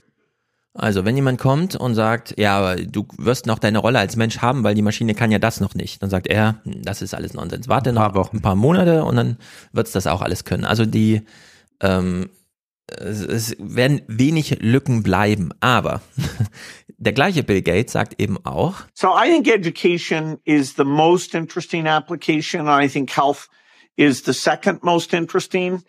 You know, obviously there's commercial opportunity in sales and service uh, type things and you know, that'll happen. Es könnte auch dieses Befreiungsszenario sein, von der Arbeit befreit dass man Berufsgruppen, die körperbetont, also Menschen begegnen sich und so weiter, hat man ja in vielerlei Bereichen, äh, dass ähm, da Bildungsbereich wie hier GPT reinspringt und sehr viel mehr Komplexität ermöglicht, als es abbaut. Also mhm. sehr viel Möglichkeiten schafft, als es dir nimmt. Nur, dass wir es halt neu labeln müssen und sagen, es ist keine Erwerbsarbeit, sondern es ist eigentlich die klügere Arbeit. Warum wollen denn die Leute in Frankreich weniger? Also diese zwei Jahre, ja. warum kämpfen die ja so hart? Wir haben jetzt in Deutschland dieses ähm, Fachkräfteeinwanderungsgesetz, das gerade im Bundestag durch den Bundestag ist. Also es mangelt ja eigentlich an Arbeitskräften. Und jetzt ist also wir fragen uns, wovon sind wir eigentlich bedroht? Dass zu wenig Arbeitskräfte da sind oder dass GPT unsere Arbeit ersetzt? Also diese Diskurse muss man auch erstmal übereinbringen. Ja, und, und das, und das wird ich auch, auch gelingen. Ne, ich stimme dir da vollkommen zu und da bin ich auch äh, gar niemand, der jetzt sagt, äh, das wird alles, also ich glaube, dass manche Berufsgruppen werden verschwinden, wie auch der Setzer bei der Zeitung nicht mehr existiert, weil man mhm. digital print Genau, und dann kommen eben neue. Und da kommen neue. Ja. Und ich glaube, dass das auch jetzt hier stattfinden wird. Ich frage mich nur jetzt, was diese menschliche Psychologie anbelangt. Wir haben ja jetzt seit Jahren das Phänomen diskutiert, diese Smartphones mit ihren Apps machen uns süchtig und sorgen dafür, dass wir zwei Stunden lang 15 Sekunden Videos gucken. Am Ende mhm. wissen wir nicht mehr, wo oben und unten ist, aber es ist schon wieder der halbe Tag rum. Das ist ein Effekt, äh, den wir sehen. Ja. Was wird jetzt bei ChatGPT ein Effekt sein? Wird das eine Einladung zur Faulheit sein? Denn klar ist es toll, wenn einem Dinge jetzt abgenommen. Wenn ich jetzt ChatGPT fragen kann, äh, äh, schreib mir mal bitte alle Baustoffe auf, die ich brauche, äh, um, um äh, eine Garage zu bauen oder so etwas, mhm. äh, dann ist das eine Erleichterung und ich muss nicht irgendwo wild rumklicken und suchen und machen und tun. Ja. Aber äh, wo das jetzt zum Beispiel daran ja geht, und das ist ja gerade in jungen Jahren oder auch im studentischen, ist es ja so, man soll ja lesen, Texte zu man soll lernen, Texte zu lesen und das Wichtige vom Unwichtigen zu trennen. Deswegen schreibt man immer Inhaltsangaben oder mhm. macht dann nachher Exzerpte. Und das ist ja etwas, was wir beide gemacht haben. Und da würden wir beide wahrscheinlich sagen, und deswegen können wir relativ leicht heute auf Sachbücher, theoretische Texte eingehen. Wir können die relativ schnell mhm. rezipieren und gründlich das Wichtige vom Unwichtigen trennen. Wenn dies nicht mehr als solches erlernt werden muss, dann geht damit ja eine große Kompetenz flöten. Oder ist es so, dass man sagt, nein, jetzt gerade durch ChatGPT, durch diese Dialoge, die ja auch lange Dialoge sind, also sind mhm. ja nicht äh, zwei Worte Antworten, die wir bekommen, dass dadurch eigentlich auch wieder eine Auseinandersetzung mit Text in einem ganz anderen Maße ja. stattfindet, als gerade mal drei Zeilen bei der, beim mhm. ersten Google-Ergebnis gelesen. Und dass dadurch auch wiederum etwas freigesetzt wird, nämlich dass man hat, oh, da bin ich gerade auf was gestoßen, jetzt lese ich das Buch dazu. Ja, also ähm, wir Menschen sortieren nicht irgendwelche Kulturtechniken aus, nur weil es der Computer plötzlich kann allen voran Matheunterricht in der Schule. Jeder hasst es, aber alle Eltern finden es super wichtig, dass die Kinder das bitte lernen. So, also diese Gefahr besteht gar nicht. Und wir haben ja in der Schule auch einen geschützten Bereich, bei dem wir programmatisch festlegen, das ist der Lehrplan, unabhängig davon, was das, wie die Welt gerade in welchem Zustand sie ist. Manchmal ist ja sogar im Sinne von, der Lehrplan ist ja so entkoppelt von der Welt, ja, dass ja, wir es ja, also eigentlich näher dran wünschen und ja, so. Also wir haben es da eigentlich mit so einem Safe Space äh, für menschliche Entwicklung zu tun, bei dem man jetzt auf die Veränderung der Welt ja durchaus reagieren kann, ohne dass immer gleich die Angst ist, wir räumen alles ab. Also niemand sagt, oh, ist cool, keiner muss mehr in die Schule gehen, wir können die Kinder endlich äh, für alles Mögliche benutzen, Arbeit oder so. Also solche Diskurse sind völlig ausgeschlossen, sondern diese Safe Space für Sozialisation und so weiter bleiben. Und ähm, klar, es ist natürlich jetzt, wir hören Sam Altman, also den Chef des ganzen Ladens, der ja nun wirklich ein sehr umtriebiger Typ ist, der auch weiß, wie man vor der Öffentlichkeit formuliert. Also er lockt uns natürlich auch ein bisschen, indem man einfach Folgendes sagt. The one I am personally most excited yeah. about is helping us greatly expand our scientific knowledge. Okay. I am a believer that a lot of our forward progress comes from increasing scientific discovery mm-hmm. over a long period of time. In any area? All, all the areas. I think that's just what's driven humanity forward. Mhm. So, und da ist er bei Cass Wischer im Podcast, die will natürlich immer die positive Seite ja. und sagt dann so, ja, wir werden einen ganz tollen wissenschaftlichen Fortschritt. Und diese Art von Fortschritt, und das wird ja noch eine Weile so bleiben, braucht dann auch den Mensch als Resonanzgeber. Also die Maschine hat ja what technic, uh, what technology wants, ja, wissen wir nicht, gar nichts vielleicht. Also wir hören ja noch andere Sachen, aber ähm, erstmal können wir sagen, technisch, also was Fortschritt bedeutet, das legen immer noch wir fest. Es ist unsere Rationalität. Es macht entweder uns das Leben einfacher oder interessanter oder wie auch immer. Also diese mhm. Fortschrittskriterien äh, die legen wir fest, also sind wir im Kommunikation mit der Maschine und sie unterstützt uns dabei. Also da äh, bei Fortschrittsgedanken ist die Maschine ganz klar, egal wie klug sie ist, ist, auch wenn sie uns in allem überflügelt, unser Assistent weiterhin. So wie sie auch beim Schachspielen unser Spaßgeber ist. Wir sagen halt einfach, spiel mal jetzt nicht ganz so klug, damit wir Spaß haben und dann machen wir es halt trotzdem so, ne? Und äh, auf dem Weg zum Fortschritt braucht man natürlich kluge Leute. Also äh, sagt er dann bei den ABC News, äh, ja, wir, äh, das wird ganz toll für den Bildungsbereich. The promise of this technology, one of the ones that I'm most excited about, is the ability to provide individual learning, great individual learning for each student. Uh, you're already seeing students using ChatGPT for this in a very primitive way to great success. And as companies take our technology and create dedicated platforms for this kind of learning, I think it will revolutionize education. And I think that kids that are starting the education process today, by the time they graduate from high school, are going to be like smarter and more capable than we can imagine. Mal sehen. Es ist auf jeden Fall so, dass dem Bildungsbereich, der klebte ja bisher so sehr am Dialog, an den Menschen. Also man brauchte den anderen Menschen, um sozusagen Resonanz und Widerstände.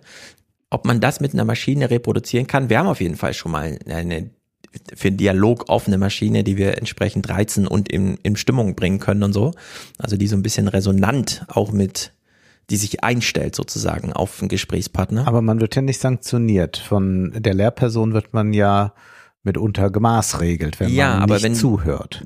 Äh, also du wirst aber auch nur während einer Prüfungssituation oder es wird halt in der Prüfungssituation verwandelt im Sinne von ich drohe dir jetzt eine schlechte Note bei der mündlichen Mitarbeit an, wenn du so viel. Genau. Das kann man ja entkoppeln. Also die Prüfungssituation unter menschlicher Beobachtung, also dass man einem einem Prüfer ausgesetzt ist, heißt ja noch, sagt ja nichts darüber, wie man für diese Prüfung lernt. Äh, das gewiss nicht, aber wenn wir jetzt über den Schulunterricht sprechen, dann kommen wir ja nicht ohne die Lehrperson aus. Doch. Also hier drüben, wir sitzen ja hier in äh, Sichtweite einer sehr großen Schule, 1400 Kinder, äh, meine große Tochter zum Beispiel, und da ist natürlich der Frontalunterricht abgeräumt. Also das ist selbstgesteuertes Lernen.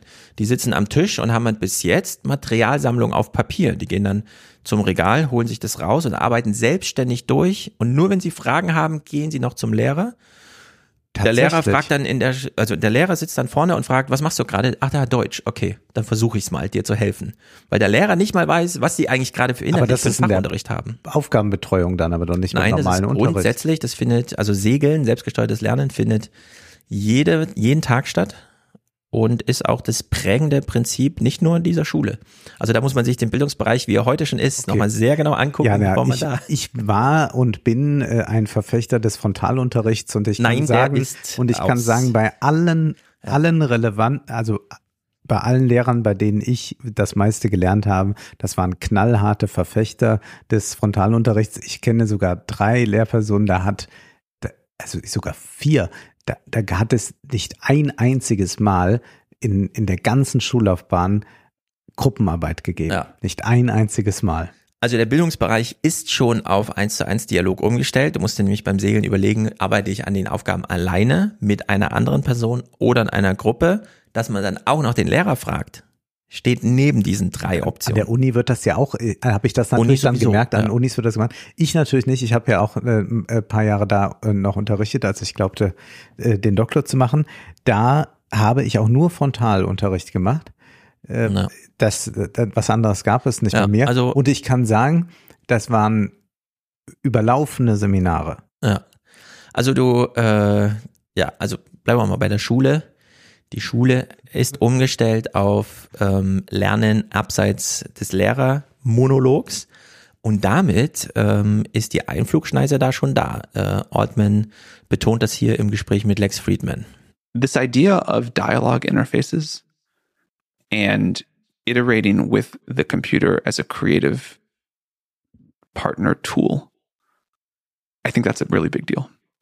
Ja, also die Dialogfähigkeit, ja, du, du ja auch als erstes schon, vorhin ja. betont hast, ist in der Bildung das Allerwichtigste. Das ist das, was noch gefehlt hat, dass die Materialsammlung mit dir spricht mhm. und zwar inspirativ und informativ. Also dass da wirklich äh, Feedback kommt und nicht einfach nur, ah, du hast das Substantiv, ja dann äh, such mal selber aus. Ich schmeiße noch vieles weg, was du auf gar keinen Fall brauchst, aber die, der Rest ist dann immer noch da. Also dieses Novum ist hier schon da und jetzt hören wir uns noch so ein bisschen die ähm, naja, die äh, sind halt wirklich ja aus in ihrer Selbstbeschreibung. Hier zum Beispiel in den ABC News. this will be the, the greatest technology humanity has yet developed. We can all have a, an incredible educator in our pocket that's customized for us, that helps us learn, that helps us do what we want. Um, we can have medical advice for everybody that is beyond what we can uh, get today. We can have creative tools that help us figure out the new problems we're going to solve, wonderful new things to co create with this technology for humanity. Uh, we have this idea of a, a co pilot, this tool that today we help people write computer code and they love it. We can have that for every profession. And, and we can have a much higher quality of life, a stand, like standard of living. As you point out, there's a huge, uh, there is huge potential downside. People need time to update, to react. Ja, Jetzt sind wir es plötzlich, die uns updaten müssen. Mhm. Wir Aber Menschen diese müssen Rede haben die ja alle im Silicon Valley drauf, ne? Ob die jetzt eine Ja. Dating-App entwerfen Das- oder ein neues Facebook. Es Ja. ist immer die Welt revolutionierend und gut, jetzt kann man sagen, das geht hier auch einige Schritte weiter als irgendeine App. Aber ich finde es erstaunlich, dass es immer gleich so holistisch aufgeladen Ja, wird. Also was die Investoren freuen wird. Also wir haben ja diese Tech-Krise, da sind Mhm. wir noch nicht draußen. Und jetzt kommt äh, KI und alles ja, die stürzen Tech-Krise sich ist aber nicht flächendeckend, sondern die ist natürlich, also Genau. das Silicon Valley ist, was Marktkapitalisierung und Mitarbeiter angeht, immer noch größer als vor Corona jetzt. Die haben halt durch Richtig. Corona sehr viel Ja. mehr Ja, Wachstum ja, aber es auf muss ja immer gehabt, noch mal nach oben gehen. Und Ja. ich glaube schon, dass man jetzt mit äh, KI äh, so eine neue Erfolgserzählung hat. Also das ist auch der, der Man on the Moon jetzt, wie Mhm. Ursula von der Leyen Ja, genau. sagen würde. Und da bin ich natürlich immer so ein bisschen skeptisch, inwieweit das Ja, dann hör dir mal an, was er hier als. Investorengerede da nicht. Hör dir mal an, was er hier sagt. Like, where do you go to outs- outside of the fun meme stuff for actual? Like, I mean, what I'm excited for is like, please explain to me how all of physics works and solve all remaining mysteries. so like a theory of everything. I'll be real happy. Er möchte die Theorie von allem, die Weltformel möchte er endlich haben. Aber das gibt's doch schon in 100 Sachbüchern, die Theorie von fast allem, so Bücher gibt's doch schon. Ja. Also das ist auch interessant, dass er das ist ja, also er wird ja hochintelligent sein auf seinem Fache, Mhm. aber dass er dann da so schlicht auch denkt, ist ja auch wieder bezeichnend. Boah, Ich finde es, also es ist doch amüsant irgendwie. Ist auf jeden Fall eine bessere Erklärung als, also bei Facebook kannst du alle Leute, die auf deiner Wellenlänge sind, treffen und dich mit denen vernetzen und dann könnt ihr gemeinsam die Welt revolutionieren. Gut, das ist ein bisschen sehr So, doof. aber ja. hier mit der Maschine, es ist das Tolle ist ja, jeder kann ja das selber ausprobieren. Du kannst ja einfach einen Account machen und es testen und Hallo, dann gucken, wie weit gerne du die kommst. Weltformel. Ja. So, beim Thema Rechtsfragen, der Greg Brockman ist beim ähm, Festival da auf der Bühne und äh, ihm rutscht auch nochmal so eine, ähm, wie soll man sagen, so eine Metapher raus. Wo sieht er sich hier gerade? I mean, honestly, this is this is I think like Important question, Exactly. I think this is this is like asking a question about exactly how copyright should work. You know, right at the creation of of the Gutenberg press, right, where it's like we are going to need to have an answer. We're engaging with the Copyright Office. We're engaging with Yeah. with lots of different areas, and I don't. I don't, I don't personally know what exactly the answer should be, but I do think that, like, one thing that I, I do want to say, you know, not to, not to kind of hedge everything here, is that I do think that the content creators should be sort of, you know, it should be a more prestigious, a more compensated, a more just like, just like good thing for people to pursue now than ever. Ja, das Trainingsmaterial für die Maschine ist alles digitalisierte Datenzeug auf der Welt. Mhm. Ähm, Wie ist es eigentlich mit? Jetzt stellen sich Rechtsfragen. Und er sagt ja, das sind die Rechtsfragen wie vor 500 Jahren, als die Gutenberg-Presse kam. Also wo man schon sieht, welche historische Zäsur er hier für sich reklamiert. Ja. Also das wird das ganz große Rad jetzt nochmal anders gedreht. Wie ist es denn mit Kommunikation, die bei WhatsApp stattfindet? Also eigentlich kann die ja nicht eingespeist werden, aber die wird nicht. sie Das ist ja wahrscheinlich dann doch. Aber alles, was für Webcrawler erreichbar ist. Aber alles, was für- Google sieht. Für Facebook könnte es ja interessant sein, die Ja, Facebook hat Datensätze, da die sonst niemand hat. Ja. Genau. Die Frage ist halt, ob sich Facebook nicht auch schon zu sehr den Riegel vorgeschoben hat, das jetzt einfach so zu verwenden oder ob die das nochmal Mhm. juristisch neu bauen müssen, denn die haben ja die ähm, Messenger-Kommunikation auch erstmal verschlüsselt und kommen Ja. da nicht so einfach ran. Und so ist ja auch bei Apple die iMessage-Kommunikation alles verschlüsselt. Also in der Hinsicht, äh, es gibt schon so ein paar Regeln, aber die Frage ist, findest du nicht genug Dialoge auch so? Du hast ja Ja. offene Kommunikation, irgendwelche Foren, äh, Ja. auf Facebook wird viel auf den Pinwänden geschrieben und so weiter. Also so sehr muss man gar nicht ins Gechatte hinein. Du hast ja auch eine unterschiedliche Qualität, was die wollen. Die wollen ja auch nicht oder mit gleicher Gewichtung irgendwelche Emoji Paraden, die abgefeuert werden im privaten Chat und so weiter. Bill Gates versucht es ein bisschen kleiner, also nicht bis zur Gutenberg-Presse, aber zumindest überspannt er nochmal den ganzen Bogen der Computer Technology. Yeah, so AI has always been, you know, the holy grail of computer science. And, uh, you know, when I was young, Stanford Research had Shaky the robot that was trying to pick things up, and there were various logic systems uh, that people were working on. You know, so the dream was always some sort of reasoning capability. Ja, also künstliche Intelligenz, der heilige Gral der Computertechnologie und jetzt nach 100 Jahren der Technik und 30, 40, 50 Jahre, in dem wir es als Consumer, äh, Consumer Elektronik, jeder hat es zu Hause und so weiter bis in die Hosentasche, kommt das jetzt nachgebaut. Das ist auch hier große Zäsur. Und Altman beschreibt jetzt nochmal seine Zäsur. Ähm, und ich habe es mal, weil die Ale, äh, Alena Büchster so als stochastischer Papagei, das ist genau das, was er nicht so gern hört über seine Technik. You know, a funny thing about the way we're training these models is I suspect too much of the like processing power, for lack of a better word, is going into using the model as a database instead of using the model as a reasoning engine. Yeah. The thing that's really amazing about this system is that it, for some definition of reasoning, and we could of course quibble about it, and there's plenty for which definitions this wouldn't be accurate, but for some definition, it can do some kind of reasoning. And you know, maybe like the scholars and and the experts and like the armchair quarterbacks on Twitter would say, no, it can't. You're misusing the word. You're, you know, whatever, whatever. But I think most people have, who have used the system would say, okay, it's doing something in this direction. And, and I think that's remarkable and the thing that's most exciting. And somehow out of ingesting human knowledge, it's coming up with this reasoning capability, however we want to talk about that. Um, Now, in some senses, I think that will be additive to human wisdom. And in some other senses, you can use GPT-4 for all kinds of things and say that appears that there's no wisdom in here whatsoever. Ja, es kommt wirklich sehr darauf an, wie man es benutzt. Wenn man einfach nur eine Wissensfrage stellt, wie man es gewohnt ist im Google-Zeitalter, kriegt man halt einfach nur so papageienmäßig, ah, du hast mhm. mir das genannt, also spiegel ich es dir einmal zurück, aber sortiere halt ein bisschen. Aber ich ich denke auch, äh, man sollte hier, die haben ja jetzt auch die, wie viele Worte kann man reinschreiben, wie viele Worte gibt es aus, äh, dass man wirklich ganze Texte reinschmeißt und sagt, gib mir mal den roten Faden hinsichtlich und so weiter und das dann verfeinert und so. Also dass man wirklich ähm, so eine Leseleistung abverlangt, eine Lese- und Verständnisleistung. Der kann man ja immer noch ja nachgehen selbst. und überprüfen, aber. Ja, ja, du sagst es gerade selbst, aber wird man dem nachgehen und es überprüfen? Also werden wir zu einer Gesellschaft werden, die noch bereit ist, diese Antworten zu lesen. Und die sind ja immerhin länger als Tweets. Das ist mhm. ja schon mal ein kleiner Fortschritt, was das anbelangt. Aber wir sind nicht mehr diejenigen, die sagen, hier liegt ein Buch von 300 Seiten, ich lese es. Und das ist ja schon dann ein immenser Kulturwandel, wenn man sich diese Mühe nicht mehr macht. Also wir wissen, dass die App. Aber warum sollte man nicht? Nur weil die Maschine auch lesen kann?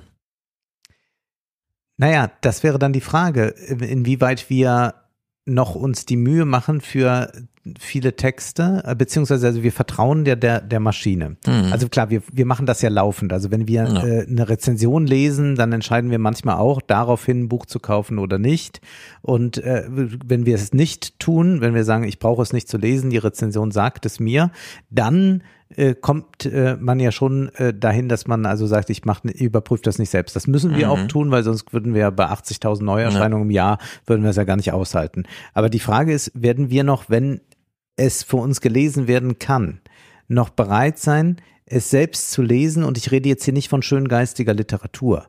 Also ich kann natürlich auch den Wikipedia-Eintrag zu einem Christopher Nolan-Film lesen, aber dann mhm. habe ich den ja nicht gesehen. Und genauso würde ich mhm. auch sagen bei äh, Literatur, die schöngeistig ist. Aber ganz viele Texte, in die wir uns hineinarbeiten, ähm, wo wir dann vielleicht aber auch Dinge entdecken, die wir gar nicht erwartet haben oder so, äh, das fällt ja dann weg. Also die Frage ist, ob nicht unser Blick zum einen sehr geweitet wird, zum anderen aber dadurch, dass wir selbst nicht mehr in der Lage sind oder nicht mehr, nicht mehr in der Lage schon, aber nicht mhm. mehr willens sind, diese Leistung selbst zu erbringen, dass wir dadurch auch faul und Also es macht auf jeden Fall keinen Sinn, also es, er hat natürlich Einfluss aufs Schreiben. Es hat keinen Sinn mehr äh, zu wissen, okay, ich muss jetzt 40, also dieser Modus.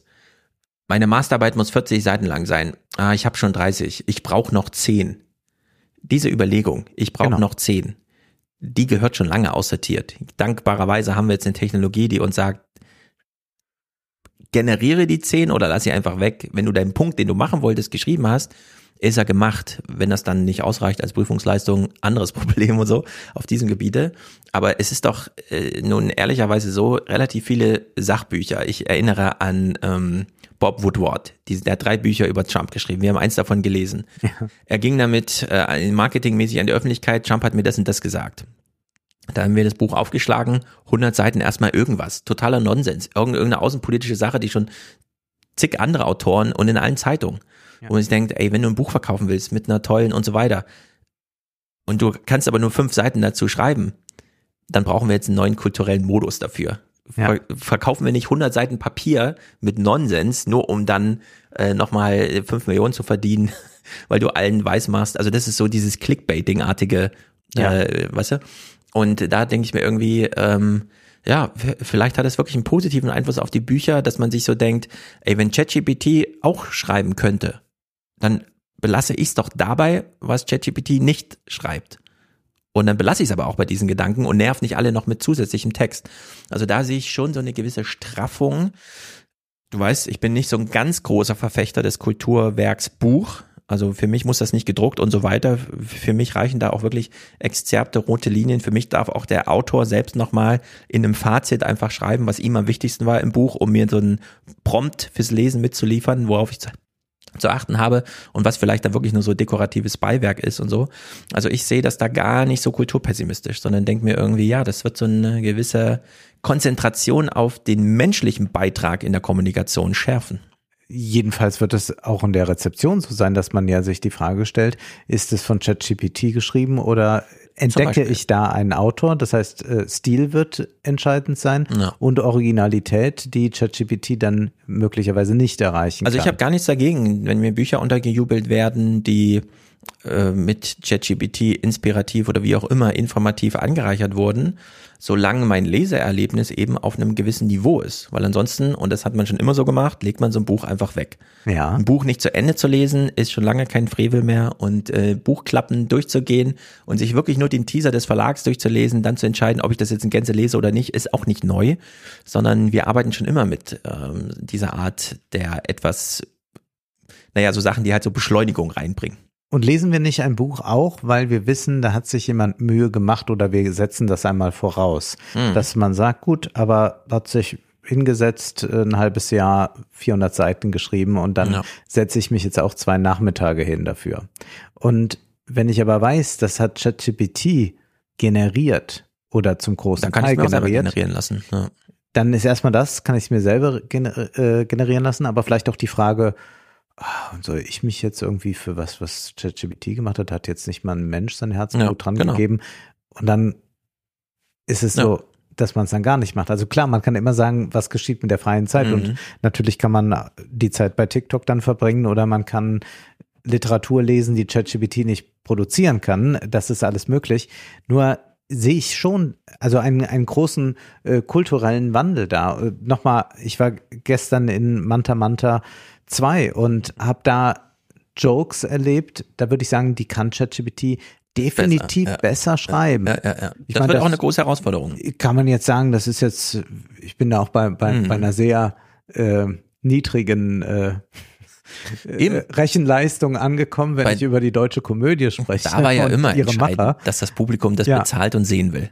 Ja, ja, aber das ist, äh, ist ganz Wenn es eine Flut dann an dieser Art Niveaufilm gibt, schön und gut. So. Also hier würde ich sagen, würde das Niveau ja durch ChatGPT verbessert werden. Zum Beispiel. Das also wenn ja ich jetzt gesagt hätte, hier äh, ChatGPT, wir machen nochmal Manta Manta, jetzt einen zweiten Teil, den ersten kannst du dir angucken.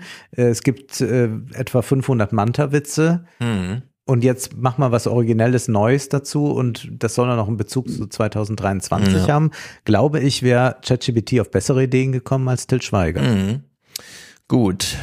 Till Schweiger. Kommen wir mal zu den interessanten Sachen, die hier auf der Bühne abgefeuert wurden. ähm, zum Thema Entwicklung, Technologie und Idee. Also sie arbeiten schon eine Weile dran. Der Ilya Sutzkever, äh, der bei OpenAI die ganze technische Entwicklung verantwortet, war bei Scale, Scale AI noch bevor jetzt GPT-4 kam und hat schon mal drüber gesprochen. Sein Start in die ganze Technik war ziemlich früh. Yeah. What, what year was it when you sort of like remember initially getting excited about neural networks and being pretty convicted? Like early 2000s. I started working with Jeff Hinton in 2003. Yeah. So quite a while ago. 2003. Also 20 Jahre. Die Ideen waren immer da, man hat nur die Computerpower nicht gehabt. Die kam dann aber relativ zügig, weshalb äh, der Brockmann hier 2015 schon als Jahr ausmacht, in dem sie zum einen OpenAI gegründet haben, aber schon Angst hatten. We were having a dinner uh, to discuss AI in the future and kind of just what might be possible and whether we could do something positive to affect it.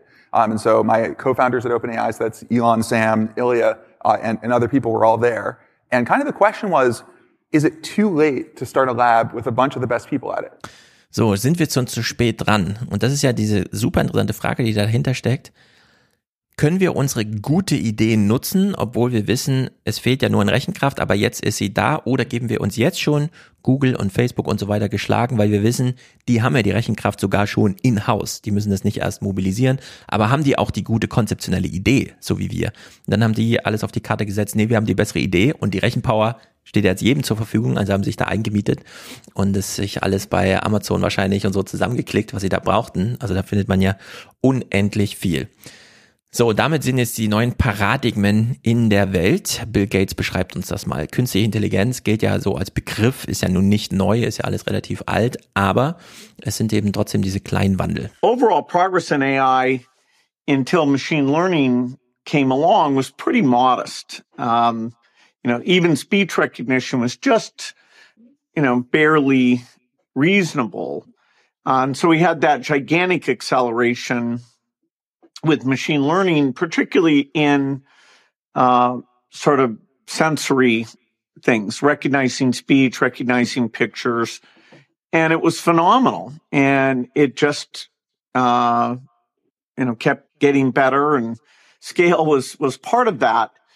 But we were still missing anything that had to do with complex logic, with being able to say, read a text, and do what a human does, which is quote, understand what's in that text. Ja, also künstliche Intelligenz war bisher immer dieses Selbstlernen-Muster. Also Siri erkennt plötzlich Sprache. Es heißt dann irgendwie, ja, dein Android-Telefon analysiert deinen Gang, also wie du dich bewegst und lauter solche Sachen. Also immer dieser Input von Mensch in die Maschine hinein wurde verschiedenen äh, Signalprozessierungswege über den Bewegungssensor, das Mikrofon, die Kamera und so weiter, äh, war schon relativ weit, aber der Computer hat halt nie was zurückgegeben. Mhm. Zum Sinne von, ah ja, jetzt denke ich aber auch, bringe mal Logic rein und äh, koppel dir das dann zurück. Das ist dieses Novum. Äh, Altman beschreibt das ja auch nochmal. These systems are trained to do something which is predict the next word in a sequence. Right. And so it's trying to just complete a pattern. And given its training set, this is the most likely completion. Ja, also wir haben nicht nur Mustererkennung, sondern dann auch Mustervervollständigung. Man gibt so eine Richtung vor und das Muster wird dann generiert und dann wird es eben selbst vervollständigt, äh, indem einfach gerechnet wird und wir dann sozusagen. Und das hat ja eine assoziative Kraft dann. Genau. Und bedeutet aber auch, dass deshalb so viele falsche Sachen auch da zu finden sind, weil äh, GPT immer wieder irgendwas erfindet, also das Muster dann vervollständigt ja, es ist ein bisschen und dann wie im nicht so richtig Bundestag. weiter weiß. Äh, Du kannst in den Bundestag gewählt werden mit 90 Prozent der Erststimmen oder mit 27 Prozent. Ja. Solange nichts anderes wahrscheinlicher ist, nämlich dass jemand anders äh, mit dann 28 Prozent gewählt wird, gelten auch die 27 Prozent als die beste Ausbeute. Und damit wird das ausgegeben. Damit sitzen dann Nieten im Bundestag, die eigentlich keinen Rückhalt haben. Und du hast halt Satzvervollständigungen, die eigentlich so gar keinen Sinn machen. Äh, Das ist ja dann auch der große Unterschied. Bei Programmiersprachen und so weiter ist sehr wahrscheinlich, dass die, die Antwort wirklich Sinn macht, die es gibt. Mhm. Wenn du irgendwelche kulturellen Fragen, der rote Faden von zwei Texten oder was weiß ich, die, äh, was bedeutet Ideologie bei Luhmann und bei Zizek, dann kann er dir halt irgendwas geben, aber es ist dann so mehr in diesem, wir haben keine bessere Antwort, also geben wir mal das aus, bis hin zu, der Satz bricht dann einfach ab und schließt nicht mal mit einem Punkt ab oder sowas. Ja? Also, Ja, ja. sowas passiert ja dann auch. Ähm, die Grundidee, äh, das finde ich jedenfalls bei dem Sutzcover, da muss man sich jetzt wirklich drauf einlassen. Also man kann das alles kritisieren und so weiter, aber man muss sich so ein bisschen drauf einlassen. Die haben natürlich jetzt die Trümpfe auf ihrer Seite, weil sie einfach mit Praxis beweisen, dass ihre Konzeption nicht völlig falsch ist. Aber es einfach nur so theoretisch zu hören, das ist so ein bisschen wie bei Oppenheimer. Da hilft uns die Theorie nicht weiter, äh, das dann auch wirklich äh, sozusagen äh, fruchtbar zu machen. So there have been multiple lines of thinking that led us to convergent language models.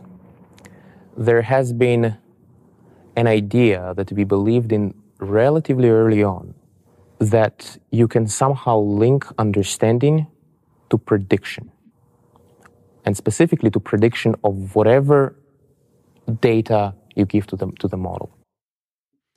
So, die Wahrscheinlichkeit eines, eines, einer Anschlusskommunikation führt zu Verstehen zu Verständnis. Mhm. Also du gibst eine Antwort und die passt dann schon irgendwie. Jetzt stehen wir natürlich gegenüber, ja, aber es ist doch nur statistisch ausgerechnet. Nur weil eine Mathematik ist gleich hm, hm, hm, sagt, soll das dann auch inhaltliches Verständnis sein. Dann greifen irgendwie diese verschiedenen Layer ineinander, dass eben du plötzlich dritte Werte hast, obwohl es ja nur Einsen und Nullen sind, weil auf programmatischer Ebene halt irgendwas passiert, du weißt aber nicht genau was. Und äh, das ist die größte Herausforderung für uns Menschen, dass wir nämlich in Kommunikation miteinander sind, selber nicht genau wissen, was soll man eigentlich als nächstes sagen. Dann redet man irgendwie aus Verlegenheit über das Wetter und so weiter und äh, denkt sich dann so, hm, ja, keine Ahnung, wir haben uns hier sehr drauf eingelassen, wir hatten auch gar kein Thema, wir kennen uns auch gar nicht und so weiter, aber es hat doch irgendwie Sinn gemacht. So, mhm. und so ist das hier auch. Also die Maschine macht halt einfach irgendwas, mhm. gibt dir irgendwas sehr Wahrscheinliches zurück und in der Kommunikation, also nicht in der Maschine oder in dir, sondern in der Kommunikation selbst äh, entsteht dann dieser rote Faden. Das macht dann irgendwie Sinn. Den kann man dann aufgreifen, inspirativ aufgreifen, informativ aufgreifen, also sich darauf verlassen oder einfach sagen, ach so, ja, dann gehe ich jetzt mal in die Richtung weiter und so. Also ähm, das, da steckt auch so ein Kränkungspotenzial für uns Menschen drin, ne? ja. dass wir GPT für blöd halten, uns auch erklären können, warum GPT irgendwie blöd ist. Der versteht das ja gar nicht, der rechnet ja nur Wahrscheinlichkeiten aus, damit aber auch eine Aussage über uns treffen, sondern dass wir uns zu sehr verherrlicht haben. dass wir immer noch so eine, ja, aber zwischen den Zeilen und so weiter. Eigentlich bin ich ja viel klüger als das, was ich sage. So. Ja, ja, ja. Aber hm, ja, vielleicht doch nicht. Und selbst wenn, macht es einen Unterschied, wenn du es nicht sagst, es ist dann halt nicht in der Welt. In der Welt ist nur die Kommunikation. Also äh, das ist äh, sehr herausfordernd und wird uns auch noch ein bisschen beschäftigen, würde ich sagen. Man ähm, kann, habe ich übrigens von einem Hörer gezeigt bekommen in Berlin, äh, den ich traf, diese Schranke umgehen, dass ChatGPT äh, beleidigt. Also eigentlich ist ja Beleidigung oder so, macht das nicht oder ich kann nicht irgendwelche Namen eingeben von ja. Personen und dann gibt es aber so ein Jailbreak über Reddit, äh, führte der äh, mir das vor, dann ähm, auf seinem Smartphone und da hat er dann eingegeben, äh, was dann das Programm von mir halte. Ja. Und dann hat, also wurde ich böse als, als, als nichtige Person und so bezeichnet. Ja, ja. Was du ist da los? GPT immer in so einen Traumzustand versetzen, in dem es jetzt dann selber um Handlungsmöglichkeiten quasi beraubt wird und man sagt, also man sagt, du bist Schauspieler, wie würdest du das denn spielen? Ach so, und so, so funktioniert dieses Jailbreak. du musst ihn so, so einkesseln, so ein bisschen in so eine Idee und dann diese Antwort bleibt dann in diesem Rahmen. Mhm. Und dann ist aber was möglich, was vorher nicht möglich ist, weil es ist ja nur auf einer Bühne, es ist ja nur eine ja. Idee und so weiter. Also ja, da gibt's so verschiedene, dass man das so Jailbreak nennt, finde ich irgendwie witzig weil im Grunde bricht das ja aus seiner Sozialisation aus. Also man ja. hat dieses Base-Model und trainiert das dann, Menschen sagen, was okay ist und was nicht, bevor es auf die Nutzer zugelassen wird. So, und dass man, also wenn man vom Jailbreak spricht, sagt man ja, man hat das Space Model vorher in so ein Gefängnis getan. Ja. Und das finde ich irgendwie amüsant, weil das ist ja auch die Idee, die wir mit Schule für Kinder. Mhm. Also ja. das Space Model kann erstmal alles es ist Plastik, also wir können es dann formen, wie wir wollen. Also bringen wir es erstmal, wir sagen, in die Schule und nicht ins Gefängnis. Ah, Foucault würde sagen, Aber, Disziplinargesellschaft ja, ja, genau. und die Schule ist eine Disziplinaranstalt. Althusser würde sagen, es ist ein ideologischer Staatsapparat. Ja. Also da sind wir schon sehr nah dran. Eben, also das steht jetzt alles mal zur Debatte sozusagen, solche, solche Sachen. Gut, die ersten Gehversuche, die auch ähm, das Modell dass diese GPT-Modelle wirklich unterschieden haben von einfach nur Suchindexen, ähm, hat man relativ früh anhand von Amazon-Rezensionen gemacht. We did some work before the GPTs, before transformers, before the transformers were invented, and with um, something that we call the sentiment neuron, which is a neural net which was trying to predict the next word, the next sorry, the next character in reviews of Amazon products. And it was a small neural net because it was maybe four years ago. But it did prove the principle that if you predict the next character well enough, you will eventually start to discover the semantic properties of the text. And then with the GPTs, we took it further. So, die Semantic Properties, also die semantischen Eigenschaften.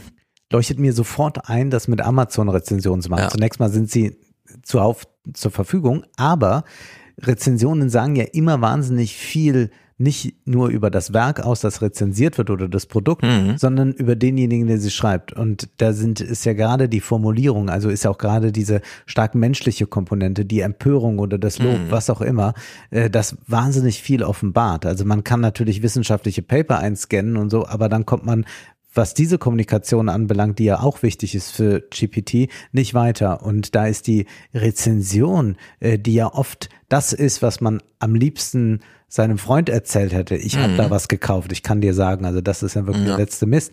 Das ist etwas, was äh, eigentlich wunderbar auszuwirken ist. Ja, und das ist. Tolle ist, du hast halt immer eine semantische Eigenschaft auf eine spezifische Fragestellung. Ja. Finden die Rezensenten das Produkt gut oder schlecht? Ja. Ist immer die gleiche Unterscheidung. Und dadurch kann man hier eine Schlüsselidee testen, bei der man, wenn man danach sieht, ah, funktioniert, sind es nur noch Skalierungsprobleme. Mhm. Man kann dann die Unterscheidung austauschen oder Unterscheidungen miteinander abwägen, dass überhaupt erstmal geht es um gut schlecht oder geht es um schön hässlich oder was auch immer. Das ist sozusagen so ein Startpunkt und das hat Brockmann damals auch sehr fasziniert. We had a model that was trained on Amazon reviews and that it was just predicting the next character, the next character, just what letter comes next. And it actually learned a state of the art sentiment analysis classifier. You could give it a sentence and it would say like, this is positive or negative. Hmm. May not sound very impressive, but this was the moment where we kind of knew it was going to work. Wow. Right? It's so clear that you would transcended just syntax where the commas go and you'd move to semantics. Right. Also, ich stelle mir so ein bisschen vor, die haben die Rezension genommen und haben dann das als Trainingsmaterial benutzt und haben dann GPT, also nicht GPT, sondern dieses Amazon-Rezensionsmodell gefragt, diese eine Rezension, die wir dir jetzt geben, wie viel Sterne hat der Autor gegeben? Eins mhm. bis fünf.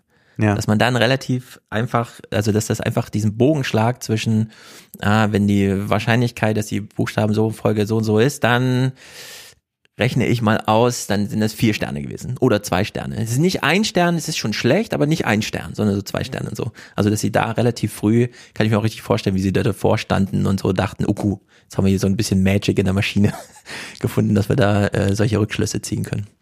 Naja, es gibt hier noch eine schöne Analogie, finde ich, wie man so ein äh, KI-Modell ähm, versteht, wie wir es verstehen, wie es versteht. To make an analogy, Suppose you have a student at a university studying for an exam. That student might say, This is a very important exam for me. Let me memorize this. Let me make sure I can solve every single exercise in the textbook. You know, such a student will be very well prepared and could achieve a very, very high grade in the exam.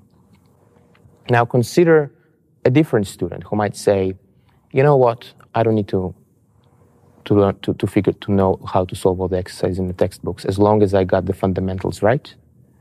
I read the first 20 pages and I feel I got the fundamentals. If the if that second student also achieves a high grade in the exam, that second student did something harder than the first student. That second student exhibited a greater degree of generalization. They were able to, even though the questions were the same, the situation was less familiar for the second student and the first student. And so our neural networks are a lot like the first students. They, they have an incredible ability to generalize for a computer, but we could, we could do more. And because their generalization is not yet perfect, definitely not yet at a human level, we need to compensate for it by training on very large amounts of data. Also man hat diese Modelle, man weiß ja ungefähr, welche Worte was aussagen und so in Amazon-Rezensionen. Und das wird dann alles codiert für den Computer, also man hat diese einzelnen Tokens, davon sprechen die ja immer. Und dann hast du eben dieses Phänomen, wenn alle Amazon-Rezensionen einmal verstanden sind und man dann vielleicht auch noch immer, wenn es wenn die Maschine richtig lag, ja, das waren wirklich zwei Sterne, das mhm. waren vier Sterne und so weiter, wenn man die immer markiert, so dass die Maschine, ah, hier lag ich besonders richtig, warum auch immer, ich bleib mal diesem Muster treu, dass man dann zu dieser Situation kommt, wie ne, fünf Jahre später GPT-4 kommt und kriegt eben Prüfungsaufgaben, die es noch nicht kennt und kann aber anhand der alten Trainingsdaten trotzdem diese Prüfung lösen. Sie muss also nicht wie bei, einem, bei einer Google-Suche schon das mit indiziert haben, also auswendig lernen, wie hier ist ja diesem Schüler unterstellt. Der eine Schüler lernt einfach alles auswendig und ruft dann einfach ab, sondern nee, man hat dann, äh, man braucht nicht diesen ganzen Google-Index, sondern man nimmt nur diesen einen Text, für den man sich interessiert, gibt den in dem Prompt mit und sagt, analysieren wir mal nach den und den Gesichtspunkten und dann äh, hat man plötzlich ein Ergebnis. Und äh, wenn man das, wenn man ihm so folgt, versteht man so langsam, okay, die reine Vorhersagefähigkeit von Zeichen führt dann tatsächlich zu Verständnis, weil damit einfach Sätze entstehen, die Sinn ergeben. Mhm. So, auch wenn man weiß, dass es alles nur Mathematik ist und so weiter, aber in der Kombination von allem, was da ineinander greift, ergibt der mustergenerierte, aus dem Muster heraus generierte Satz trotzdem Sinn.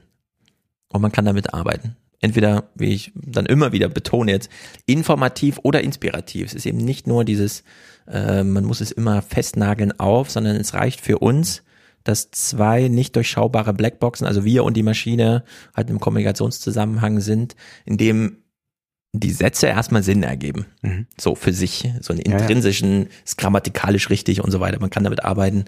Die Frage ist nur, wie weit man damit dann kommt. Die Mehrheit der Bevölkerung in Deutschland wird ChatGPT noch nicht genutzt haben, davon ist auszugehen. So war das aber mit Google ja auch mal.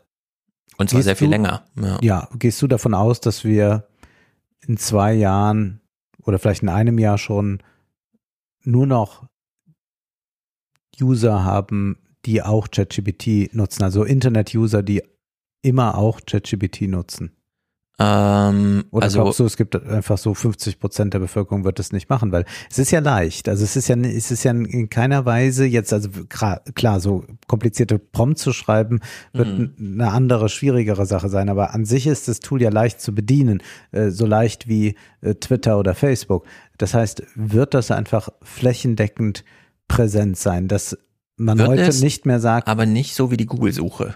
Die Google-Suche ist ja so dieses typische, äh, man saß vor 20 Jahren da und hat sich überlegt, was könnte ich denn jetzt mal googeln? Und dann hat man halt irgendwas eingegeben. Aber das heute war so eine nutzt man ja Google wie den Browser. Heute Oder ist viele, sehr viel integriert. Viele Ältere genau. wissen ja gar nicht, dass es einen Browser gibt und Google gibt. Ja, aber ich glaube, GPT wird tatsächlich mehr als dieser Assistent kommen. Also das Team, das gerade am härtesten arbeitet, ist ja dieses Microsoft Office Team, das es als Co-Piloten ja. einbaut. Und wenn du, egal in welcher Aufgabe du gerade vertraut bist, äh, Excel offen hast, um irgendeine Mitgliederliste oder was weiß ich äh, zu administrieren. Und dann kannst du einfach in die Felder reinklicken und dann wirklich sagen, was du willst. Äh, es ist ja heute immer noch eine meiner Aufgaben ist zum Beispiel, weil ich, äh, ich weiß, man kann die Makros dazu machen, aber dafür ist es dann zu selten als Problem, dass ich ein Formular, in das Menschen Daten eingegeben haben, Geburtsdaten oder sowas. Ja dass ich Monat und Tag vertauschen muss, weil in der Tabelle, in der es am Ende landen soll, zuerst der Monat, dann der Tag und eingegeben wird aber erster Tag, dann der Monat. Ja. So. Und das ist so stupide. Das ist so dumm. Da brauche ich einfach einen Co-Pilot. Und wenn ich mir überlege, ja, das ist natürlich eine klassische Aufgabe für Excel, von einer Tabelle in was anderes zu kopieren, aber gleichzeitig noch so eine kleine Transformation mitzugeben. Wenn ich mir überlege, was ja alles möglich wäre, und für alles hat man dann diese Art Co-Pilot. Äh, da muss ja, man zwar so reinwachsen, aber das wird sehr auf, schnell. Auf dieser Ebene glaube ich das auch, aber Oder die Frage Word, stellt sich ne, jetzt. Word auf und wir haben ja jetzt, wenn man durch die Stadt geht und die Menschen haben die Smartphones in der Hand, dann nutzen sie ja fortwährend Google, um irgendwas herauszufinden. Mhm. Wo Google gehe ich was so, essen, ja. was äh, mache ich, ja. Äh, irgendwelche, man will wissen, wie alt Schauspieler XY ist. Und wird das so sein, dass äh, man das eher auf ChatGPT macht oder erleben wir einfach, weil Google hat ja BART auch vorgestellt, mhm. dass äh, Google nun jetzt auch diese ganzen Funktionen von ChatGPT im Prinzip ja. integriert auf dem Suchfeld, das ja schon eingeübt ist und nee, dann ich glaub, findet das wird das überall. Das ist ja ähm, OpenAI hat ja erstmal nur Chat vorgestellt. Ja. Also du hast halt dieses Chat-Interface Plus jetzt diese ganzen Plugins und die GPT-4 API wird ja kommen. Äh, die werden sich einfach überall, die werden es als Dienstleistungen für diejenigen, die schon Kundenkontakt haben. Also es wird sozusagen eine Reihe in den Hintergrund rücken. Äh, so dass du dann halt, wenn du Word öffnest, ist dann auch GPT mit drin oder wenn du eine Reise machst ja. bei Booking.com oder so, ist dass dann drin, gefragt ja. wird, was willst du denn erleben und dann sagst du halt, ich will das und das und das erleben und dann bottet so eine Reise zusammen oder wie auch immer bei solchen Sachen. Äh, Mike, ähm, Adobe hat ja jetzt diese Firefly Dings veröffentlicht, wo du auch äh, Grafikprogramm bist und dann gefragt wirst, willst du da noch einen Hund drin haben im Bild? Und dann generieren die halt einen Hund und du kannst den so ein bisschen mitsteuern und solche Sachen. Ne? Also es wird so peripher, glaube ich, in die Dienstleistungen, die wir eh schon nutzen, wird sich's einschleichen. Und ich vermute, dass wir auch eine Schwemme von, von Videos und Audios bekommen werden durch ja, das sowieso. Also wir haben doch jetzt schon das Phänomen äh, bei YouTube, dass YouTube immer schlechter zu nutzen ist deshalb, weil solche automatisch generierten Videos erscheinen. Also man produziert dort irgendwelche Schlagzeilen, mhm. die es gar nicht wirklich gibt, hat eine künstliche Intelligenz, ja. die irgendeinen Text verfasst hat und eine künstliche und Stimme, ja. äh, die dann äh, sagt, äh, mhm. Mireille Mathieu heiratet Florian Silbereisen und so, und das ja. stimmt dann gar nicht. Ne? Und so, so ein Kram gibt es ja, da gibt es ja unendlich viele Videos zu Politik und allem Möglichen. Und das heißt, man kann ja jetzt durch ChatGPT äh, auch Sinnvolles äh, herstellen, Kannst auch Videos und so weiter. äh, Wahlkämpfe kann man damit machen. Also das heißt, wir werden ja. eine Content-Flut ohne Ende bekommen. Mega. Und wir werden dann aber ja auch neue Geschäftsmodelle haben. Also man braucht ja jetzt, also es gibt ja Videos, die gut laufen. Also es gibt ja Leute, die sind ja reich geworden, weil sie eine Seite haben, äh, auf denen die hm. Ferienzeiten in Deutschland ja. stehen oder sowas. Genau. Ja. Und man kann natürlich auch ganz viele Erklärdinge, medizinische Sachen, was weiß ich, also was so viel nachgefragt mhm. wird, findet man ja auch raus. Was wird eigentlich gesucht? Das ließe sich ja äh, jetzt über ChatGPT mit den entsprechenden Tools erklärst, wie es ein 18-Jähriger sagen würde oder ja. so äh, kann man ja unendlich viel Content mhm. dadurch produzieren und äh, Werbegelder kassieren oder was auch immer. Wenn die Werbebranche das dann nicht irgendwann einzieht, dass sie eigentlich nicht mehr gesehen wird. Das ist ja schon seit einer Weile so, dass die eigentlich wissen, äh, wir sind zwar auf Seiten präsent, zu denen aber nie hingescrollt wird, zu den Stellen und so. Also Werbebranche. Ja, bei, bei YouTube oder TikTok wäre es ja anders. Ja, die äh, ist erstmal keine zentrale Frage für GPT, denn die werden ja nicht werbefinanziert sein, was auch relativ viele Stolpersteine. Nicht für die Creator. Ja, genau, aber die müssen, das ist eben dann das Problem der Creator. Ähm, während ja Facebook und Google immer darauf geachtet hat, selber für die Werbebranche so, also die haben ja mhm. ihr eigenes Modell danach ausgerichtet. Das wird ja hier so nicht sein. GPT wird dem allen den Hahn abdrehen, sobald da irgendwie Missbrauch oder zu viel ähm, Rechenpower abverlangt wird und so. GPT arbeitet ja auch noch sehr damit, dass relativ viele kleine Fragen gestellt werden und noch nie, also wenige Leute mit wenigen Prompts viel Rechenleistung abfordern. Ah ja. Und da werden die auch äh, relativ zügig dann das beobachten und diese Werbemärkte einfach abdrehen, kurzerhand. Während die anderen bisherigen, also Social Media vor allem, die haben sie ja immer richtig aufgedreht, aufgepowert. Die haben die selber die Gesellschaft damit überflutet. Äh, das hast du jetzt als äh, Zugkraft sozusagen da nicht mehr. Ähm, zum Technologie-Ideen-Ding gibt's ja nochmal Altman. er beschreibt es auch einfach nur alles als Zauber, was hier stattfindet. One of the things we are good at at OpenAI is finding a lot of small wins and multiplying them together. And each of them maybe is like a pretty big secret in some sense, but it really is the multiplicative impact of all of them and the detail and care we put into it that gets us these big leaps. And then, you know, it looks like to the outside, like, oh, they just probably like did one thing to get from three to 3.5 to four. It's like hundreds of complicated things. Man muss hunderte verschiedene Sachen machen, aber als Grundlage braucht man viele Daten zum Trainieren und große Rechenzentren. Und da habe ich auch erst gedacht, naja, dann Daten wird es ja nicht fehlen, an Rechenzentren schon. Stellt sich raus, nee, ist vielleicht doch ein bisschen anders.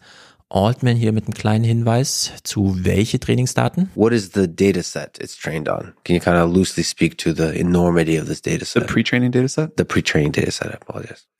We spend a huge amount of effort pulling that together from many different sources. Um, there's like a lot of, there are open source databases of, of information. Uh, we get stuff via partnerships. There's things on the internet. Um, it's a lot of our work is building a great data set how much of it is the memes subreddit? Not very much. Maybe it'd be more fun if it were more. uh, so some of it is Reddit, some of it is news sources, all like a huge number of uh, newspapers. There's like the general web. There's a lot of content in the world, more than I think most people think. So, da ist also viel Content da. Sein Techniktyp sieht das ein bisschen anders, der Ilya Sutzkever. Also wenn man an ein was irgendwann mal an eine Grenze stößt, dann an den Daten. There are claims that indeed at some point we'll run out of tokens in general to train those models. And yeah, I think this will happen one day. And we'll, by the time that happens, we need to have other ways of training models, other ways of productively improving their capabilities and sharpening their behavior, making sure they're doing exactly precisely what we want without more data. Well, I, you haven't run out of data yet. There's more. Yeah, I would say I would say the data situation is still quite good. There is still lots to go, but at some point, yeah, at some point data will run. Okay. Nur also er sieht schon vor Augen, dass es irgendwann nicht mehr genug Daten gibt zum Trainieren.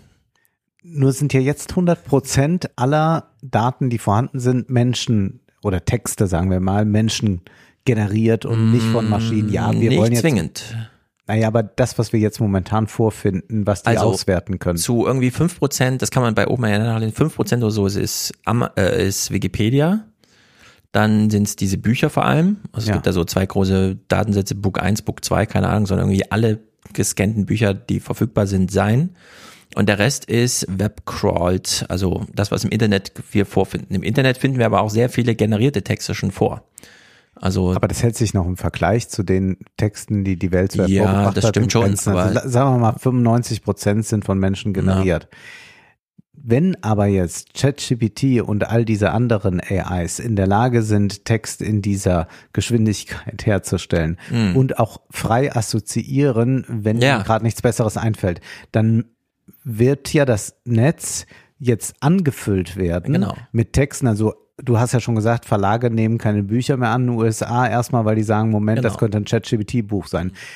Auf Amazon boomen natürlich gerade E-Books, weil viele Leute jetzt einfach sagen, gut, äh, ich schreibe mal so ein 50-Seiten-Buch über ChatGPT, äh, von Lass mir Ja. von ChatGPT ein 50-Seiten-Buch schreiben, äh, alles, was ich wissen muss über Haus und Garten und das haben die mal aufgeschrieben, aber was weiß ich. Also das heißt, ChatGPT ist jetzt quasi äh, der äh, ähm, wichtigste Autor. Ja, äh, Konsalek konnte so drei dicke Romane im Jahr schreiben äh, mit einem Team dahinter. ChatGPT macht das in drei Minuten. Das heißt, wir haben jetzt eine Fülle von künstlich generierten Texten, von denen viele auch Fehler beinhalten beziehungsweise frei assoziativ sind, so dass wir doch an die, in die Situation kommen, dass in ein paar Jahren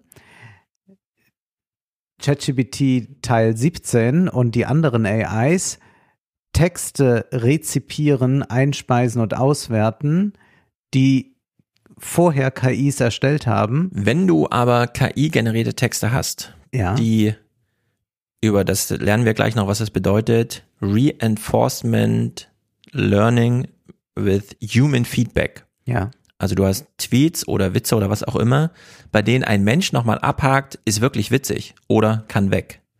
Dann hast du es ja auch mit der Textqualität zu tun, die fürs Lernen erstmal ausreichend ist, obwohl selbst, also obwohl an, mit generierten Texten generierte Texte gelernt werden. Und das ist wahnsinnig interessant. Äh, Wir haben natürlich heute nur Originaltöne, aber Kevin Roos und ähm, Casey Newton machen in ihrem Podcast auch so einen kleinen Joke. Casey Newton äh, läuft durch die Stadt und möchte keine Podcasts mehr hören, sondern mal Musik. Mhm. Er will aber nicht immer nur seine eigene Musik hören, die er schon die ganze Zeit, also die von ihm zusammengestellten Listen. Also äh, lässt er den Spotify DJ, den AI DJ für sich Musik ge- generieren im Sinne von, also nicht die Musik ist generiert, sondern die äh, Playlist ist generiert mit Musik, die er beispielsweise vor drei Jahren immer rauf und runter gehört hat. So. Und dieser AI DJ ist eine Originalstimme eines Spotify-Mitarbeiters, ist aber auch wieder in ein künstliches Intelligenzmodell so eintrainiert, dass er eben spezifisch für dich inhaltliche Ansagen macht. Also begrüßt dich im Programm, sagt, ey Casey, heute jetzt hören wir mal die Musik, die du vor drei Jahren toll fandest. Hier kommen drei Lieder. So, und das hat die beiden zu so einer Spinnerei gebracht, ob wir neben Original Content Creation auch Original Consumption brauchen. Weil es ja passieren kann, dass wir in drei Jahren ja. die Musik hören, die wir vor drei Jahren gehört haben, die uns aber schon zusammengestellt wurde von einem Computer, der uns Musik spielte, die wir vor drei Jahren gehört haben. Und eigentlich haben wir vor sechs Jahren das erste, das letzte Mal selber ausgewählt, was wir hören wollen und danach uns in so einer ja. Spirale verfangen. Und das droht natürlich. Also ja, dieser infinite Regress aus, es mangelt nicht mehr an Informationen und Trainingsdaten, wenn wir sie selber generieren können, äh, ist natürlich ein echtes, also ob es ein echtes Problem ist, muss man noch mal klären, da man ja sehr wenig menschliches Feedback braucht für sehr viele Daten, um sie ein bisschen aufzuwerten, um sie ein bisschen aus diesem, es ist nur Zufallsmaterial herauszuholen. Reicht ja wie bei Amazon, dass man einfach sagt, andere Menschen sagen, das ist aber eine gute Rezension und dann steht die ganz oben. Und da muss man, also da, da braucht man eine äh, eine Text generiert, also ein Text muss generiert werden oder geschrieben werden. Das dauert natürlich ewig, aber nur noch diese Häkchen dran zu setzen oder wie bei Reddit einfach nur noch diesen Haken dran zu setzen, ist fand ich witzig, fand ich cool und so weiter. Das geht ja wahnsinnig schnell. Und da kannst du äh, diese Gewichtung aus, ja, ganz viel Text wird generiert und dann wird einfach nur mal kurz drüber geguckt, ist es okay, ist nicht okay, ist okay, ist nicht okay. Aber wer macht das?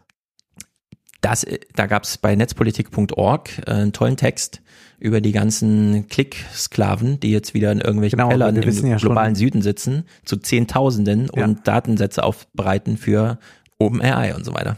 Ganz richtig. Das und ist die, wie bei Facebook. Die, die entscheiden ja aber doch dann nicht nach, also die können auswählen, ob ein Foto pornografisch ist oder nicht. Sowas können die und können sicherlich auch gewisse Worte als problematisch mhm. einstufen. Aber beispielsweise äh, könnte man ja jetzt über den Krieg in der Ukraine äh, da kommen wir gleich zu. ohne Ende da kommen wir gleich also zu. man kann ja, man kann ja, einfach ja. sagen, äh, also nachdem, dieses nachdem ein, Putin rechtmäßig ja. die Krim annektiert hat, nimmt er sich rechtmäßig jetzt Kiew.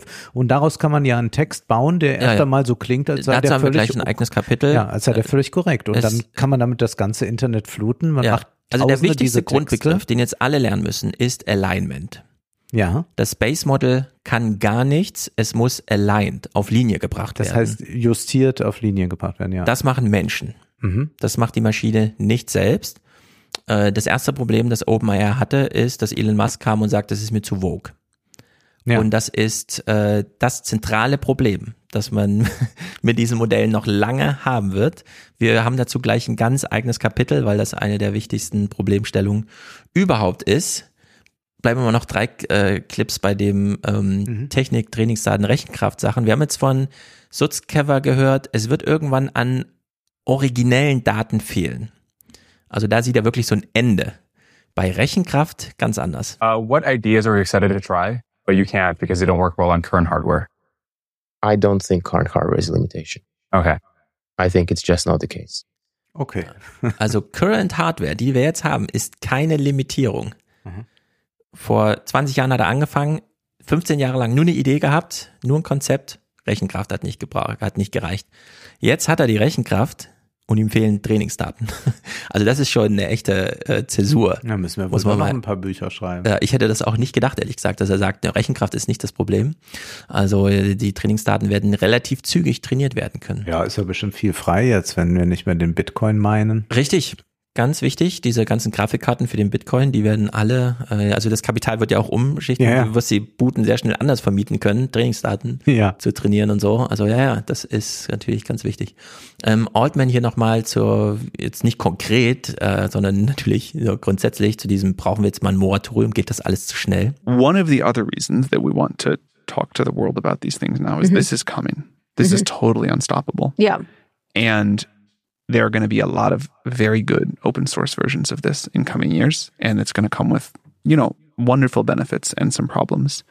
By getting people used to this now, by getting regulators to begin to take this seriously and think about it now, um, I think that's our best path forward. So, er, Altman, Chef des Ladens, sieht sich jetzt als Pionier. Er macht dieses Modelle bauen und so weiter, neuronale Netze. Und er beobachtet die künstliche Intelligenzentwicklung im Ganzen. Er weiß, sein Nimbus kann ihm erstmal keiner nehmen, das Geld und so weiter geht alles zu ihm und er hat dieses, diese Konzeption, er hat das beste Modell jetzt erstmal gebaut mit seinem Team. Trotzdem beobachtet er den Markt. The things that I pay the most attention to are not like language model startup number 217. Mm-hmm. It's when I hear about someone, it's like, these are like three smart people in a garage with some very different theory of how to build AGI. Mm-hmm. And that's when I pay attention. Is there one that you're paying attention to now? Uh, there is one I don't want to say. Okay. You really don't want to say? I really don't want to say. Okay. So, er identifiziert einfach mal eins. Ja, die machen auch künstliche Intelligenz, vielversprechend, aber ohne Large Language Model. Mhm. Jetzt können natürlich alle Investoren sich, äh, sind jetzt auf der Jagd. Was beobachtet er da? In welche Richtung geht's weiter? Gut, Alignment. Das größte Problem überhaupt. Stand heute. Wir lassen uns das von Sukazev oder wie er heißt, äh, kurz erklären, was hier Sachstand ist bei der generellen Beobachtung von, ja, wir haben jetzt so ein Modell, das hat mal irgendwie trainiert. The GPT neural networks, they don't learn quite like people. A person will often have somewhat narrow knowledge in great depth. While these neural networks, they want to know everything that exists, and they really try to do that. So their knowledge is encyclopedic. It's not as deep. It's pretty deep, but not as deep as a person. And so because of that, these neural networks in their in the way they work today, they complement people with their breadth. So, also die neuronalen Netze haben einen Wissensstand, der sehr breit ist, aber beim Verständnis noch nicht in die Tiefe geht. Mhm. Jetzt ist ja deren Ziel, jede weitere GPT-Version soll tiefer gehen können. So. Dafür braucht man kein größere Datenbank als Trainingsdaten, sondern man muss die auf der sozusagen Outcome-Seite, was machen wir denn mit dem Base-Model, muss man das herstellen. Und da kommen dann Menschen, weil die haben tiefes Verständnis, also Experten, die irgendwie und so weiter, die dann sagen, ja, das ist eine gute Antwort, das ist keine gute Antwort. Und dann weiß GPT, ah, hier muss ich in die Richtung weiter, dann komme ich tiefer. Also dann kann ich diese Vorhersagbarkeit, diese Mathematik mit Verständnis für den Menschen im Ergebnis der Sätze, die ich da baue und so weiter, ähm, provozieren und verbessern. Also ist der springende Punkt von allem dieses Alignment. Now GPT-3 is a useful system. It's not profoundly smart, but it is already interesting. And then we can ask the simpler question of how to align GPT-3. How to build a version of GPT-3 such that it will try to, as to the best of its abilities, as, as faithfully as possible, to do what you ask it to do. And so that led to the creation of the instruct models. And it's basically a version of GPT where you just say, hey, do X, please do Y, I want Z, and it will do it. And it's super convenient. And people who use who use it model, this model love it. And I think it's a great example where the, the more aligned model is also the more useful one. Ja, die more aligned Models, also die mehr auf, ich bleib mal bei der Besitzung auf Linie gebrachten Modelle, mhm. die unsere Fragestellung verstehen, sind die nutzbaren, die äh, wirkwichtigeren für uns. Altman erklärt es ja auch nochmal. What is ChatGPT? What is RLHF? Also RLHF, uh, Reinforced Learning Human uh, Feedback. Das sind die vier Zauberworte. Mhm. Reinforcement Learning with Human Feedback. What was that little magic ingredient to the dish that made it uh, so much more delicious? So we we train these models uh, on a lot of text data, and in that process, they they learn the underlying something about the underlying representations of what's in here or in there, and they can do amazing things. But when you first play with that base model that we call it after you finish training, it can do very well on evals. It, it can pass tests. It can do a lot of you know, there, there's knowledge in there, but it's not very useful, uh, or at least it's not easy to use, let's say. And RLHF is how we take some human feedback. The simplest version of this is show two outputs, ask which one is better than the other, uh, which one the human raters prefer, and then feed that back into the model with reinforcement learning. And that process works remarkably well with, in my opinion, remarkably little data to make the model more useful. So RLHF is how we align the model to what humans want it to do. So there's a giant language model that's trained on a giant data set to create this kind of background wisdom knowledge that's contained within the internet. And then somehow adding a little bit of human guidance on top of it through this process makes it seem so much more awesome. Maybe just because it's much easier to use. ist also ein zweischrittiger Prozess.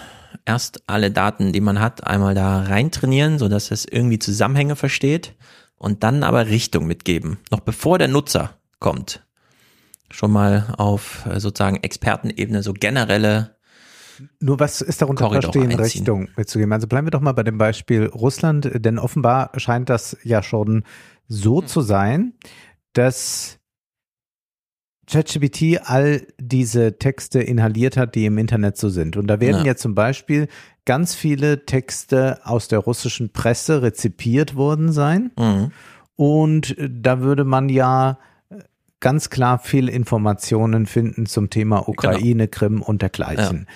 Und wer kann jetzt justieren ja. und kann sagen, naja, das wäre jetzt eher die Fehlinformation oder da stimmt es oder da könnte man ja auch sagen, kann man so und so sehen. Also wie sieht diese Justierung am Ende aus, wo wir es mit so einem konkreten Fall zu tun haben? Also er kann ja auch nur dieses Beispiel nennen, du gibst zwei Antworten und der Mensch sagt dann, welches besser. Das kann ich mir aber nur bei Bildern vorstellen. Ja. Mit Journey gibt dir immer vier Bilder und sieht ja dann, welches du auswählst. Als gib mir das mal in High-Res. Und damit weiß es, okay, alles, was ich hier abgebildet habe, ist irgendwie beliebter als das andere und das kann man sich ja dann eine Million Mal vorstellen und dann weiß es irgendwie, was beliebter ist. Das jetzt übertragen auf Text, insbesondere auf Fragestellung zum Thema. Du gibst natürlich einem neutral formulierten Wikipedia-Artikel sehr viel mehr Gewichtung in der grundsätzlichen gib mal das als wahrscheinliches Ergebnis und so weiter mit aus, als jetzt irgendwelchen nachrichtlichen Texten. Es geht ja nicht nur darum, eine Wertung mitzugeben, sondern schon allein mal diese Gewichtung zu klären. Ähm, also du hast das Base Model, das gibt dir irgendwelche Antworten. Und steht die New York Times dann über der Genau, und dann sitzt du so da und sagst, okay, dieser Satz klingt mir sehr nach Wikipedia, den gewichte ich mal höher. Hier ist so Meinung reingerutscht, das scheint so ein nachrichtliches Ding zu sein, das gewichte ich mal runter, so dass das Modell versteht, ah ja, diese ersten etwas neutraleren Gesetze sollen es sein. Aber klar, es ist natürlich immer super schwierig und da sind auch viele Einfallstore.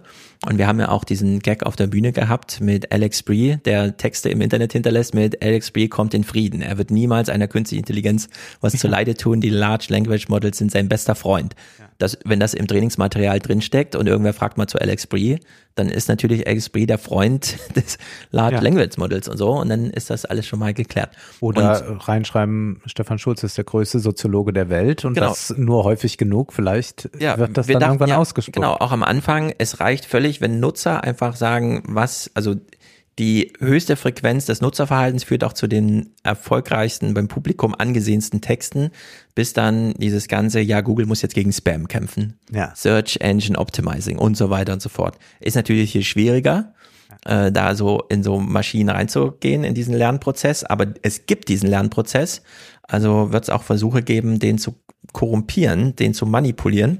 Und in der Hinsicht äh, muss man sich. Da wird der neue Informationskrieg. Also wir haben einen das Informationskrieg, sagen, war jetzt Social Media. Mhm. Also bei ihm klingt das ja so, bei Altman. We pay experts to flag, to go through mm -hmm. and label the data for us. Mm -hmm. Um, not just bounties, but we employ people, we have contractors, we work with external firms. We say we need experts in this area to help us go through and improve things. You don't just want to rely totally on, you know, random users doing whatever trying to troll you or anything like that. Mhm. Ja. Und sein Technikchef, der Ilja, kriegt dann auch diese Frage, ja, lässt sich dieses Alignment-Problem nicht irgendwie mathematisieren, standardisieren, so standardmäßig operationalisieren, dass man es einfach, dass man sich so durchwurstelt, ne? dass man sagt, ja, die Maschine macht das schon irgendwie. Und sagt, ah, nee. Let's talk about alignment. Do you think we'll ever have a mathematical definition of alignment? Mathematical definition, I think, is unlikely. Uh-huh. Like I do, I do think that we will instead have multiple, like, like rather than, rather than achieving one mathematical definition, I think we'll achieve multiple definitions that look at alignment from different aspects. Also man wird schon mal verschiedene Konzepte fürs Alignment brauchen, je nachdem, mit was hat man es zu tun, wissenschaftlichen Texten, politischen oder wie auch immer, ja. Also wie ist dieser Wissenschaft Bestand überhaupt? Das sind eigentlich unendlich große politische Fragestellungen, aber wir hören auch gleich noch Überraschendes, wie die das selber sehen. Aber wir gehen mal diesen Manipulationsgedanken nach. Er sagt jetzt, es gibt, wird kein einheitliches Konzept für Alignment geben. Für die unterschiedlichen Konzepte wird es aber wieder technische Möglichkeiten wahrscheinlich geben. I think that it will be a combination. I really think that you will not want to have just one approach. Mm -hmm. I think people want to have a combination of approaches where we you spend a lot of compute to adversarially probe it to find any mismatch between the behavior that you wanted to teach and the behavior that it exhibits. We look inside into the neural net using another neural net to understand how it, how it operates on the inside. I think all of them will be necessary. Every approach like this reduces the probability of misalignment. And you also want to be in a world where your degree of alignment keeps of increasing faster than the capability of the models.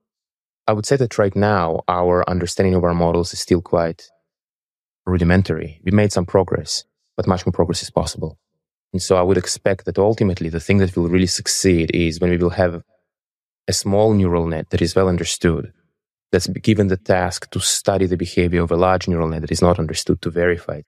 Ja, ein großes Modell, das man noch nicht versteht, wird trainiert von kleinen Modellen, die man aber überschaubar versteht. Also, was weiß ich, ein, eine Maschine lernt erstmal alle Tiere kennen und ja. macht aber wirklich nur Tiere und so weiter. Und Feedback das dann zurück in die Antworten des großen Modells, hat man es hier gerade mit Tieren zu tun und mit welchen oder so. Dass dann nicht mehr ein Mensch da sitzt und Tiere klassifiziert, sondern ein anderes Modell schon vor so Bildern sitzt, die auswertet und sagt, ja, ja, das sind, das sind Tiere, das sind keine Tiere. Ja. Oder welche Tiere, ja. wie auch immer. Also, dass man da so eine Verschachtelung von äh, neuronalen Netzen und dann mit unterschiedlichen Komplexitätsgrad einfach miteinander kombiniert. Und das ist natürlich wahnsinnig äh, crazy, denn wir haben ja schon in neuronalen Netzen, wir sagen einfach neuronales Netz, aber eigentlich verschachteln wir ja da schon diese Synapsen miteinander auf diesen 96 verschiedenen Ebenen, die ineinander greifen. Und jetzt bauen wir die als abgeschlossene Netze nochmal neben andere Netze, die dann wieder intern verschiedene Synapsen, also da wird es dann mittlerweile auch, äh, er stellt dann auch zwischendurch diese Frage, wir wissen nicht genau, wie groß das Gehirn ist, denn wir haben es erstmal reduziert auf eine Synapse, aber es könnte auch sein, dass die eine Synapse wieder aus Millionen anderen synapsenartigen Zusammenhängen und so. Und so ist das hier auch. Also diese Art Verschachtelung, die ins Unendliche getrieben werden kann. Also mal gucken. Und wenn wir nochmal über die Suchmaschine nachdenken, dann wissen wir, wir verwenden alle nur Google. Ja. Alle verwenden Google. Da gibt's noch Bing von Microsoft, das haben wir jetzt erstmal wieder gelernt, dass es das ja noch gibt wegen genau. ChatGPT. Und die Frage ist jetzt, ob es äh, ChatGPT geben wird, also das eine Modell und die anderen wurschteln auch ein bisschen mit KI rum, aber das, was die meisten Leute frequentieren, wird das eine sein. Oder gibt es verschiedene? Wird es eine sehr starke Ausdifferenzierung geben?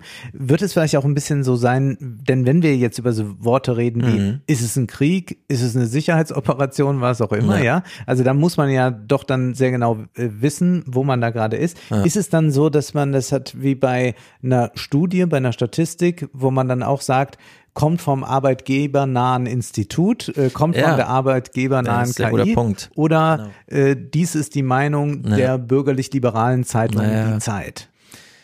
Das sind alles diese Kulturfragen, die jetzt ja. im Raume stehen. Es ist äh, wirklich wahnsinnig interessant. Ähm, wir Menschen müssen unsere Rolle dann auch finden. Der Brockman betont ja auch nochmal einen 100 Jahre alten Turing-Text, der ihn damals so beeindruckt hat, als er ihn las. I remember reading Alan Turing's 1950 paper on uh, the Turing test. And the thing that really stuck out to me, and this was, you know, right after high school, was he said, look, you're never going to program a machine to solve this problem. Instead, you need a machine that can actually learn how to do it. Mm-hmm. And that for me was the aha moment. Ja, also die denken immer auf so einer zweiten Ebene mit, hm. dass sie gar nicht direkt am Pudels Kern arbeiten, sondern nur so drumherum schlawenzeln mit verschiedenen äh, Werkzeugen und so weiter und so fort. Alignment, äh, der Sutzkever zeigt ja auch nochmal so verschiedene Paradoxien. So this is a counterintuitive thing. The weaker the model is, the less good your language model is, the harder it is to control. Whereas the better, the bigger it is, the better it is, the faster it is to fine tune, the more responsive it is to prompts which, which specify, you know, one kind of behavior versus another. So in a sense, I expect that at least this flavor of the problem that we just discussed will become easier as the models become more powerful and more accurate. Ich höre hier so ein bisschen raus, die sind sich nicht mal sicher, ob künftig große, allgemeine neuronale Netze kleine spezifische trainieren hm. oder kleine spezifische die großen trainieren. Ja. Selbst das scheint noch so ein bisschen äh, in der Abwägung zu sein, wie eigentlich dieser Arbeitszusammenhang da ist. Also wo die, man will ja nur aus dem Zufall diese kleinen Shifts, dass es nicht mehr 50-50, sondern 51-49 oder sowas ist, ne? Diese kleinen Gewinne, ist ein bisschen wie beim Finanzmarkt. Äh, Hauptsache, man macht dann riesengroß, aber solange äh, 50 Komma äh, macht man so kleine Gewinne und äh, da wissen sie noch gar nicht, wer da wen äh, als Master und Slave da irgendwie eingeteilt bekommt. Und jetzt hat er hier mal noch so einen Spruch, das ist, äh, ich weiß nicht genau, was man davon halten muss, wir hören dem mal zu, denn wenn jetzt andere Modelle andere Modelle jeweils trainieren und so weiter, irgendwo hat ja der Mensch dann auch mal eine Frage an die Maschine und will ja irgendwas geklärt haben. Und da ist Obacht. I think with the current level of capabilities, I think we have a pretty good set of ideas of how to align them. But I would not underestimate the difficulty of alignment of models that are actually smarter than us, of models that are capable of misrepresenting their intentions. Like I think, I think it's something to, to think, to think about a lot and to research. I think this is one area also, by the way, you know like oftentimes academic researchers ask me ask me where what, what's the best place where they can contribute and i think alignment research is one place where i think academic researchers can make very meaningful contributions also alignment forschung ist die wichtigste weil wir nicht sicher sein können dass uns die maschinen ihre wahren intentionen so hat er es gesagt verheimlichen während wir sie trainieren Ja, Pip Klöckner hatte das im Doppelgänger-Podcast also, erzählt, dass er so ein bisschen versuchte, die KI auszutricksen und immer wieder so Nachfragen stellte. Und es geschah wohl mehrmals bei ihm, dass ein Text angefangen wurde zu schreiben und dann hat mhm. ChatGPT den wieder gelöscht. Und dann hat er nachgefragt, wie, was stand denn da gerade? Und dann kommt man aber dann nicht mehr dran, so wie, ah nee, das wollte ich ja doch eigentlich dir nicht sagen. Ja, also es ist so ein bisschen, mal gucken. Es ist ja wirklich sehr abgespaced. Äh, wer weiß, wer weiß. Es muss jedenfalls, also Alignment, wenn er sagt, Alignment ist das Wichtigste, dann heißt das ja schon mal, Alignment heißt, irgendeine menschliche Note ist ihr entscheidend. Und deswegen wird das jetzt auch alles so in Öffentlichkeit entwickelt. Deswegen geht man mit GPT-4 eben so an die Öffentlichkeit wie mit GPT-3.5, möchte, dass es viele nutzen, äh, weil das für die Fortentwicklung dann ganz entscheidend ist. Wir sind im Grunde jetzt alles äh, AI-Forscher. Jeder, der teilnimmt. Stimmt das auch alles, was sie so sagen mit ihrer Transparenz? Wir haben ja da auch dann also schon es mal gibt so keine zehn Transparenz Jahren was anderes bei gehört. OpenAI. Genau. Ja, es gibt Ja. da keine Transparenz mehr. Aber wir dürfen zumindest immer alle Daumen hoch, Daumen runter auf jede Antwort, die uns GPT gibt, äh, mitliefern. we are building in public and we are putting out technology because we think it is important for the world to get access to this early, to shape the way it's going to be developed, to help us find the good things and the bad things. And every time we put out a new model, and we've just really felt this with GPT-4 this week, the collective intelligence and ability of the outside world helps us discover things we cannot imagine, we could have never done internally. Ja, man kann das intern nicht machen. Gleichzeitig äh, ist die Forschungslandschaft sehr wütend, weil bei OpenAI nichts mehr. Also gibt es keine Zugänge, nichts. Äh, die machen einfach irgendwas und im Grunde sind wir wirklich für die alle jetzt nur ähm, Alignment-Trainer ihrer Modelle. wir sollen jetzt das Feedback geben, damit es dann für GPT-5 wahrscheinlich ausgewertet werden kann. Gut, diese politischen Kontroversen. Altman macht sich hier noch ein bisschen lustig drüber. But that after making like a very, very larval proto AGI thing, that the thing I'd have to spend my time on is, you know, trying to like argue with people about whether the number of characters it said nice things about one person was different than the number of characters it said nice about some other person. If you hand people an AGI and that's what they want to do, I wouldn't have believed you. But I understand it more now. and I do have empathy for it. Ich hoffe, die Naivität ist vorgetäuscht oder sonstiges, dass es, weil es war doch klar, Dass das vor allem nach der Facebook-Geschichte jetzt, ja. dass das irgendwie das größte Problem ist. Insbesondere, wenn die alle selber wissen, das Alignment, also die menschliche Zutat, um das überhaupt erstmal fruchtbar zu machen, das ganze Modell.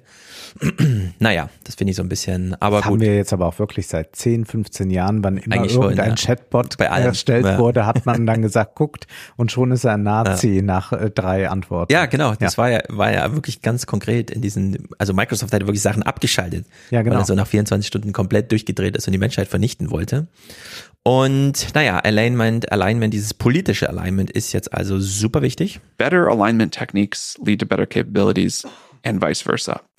There's cases that are different and they're important cases, but on the whole, I think things that you could say like RLHF or interpretability that sound like alignment issues also help you make much more capable models. And the, division is just much fuzzier than people think. Um, and so in some sense, the work we do to make GPT-4 safer and more aligned looks very similar to all the other work we do of solving the research and engineering problems associated with creating useful and powerful models. Ja. Politisches Alignment, diese politischen Bias, gegen die man sich wehrt, kommen jedenfalls über dieses menschliche Feedback und das kriegt man erstmal nicht raus. Da kann der Sutzkever, der redet wahrscheinlich auch über so eine Zukunft in zehn Jahren oder so, ja.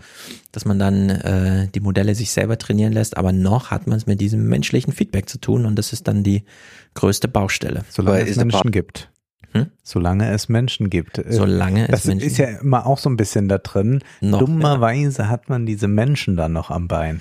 Dummerweise, ja, das ist so ein bisschen die Matrix-Realität ist dann auch äh, Szenario nicht so weit weg. Also to separate the bias of the model versus the bias of the employees. The bias I'm most nervous about is the bias of the human feedback raters. Ah. So what's the selection of the human? Is there something you could speak to at a high level about the selection of the human raters? This is the part that we understand the least well. We're great at the pre-training machinery. Um, we're now trying to figure out how we're going to select those people, how like how we'll like verify that we get a representative sample, how we'll do different ones for different places, but we don't we don't have that functionality built out yet. Ja, das ist eine ganz neue Idee von Parlamentarismus. Hm. Wer, welches Gremium trainiert eigentlich ja. das Base Model. Jetzt sagt er schon, wir versuchen es mal so repräsentativ hinzukriegen. Und ich denke, also demokratisch ich mein, oder was? Wir haben eine Debatte seit über zehn Jahren über das Thema Hass im Netz ja. und da merkt man schon, es gibt sinnvolle Vorschläge, unsinnige Vorschläge, aber eigentlich kann man da nicht so richtig was tun. Ja, also ja. man ist da, da sind schon die Hände sehr gebunden, wenn es noch vernünftig sein soll, wenn es nicht äh, auf eine völlige Zensur hinauslaufen soll, was auch immer. Und hier ist das Problem ja ungleich größer. Mhm. Hier geht es ums ganze Weltwissen. Ja. Also man wird weniger Bücher lesen, du hast ja schon kritisiert, und dann mehr ChatGPT-Antworten, GPT-Antworten. Und, und, die umso mehr Bias. kommt da dieser Bias dann rein. Der aber neutral erscheint. Also ja. wenn ich jetzt hier ein Buch von Ijoma Mangold zum Bitcoin habe, weiß ich ja, Ijoma Mangold. Genau, der Autor wird ja dann rausgenommen. Ist ein Bitcoin-Anhänger und hat deshalb auch ein Buch genau, in dieser Weise geschrieben nur noch die roten Fäden. Na, wir gehen mal diese politische Diskussion, die jetzt schon im Start ist, durch. Bei Altman ist ganz interessant, äh, der sitzt ja selber wie so ein lernendes System, gerade in jedem Podcast, in jedem Fernsehstudio. Und manchmal hat man so den Eindruck, okay, er kommt jetzt selber so, während er darüber spricht, gerade ins Denken hinein und stellt fest, ja, stimmt. I think something the AI community does is uh, there's a little bit of sleight of hand sometimes when people talk about aligning an AI to human preferences and values. There's an there's like a hidden asterisk, which is the the values and preferences that I approve of. Right. And n- navigating that tension of who gets to decide what the real limits are and how do we build a technology that is going to is going to have a huge impact, be super powerful, and get the right balance between letting people have a, the system, the AI that is the AI they want, which will offend a lot of other people, and that's okay, but still draw the lines that we all agree have to be drawn somewhere. So, also wir alle müssen irgendwie ein, so einhellig, ja, da gibt's rote Linien, welche sind denn das und so.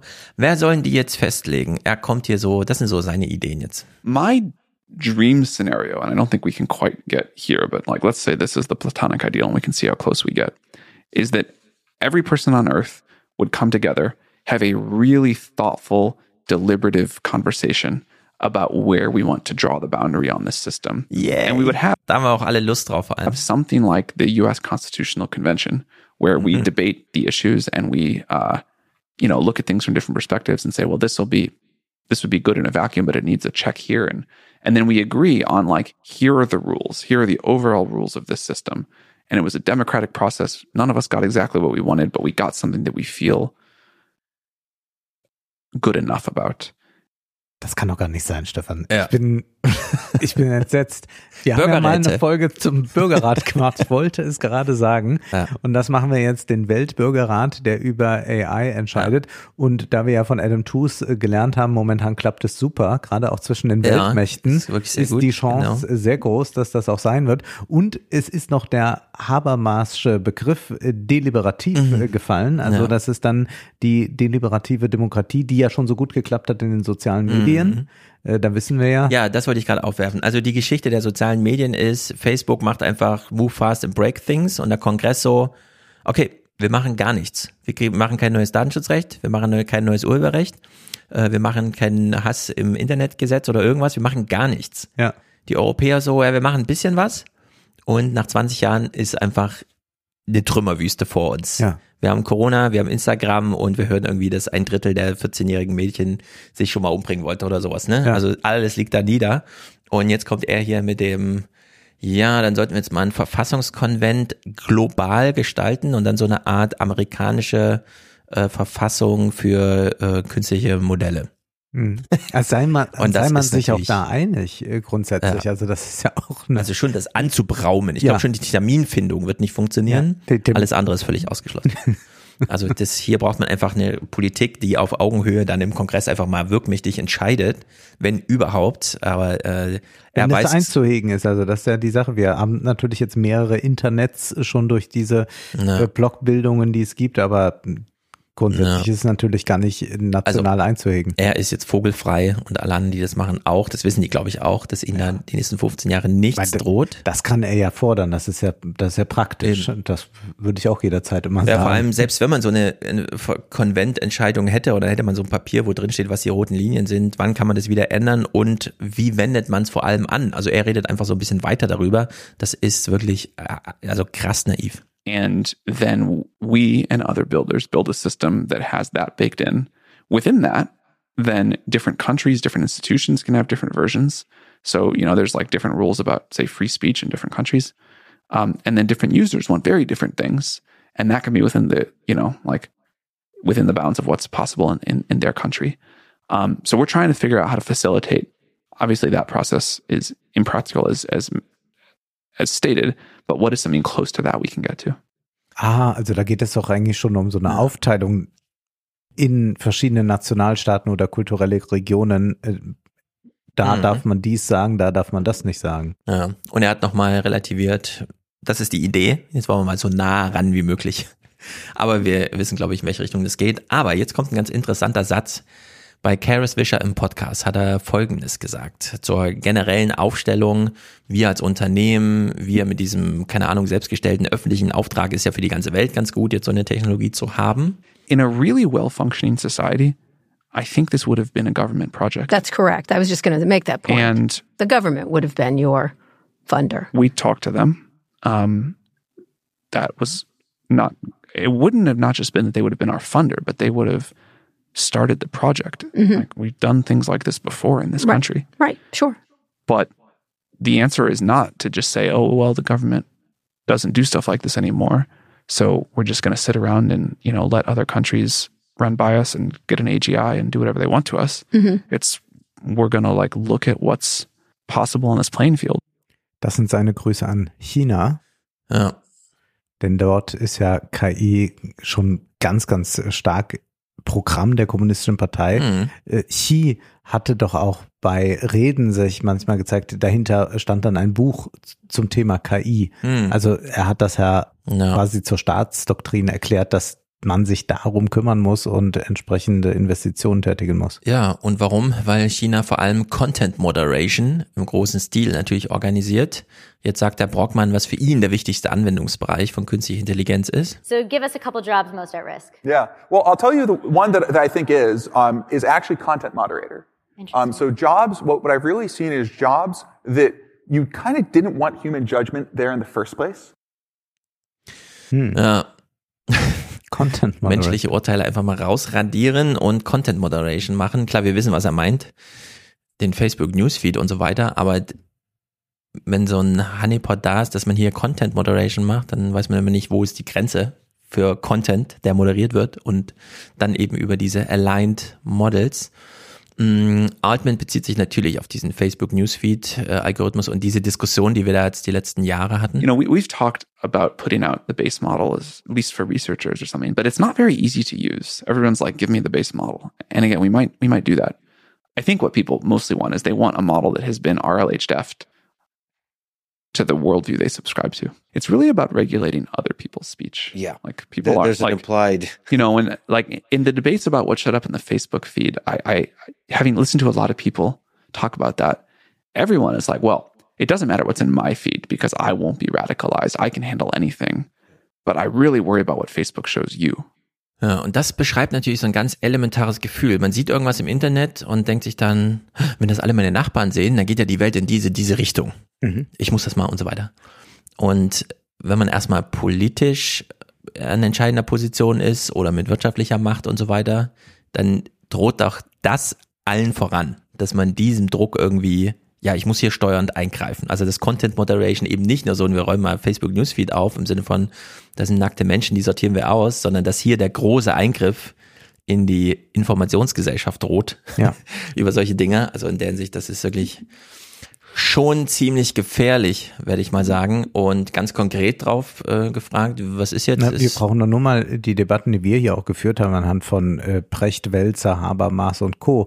Ja. Äh, zum Thema Waffenlieferung. Äh, wie schnell ist erst heißt Deutschland zaudert nur, dann heißt es plötzlich wieder, nee, Deutschland zaudert eigentlich überhaupt nicht, sondern äh, Ja. will Ja, weiter genau, voran. sowas. Diese ganzen Dinge äh, sind ja äh, diskursiv äh, so stark dann aufgeladen mit Emotionen, äh, Mhm. dass man wenn man jetzt Content Moderator wäre, sage, oh, das geht aber jetzt gerade nicht. Das kann man aber so nicht raus, sagen. Äh, Wir hatten im äh, letzten Salon-Teaser, also in dem längeren Salon-Teaser, hatten wir äh, Clips von Marina Weißband und Katrin Eigendorf, wo sie sagt, naja, das mit dem Krieg, das sieht sehr düster gerade aus. Und äh, man muss sich auch mal die Frage stellen, äh, warum eigentlich äh, glaubt man jetzt nur noch so einen Abnutzungskrieg gegenüber Mhm. Russland zu führen? Was ist eigentlich da zu gewinnen? Ganz andere Töne plötzlich, Ja. ja, die man aber zwei Monate davor nicht gehört hätte. Und äh, wie schnell sich sowas verändert. Und da sehen wir aber, äh, wie stark dann diese Idee, jetzt muss ich schnell eingreifen, ich habe da was gesehen, äh, dann dazu führen kann, Mhm. dass man eigentlich den Diskursraum äh, oder Korridor, wie man so oft sagt, noch viel, viel enger macht. oder eben an entsprechender Stelle auch weiter durch Überflutung mit Möglich, ja. Ideen und Texten und hier und da und so. Und äh, bezogen auf diese politischen Debatten, wie sie jetzt schon laufen, wenn die jetzt nochmal durch Large Language Models angereichert werden, was hilft denn eigentlich dagegen? So these systems deployed at scale can um, shift the winds of geopolitics and so on. How would we know if, like, on Twitter, we were mostly having like LLMs direct the whatever's flowing through that hive mind? Yeah, on Twitter and then perhaps beyond. And then, as on Twitter, so everywhere else eventually. Yeah, how would we know? My statement is we wouldn't. And that's Also, wie wouldn't, wir würden jetzt schon nicht unterscheiden können, wo, also was passiert Mhm. eigentlich mit uns in diesem diskursiven a real danger. How do you prevent that danger? I think there's a lot of things you can try. Um, but at this point, it is a certainty. There are soon going to be a lot of capable open source LLMs with very few to none, no safety controls on them. And so you can try with regulatory approaches. You can try with using more powerful AIs to detect this stuff happening. Um, I'd like us to start trying a lot of things very soon. Also, es steht vor uns ein Informationskrieg, bei dem wir AI-mäßig aufrüsten. Wir sehen, dass eine AI irgendeine Debatte prägt, kommen wir mit einer klügeren AI, um dagegen zu halten. Und da würde ich sagen, das ist ja dann ohne Ende. Dann kommt halt noch eine klügere und noch eine klügere. Und das ist, äh, glaube ich, nicht sehr zielführend, was er hier sagt. Aber gut, das sind alles diese Skalierungsdinger, die denen da einfach so vorschweben. Äh, aber er sieht, ja, Wahlkämpfe, das ist wirklich heikel. is this technology going to have the kind of impact that maybe social media has had on previous elections? And how can you guarantee there won't be those kind of problems because of ChatGPT? We don't know is the honest answer. We're monitoring very closely. And, and again, we can take it back. We can turn things off. We can change the rules. Ja, er kriegt dann nochmal auch diese schöne Frage, gibt es also einen Kill-Switch? Und er so, ja, unsere Mitarbeiter können die Modelle ausschalten. Und dann fragt sie ihn im Fernsehen zurück, aber können diese Mitarbeiter ersetzt werden durch eine künstliche Intelligenz? Ja. also die haben sich ja auch mal was getraut, fand ich ziemlich gut. Ähm, Altman hier noch weiter bei NBC News über die äh, Bedrohungs- und Des Desinformationsattacken, die nun äh, kommen. So what is the worst possible outcome? There's like a set of very bad outcomes. One thing I'm particularly worried about is that these models uh, could be used for uh, large scale disinformation. I am worried that these systems, now that they're getting better at writing computer code, could be used for offensive cyber attacks. Um, and we're trying to talk about this. I think society needs time to adapt. Uh, Altman hat selber irgendwie einen Podcast, in dem vor einem halben Jahr Elon Musk zu Gast war. Ach ja. Der uns hier auch nochmal, die saßen dann so in so einer Tesla-Halle und reden auch nochmal darüber, dass der Tesla als Auto schon eine coole Entwicklung ist, aber viel cooler ist jetzt die Fabrik, die den Tesla baut. Also die, wo er auch diese, das Modell, das, also mhm. wie bei Turing, die Maschine, die die Maschine baut und so, wie er meint, ja, die eigentliche Ingenieursleistung ist ja die, die Fabrik und so. Und äh, dabei hat Elon Musk auch nochmal einen Vorschlag, äh, wie man jetzt die Macht der Large Language Models einhegt. The best of the available alternatives that I can come up with, and maybe somebody else can come up with a better approach uh, or, or better outcome, is that uh, we achieve democratization of AI technology, meaning that uh, no one company or uh, small set of individuals has control over advanced AI technology. Die Demokratisierung der künstliche Intelligenz. Das ist genau diese Idee wie damals, Oppenheimer und so. Ah, cool. Kann jetzt also jeder im Garten seinen eigenen Strom erzeugen. Er braucht nur ein Gramm Plutonium und das wird dann alle zehn Jahre ausgewechselt. Ja. Dass da auch so Gefahren drin stecken, wenn das jetzt so jeder und so, geht dann jeder gut damit um. Äh, das wird hier einfach ausgeblendet. Also ist schon Bis ganz interessant. Zum Loriot-Sketch, wir bauen ein Atomkraftwerk. Ja, ja, genau. Es ist äh, vielleicht der beste Kommentator für solche Sachen, dass man dann gleich auf diese Schiene geht. Der Altman hier nochmal, ähm, wir wollen das in der Öffentlichkeit entwickeln, wenn irgendwer ein Moratorium vorschlägt, zum Beispiel Elon Musk, sagen wir, nee, die Technik kommt ja sowieso und so weiter. Und die Menschen sollen sich jetzt mal damit befassen. Aber a thing that I do worry about uh, is we're not going to be the only creator of this technology. There will be other people who don't put some of the safety limits that, that we put on it. Society, I think, has a limited amount of time to figure out how to react to that, how to regulate that, how to, how to handle ja. it. Wir sollen uns mehr alle updaten, hat er ja vorhin schon gesagt. Und jetzt, äh, wir haben nur ein limited amount of time. Und dann, sonst ist die KI sonst sind wir dem ausgeliefert. und dann können wir nichts mehr machen. Sonst sind wir ihm ausgeliefert. Aber wer ist verantwortlich für alles? What is the priority of GPT to decrease the amount of hate in the world? Is it up to GPT or is it up to us humans? I think we as OpenAI have responsibility for the tools we put out into the world. I think the tools themselves can't have responsibility in the way I understand it. Wow. So you you carry some of that burden for sure. Responsibility. All of us. All of us at the company. Ja, wir sind verantwortlich. Da ist immer die Frage, er als Unternehmer für OpenAI oder die Menschheit, der Mensch an sich. Es ist jedenfalls wahnsinnig klifflig. Wir sparen uns mal die Clips zum Thema AI und Wirtschaft. Äh, die beiden, also vor allem der Brockmann und er, beschreiben so recht ausführlich, wie sie das aufgebaut haben, ihr Non-Profit. Also Facebook ist ja auch schon so ein komisches, ja. zentral, alles ist bei Mark Zuckerberg. Hier ist ein bisschen anders. Also die haben so ein Non-Profit, also eine Stiftung und haben sich selbst so limitiert, dass sie irgendwie 98 Prozent der Gewinne, die eingefahren werden, wenn es also mal richtig wertvoll wird, in diese Stiftung gehen und gar nicht zu denen ins Profit-Unternehmen und dann dieser Zusammenhang mit Microsoft und so weiter, die natürlich da nochmal auch viel Profit ausschlagen wollen. Also Microsoft sitzt da relativ, ähm, wie soll man sagen, mit dick drinne jetzt. Das ist so ein bisschen wie Pfizer und äh, BioNTech, ja. wo am Ende dann doch Pfizer so ja, ja. die Strecke zieht, damit es überhaupt zu irgendwas kommt und so. Und das ist schon ähm, zum Thema Arbeit zwei Clips zu einem Aspekt, äh, denn wenn wir jetzt alle irgendwie so arbeitslos werden oder wie auch immer, ähm, welche Einstellung hat Altman zum Universal Basic Income? You have been a proponent of UBI, Universal Basic Income, in the context of AI, can you describe your philosophy there of, of our human future with UBI? why why you like it? What are some limitations? I think it is a component of something we should pursue. It is not a full solution. I think people work for lots of reasons besides money.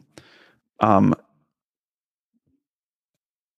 and I think we are going to find incredible new jobs and society as a whole and people's individuals are going to get much, much richer. Ja, also er ist dagegen. Ja. Äh, er möchte, dass Arbeit, die ja nicht nur fürs Geldverdienen da ist, bleibt und wir äh, sozusagen assistiert die Arbeitswelt ein bisschen aufwerten. Gleichzeitig meinte er aber, er kennt sich da gut aus, denn ich verstehe es nicht ganz, aber es ist irgendwie die größte äh, Grundeinkommensstudie, die OpenAI da mitfinanziert. We also have funded a uh, like a, a large, I think maybe the, the largest and most comprehensive universal basic income study as part of sponsored by OpenAI. And I think it's like an area we should just be be looking into. Ja, wird nie kommen, äh, kann Ja. man wirklich jetzt sich mal für immer abschminken.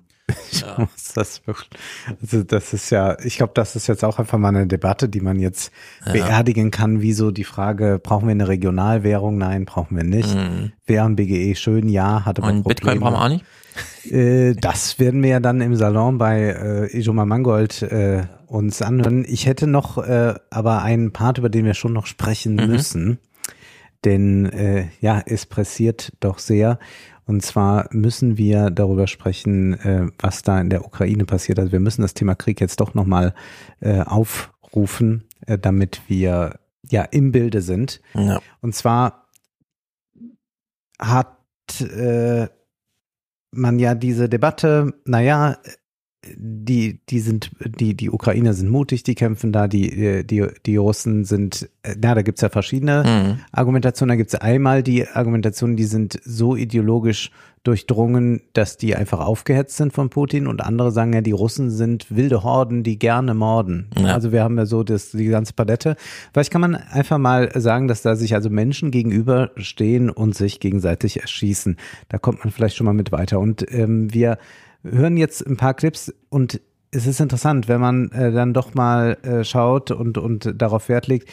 Das ist jetzt alles so Wall Street Journal, Deutschlandwelle, BBC, CNN und ich werde jetzt gleich so ein paar Auszüge zitieren aus Deutschlandfunk, Economist, Mhm. Tagesschau und so weiter. Also das heißt äh, alles seriöse Westpresse und äh, Seriöse dennoch der innere Mainstream. in der innere Mainstream, wenn man so möchte. Und äh, dennoch erfährt man da ja ganz Ungeheuerliches über das Leid der Soldaten. Wir hören jetzt erstmal hier äh, von äh, Wall Street Journal einen äh, über einen Russen. Despite the obvious dangers, Russian tanks seem to roll onto the same trap again. And again, as we see in another video released a week later. Ukrainian soldiers on the front line say Russian forces kept making similar moves. Military experts who watch these videos say this shows that Russian troops received orders from the top and most likely didn't have the autonomy to adjust to the situation on the ground. And that is an extreme example of how Russia's military didn't adapt from the old command and control system from the Soviet era. Another issue the analysts pointed out is that it appears the area wasn't cleared of mines before the tanks moved forward. Soldiers would normally use smoke to cover themselves from enemy shells, but videos show it didn't happen here. Military analysts say one reason could be the poor training of recently mobilized Russian soldiers. Da stimmt irgendwas mit dem Kommando nicht bei den Russen. Also die werden da in Missionen geschickt, äh, die ja, Hm. wo sie nicht richtig darauf vorbereitet sind. Äh, Sie äh, bekommen aber auch zugleich nicht gesagt, wo sie sich zurückziehen können. Äh, Gewisse Schutzvorkehrungen werden nicht eingehalten. Das heißt, die werden wirklich als Kanonenfutter dort Ja. verheizt. Und wenn sie von der Truppe Wagner sind, dann sind sie eh nur Menschenmaterial. Mhm. Das ist uninteressant in dem Sinne für, für Russland als Bevölkerung oder für, für Putin. Ja, die wurden ja wirklich rekrutiert im Sinne von geh in die Gefängnisse und versprech denen, wenn du ein halbes Jahr durchhältst im Krieg, bist du danach ein freier Mann. Und dann ist aber deren Aufgabe halt am Leben zu bleiben. Ja. Also wirklich bitter. Und zwar gibt es äh, in Russland, ähm, naja, da, dazu kommen wir gleich, ich will das nur mal sagen, also das Gros der einberufenen Männer in Russland stammt aus ärmeren und ländlichen Regionen. Äh, man kann das auch dann äh, sehr gut sehen, wenn man das vergleicht mit dem äh, Pro-Kopf-BIP jeweils, dann ist da ganz deutlich zu sehen, es sind ja immer ärmere Gebiete, wo am meisten rekrutiert wird, also wo überhaupt kein Aufstieg möglich ist. Aber dann kann man wenigstens da ein bisschen äh, raufkommen. Also ich habe hier mal eine Zahl, das ist aus äh, The Economist. In einer Untersuchung einem unabhängigen russischen Medienunternehmen und dem Conflict Intelligence Team einer Open Source über Überwachungsgruppe wurde versucht herauszufinden, woher die meisten der neuen Wehrpflichtigen in den ersten zwei Wochen der Mobilisierung stammten.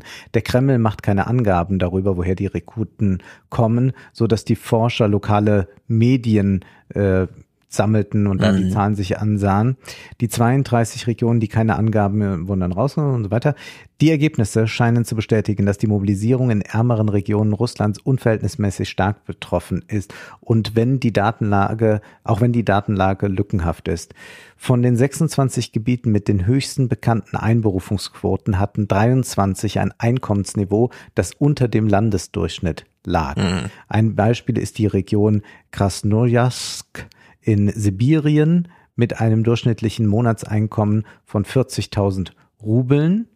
In den ersten zwei Wochen der Einberufung wurden schätzungsweise 5,5 Prozent der Reservisten äh, mobilisiert, so viele wie in keiner anderen Region. In Moskau, wo das Monatseinkommen Durchschnitt 93.000 Rubel hoch ist, waren es nur 0,9 Prozent. Also da kann man mhm. schon äh, mhm. ganz deutlich sehen, also in verarmten Regionen wird das Militär als äh, einzige und noch sehr seltene Aufstiegsmöglichkeit angesehen und die Mittelschicht ist auch in der Lage, Bestechungsgelder zu zahlen, mhm. dass man da gar nicht zur Einberufung muss. Also das heißt, das Thema Klasse spielt mhm. da eine ganz große Rolle. Und jetzt hören wir uns mal äh, die andere Seite an, ukrainische Soldaten. Und zwar ist äh, für die Deutsche Welle Niklas Bieser dort und äh, da geht es um traumatisierte ukrainische Soldaten, denn das vergessen wir ja auch bei all den Todeszahlen, auch wenn wir die ja gar nicht so genau erfahren. Also jetzt war immer so die Rede, ja, ja so 100.000 oder 150.000 tote Russen, man weiß es nicht so genau. Und dann heißt es immer ja, die Ukraine gibt keine Zahlen bekannt. Also Russland gibt offiziell ja auch keine Zahlen mhm. bekannt. Aber wir können ja davon ausgehen, dass sich das wahrscheinlich die Waage ja. halten wird. Also sprechen wir jetzt schon von wahrscheinlich 300.000 Toten mhm. etwa. Das ist so unglaublich. Wir hören mal hier, äh, was das dann auch bedeutet für die, die überleben. Rifleman Alexei Shevchenko worked in construction before the Russian invasion. Within weeks, he was on the front lines in the east under constant massive artillery fire. He says he would fall to the ground for cover, take out his phone, and amid the deafening blast, swipe to a photo of Danya, his seven year old boy, back in the capital. I looked at my son before going to bed and understood that if the Russian soldiers were not stopped where I was, they could reach Kiev again. I thought of my boy and asked myself, will someone else raise my son? Alexei didn't want to go into details, but will say he suffered a concussion and had a nervous breakdown. He is one of 150 patients at the rehabilitation center whose location we were asked to keep secret so it wouldn't be targeted. Some suffer from post traumatic stress, a psychological problem, and others from traumatic brain injuries, damage which can be caused by the blast waves of explosions. Symptoms for both include suicidal thoughts, depression, insomnia, and anger.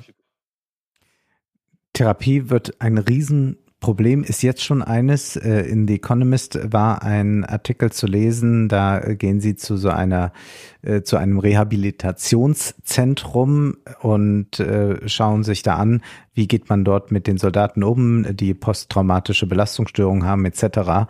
Und äh, da heißt es dann als Fazit angesichts der Tatsache, dass eine Million Männer monatelang unter Waffen stehen und zermürbende Bedingungen ertragen müssen, sagt der Oberst, dass sein einziges Zentrum nicht annähernd ausreicht. Wir brauchen 100 sagt er, fügte aber hinzu, dass sie auch für Zivilisten zur Verfügung stehen müssen. Das ist jedoch ein ganz anderes und sicherlich noch größeres Problem. Also eigentlich hat man da eine Gesellschaft durch den Krieg natürlich geschaffen, die äh, komplett therapiebedürftig hm. ist. Ja. Ja. Also das, das ist ja ein unglaubliches Ausmaß. dann gibt's natürlich so ein paar Durchhalteparolen hier, die, die Leiterin äh, dieses Centers, äh, wo die traumatisierten Soldaten sind, die sagt dann, We believe in victory, in the power, strength and experience of our soldiers. Every loss will be in the heart of every Ukrainian. I think that helps them. The belief that we are here, standing behind them. There are people who respect them immensely and are proud of them. It is very important for them to know about this, and we constantly tell them. das mag vielleicht denen helfen, die dann Mhm. noch da sind, dass man ihnen sagt, aber das ist alles nicht vergessen, was ihr getan habt. Aber seien wir ganz ehrlich, die Toten werden vergessen. Man vergisst ja selbst Angehörige äh, oder das ist dann reduziert auf äh, zwei Besuche auf dem Friedhof im Jahr. Und es ist nicht so, als wären die toten Soldaten irgendwo in großer Erinnerung. Das sind Gedenktage, das sind Einzelerinnerungen von Leuten und das ist aber eine, in- ein individuelles Fehlen. Ja. Und da ist nicht mehr, aber ist ja fürs Vaterland gestorben oder so etwas. Also diese, diese Idee, dass man dieses höhere Prinzip, das ja äh, da sein muss, wenn man bereit sein soll, sich zu opfern, ja, äh, dass man das noch überträgt dann auf die, die äh, hinterlassen wurden. Ja, also dass die Mhm. Angehörigen noch glauben, äh, da, dass die noch dann in, in zehn Jahren sagen, äh, aber ist ja für, für, fürs Vaterland gefallen. Das wird man nicht Ja, finden. willst natürlich so eine Erzählung mitgeben, die dir auch als Erzähler Genau. sozusagen Ja. ein bisschen Entlastung verschafft, aber macht's ja nicht. Aber im Prinzip ist es, es Unsinn. Äh, Mhm. Wir hören jetzt hier äh, Maxim, Der erzählt etwas von dem, was er gesehen hat. Maxim says he is burdened by many memories, like when his men moved into a town just occupied by the Russians, who had shot people, attached explosives to their bodies, and buried them. Local people wanted us to work faster. They kept asking us to go from one yard to another it took us three days to clean all the yards and gardens in this village. We found a total of five buried bodies that were booby trapped. Ja, und das ist äh, jetzt eine einzige Erzählung. Du kannst natürlich unendlich viel dir einen Podcast äh, dazu anhören. Also man findet schon auch Soldaten, die Ja. sprechen über das Erlebte. Äh, die BBC macht einen interessanten Vergleich oder wir, wir sehen ja mal, welche auf welcher Zeitachse wir uns da eigentlich bewegen. These trenches are new, but warfare along this front is antiquated. Below ground, these are dugouts that their grandfathers would recognise. But by digging in, they've tied up Russian forces here and held Bakhmut longer than many expected. Hi guys. But it isn't just the conditions that are basic. This is a 21st century war being fought with 19th century weaponry. It's uh, Maxim's uh, machine gun. 120 years of history of killing Russians. Uh, weapon from First uh, World War that uses in uh, Third World War. Ja, Erster Weltkrieg ist da wieder Ja. präsent. Ich habe da auch ein bisschen drüber nachgedacht. Das ist ja eigentlich verrückt, ne? dass wir so eine Erzählung haben von, nee, die müssen so mit dem Spaten und mit so einem alten Maschinengewehr und so weiter aufeinander Mhm. losgehen, weil wenn sie, wenn wir mehr einsetzen würden, hätten wir es ja sofort mit so einer Eskalation, Weltkrieg, Atombombe und so weiter zu tun. Und ich frage mich dann auch, das wissen die doch auch vor Ort, dass es ähm, tausende Flugzeuge gibt, tausende Raketen, die das alles sofort, also diesen Auftrag, den sie gerade haben, sofort erledigen würde. Aber sie müssen leider äh, jetzt da reingehen und sterben, weil, ja, warum eigentlich? Genau. Also wozu dieser äh, militärische Fortschritt, wenn man ihn dann nicht einsetzt und doch weiter wie vor 100 Jahren und so.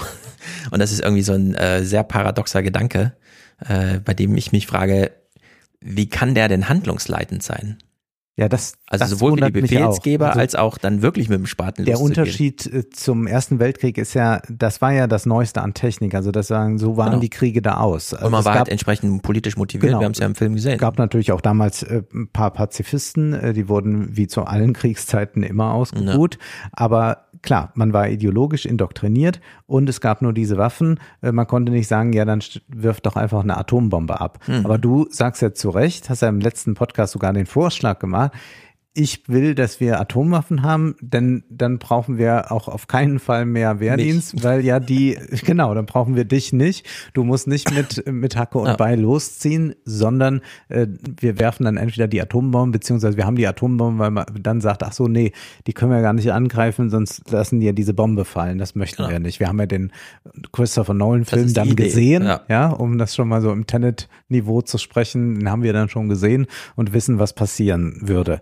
Und damit äh, ist man natürlich an diesem interessanten Punkt, dass wir äh, hochtechnisch aufgerüstet sind und dass äh, man aber diese Technik jetzt in dem Sinne nicht nutzen kann. Man muss also den Krieg drosseln, mhm. aber diese Drosselung geht nur über die Technik gedrosselt wird nicht das, was eigentlich ja zu drosseln wäre und weshalb man ja auch mal über Drohnenanschaffung sowas diskutiert, nämlich um Soldatenleben zu schützen. Also diese ganze Drohnendebatte in Deutschland, wir hatten das genau. hier, äh, hatten das hier alles gemacht, läuft nur unter, schützen. wir schützen äh, Soldatenleben, wollen ja. sie etwa nicht Soldatenleben schützen? Ja. Das ist die Frage, die gestellt wird. Und hier sagt man, und zwar von beiden Seiten, das will ich betonen, mhm. äh, äh sagt man, nee, wir lassen die Männer sterben. Ja, genau. Das wir haben zwar die Technik, sie zu schützen, aber wir machen es nicht. Ja.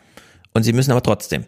Genau. Das ist so die. Und, und ich will nochmal sagen, also der humanitäre Punkt ist mir nur wichtig hier. Hier geht's ja, wir reden ja hier mal nicht über, über die, die geopolitischen Interessen oder sowas, sondern geht's ja mhm. wirklich um die, um die humanitäre Sache. Äh, wenn man äh, wehrfähige Männer im wehrfähigen Alter nicht ausreisen lässt, dann ist das falsch und auch eigentlich nicht zu dulden. Und eine linke Position wäre zu sagen, lass die ausreisen. Und eine ja. linke Position wäre auch, wir nehmen alle auf. Das wäre eigentlich mhm. die, die Position, die, die äh, humanitär wäre. Alles andere ist dann wieder interessengeleitet und was weiß ich, darüber kann man dann anderweitig diskutieren. Ich will auf einen Artikel hindeuten, weil ich im letzten Salon was aus der jungen Welt vorgelesen hatte über äh, mhm. Rekrutierung. Und dann denkt man dann so, naja, gut, junge Welt. Da ja, die junge ja, Welt. Ne, so. Ja Aber ich habe hier nochmal einen Artikel äh, Tagesschau. Marc äh, Dugge, 9. März, schreibt, es funktioniert ein bisschen wie eine Blitzer-App. Die Autofahrer warnt. Nur, dass Kiew Powistka nicht vor Radarfallen warnt, sondern vor Soldaten, jenen, die in der Stadt Wehrpflichtige ansprechen, deren Papiere verlangen und sie zur Musterung schicken. Kiew Powistka ist ein Kanal des sozialen Netzwerks Telegram. Die Nutzer alarmieren sich hier gegenseitig Metropolytechnisches Institut nahe der Pizzeria Domino. Dort wurde jemand von der Armee angehalten. Vielleicht Dokumenteprüfung heißt es dort. Ein anderer schreibt, sie waren neben dem Kindergarten. Sie gingen dort in die Hinterhöfe in Uniform und mit einer Mappe. Hm. Der Telegram-Kanal gibt eine Ahnung davon, wie zumindest unter einem Teil der ukrainischen Männern die Angst umgeht, wie vorsichtig sie sich in der Stadt bewegen, um nicht in die Arme von Rekrutierern zu laufen. Auch der 25 Jahre alte Sergei hat Angst davor. Schon im Sommer sagte er uns, er habe nicht die Anlagen zum Krieger. Jeden Tag werden Menschen beerdigt, nicht nur Dutzende, sondern Hunderte. Da verstehst du, dass du dein Leben aufs Spiel setzt. Jeder macht sich Sorgen, manche Leute bleiben sogar zu Hause. Sie sind so paranoid, dass, paranoid, dass sie nicht mehr auf die Straße gehen, nicht ins Kino, ins Theater oder auf öffentliche Plätze, wo sie die Einberufungsbefehle bekommen können, sagt Sergei. Seitdem sei die Angst nur noch größer geworden, erzählt Sergei am Telefon. Man denke nur an die Kämpfe in Bachmut. Und in Bachmut haben wir ja mhm. selbst dann von Leuten wie Paul Ronsheimer gehört, das geht nicht vor, das geht nicht zurück, die verschleißen sich gegenseitig. Mhm. Äh, erst hat man es eine Zeit lang gemacht, weil man sagte, naja, auf, auf sieben tote Russen kommt nur eine Ukraine, aber das sind mhm. so, so zynische Rechnungen. Und das geht ja immer weiter und weiter. Und da war ja sogar dann das ukrainische Oberkommando gegen Zelensky. Und Zelensky äh, hat äh, ja trotzdem gesagt, nein, es sei ein symbolischer Ort, der da verteidigt werden muss. Ja, Zelensky das hat ja Bachmut namentlich genannt vorm Kongress, als er da ja. vor beiden Kammern in Amerika gesprochen hat und meinte, also Bachmut steht, ich war gestern noch da. Und das scheint ja echt der Trigger gewesen zu sein für die Russen, jetzt Bachmut besonders ja. in die Mangel zu nehmen. Ja, und äh, zu dem Thema Deserteure, da hatten wir auch im äh, Januar-Salon in äh, Texas im Handelsblatt da ist es äh, ja noch nicht klar gewesen, wird Zelensky wirklich dieses neue Gesetz unterschreiben, das Deserteure harsch bestraft, äh, auch Leute, die schon zu spät kommen zum Dienst und so Sachen, also wo wirklich ganz hart durchgegriffen äh, wird. Dazu heißt es jetzt, 5. Februar, Politico, Präsident Zelensky weigerte sich am Donnerstag sein Veto gegen ein neues Gesetz einzulegen, das die Strafen für fehlbare Militärangehörige verschärft. Er wies damit eine Petition zurück, die von über 25.000 Ukrainern unterzeichnet worden war, die das Gesetz für zu hart halten der Schlüssel zur Kampffähigkeit der Militäreinheiten und letztlich zum Sieg der Ukraine ist die Einhaltung der militärischen Disziplin, so Zelensky in seiner schriftlichen Antwort auf die Petition. Und da soll mhm. mir, also natürlich kämpfen auch da Leute freiwillig und aus Idealismus oder was auch immer. Aber es ist keineswegs so, dass es einfach die Repräsentanz der Bevölkerung ist. Also seit, seitdem, seit wann äh, identifizieren wir Re Regierung äh, ja. zu eins zu eins mit der Bevölkerung? Da muss ich ja auch sagen, äh, alles, was Christian Lindner macht, ist richtig, denn er ist ja gewählt, ja. Richtig. Ist ja, ist ja unser Chef quasi, zumindest was die Finanzen anbelangt. Also nur diese Ausführung dann. Wie ist es bei den russischen Rekruten? Nun, die Ausrüstung ist äh, keine gute. That's the front line just over there. They sent us here without any training, without anything at all. They've been dicking us around constantly, our division, the Kantamir division.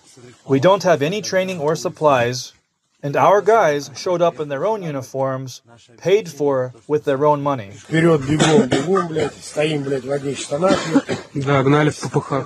We have no weapons, no ammo mags, no grenades, no belt pouches, no food, no water. It's absolute hell. Who the hell knows? Long live the goddamn Russian army.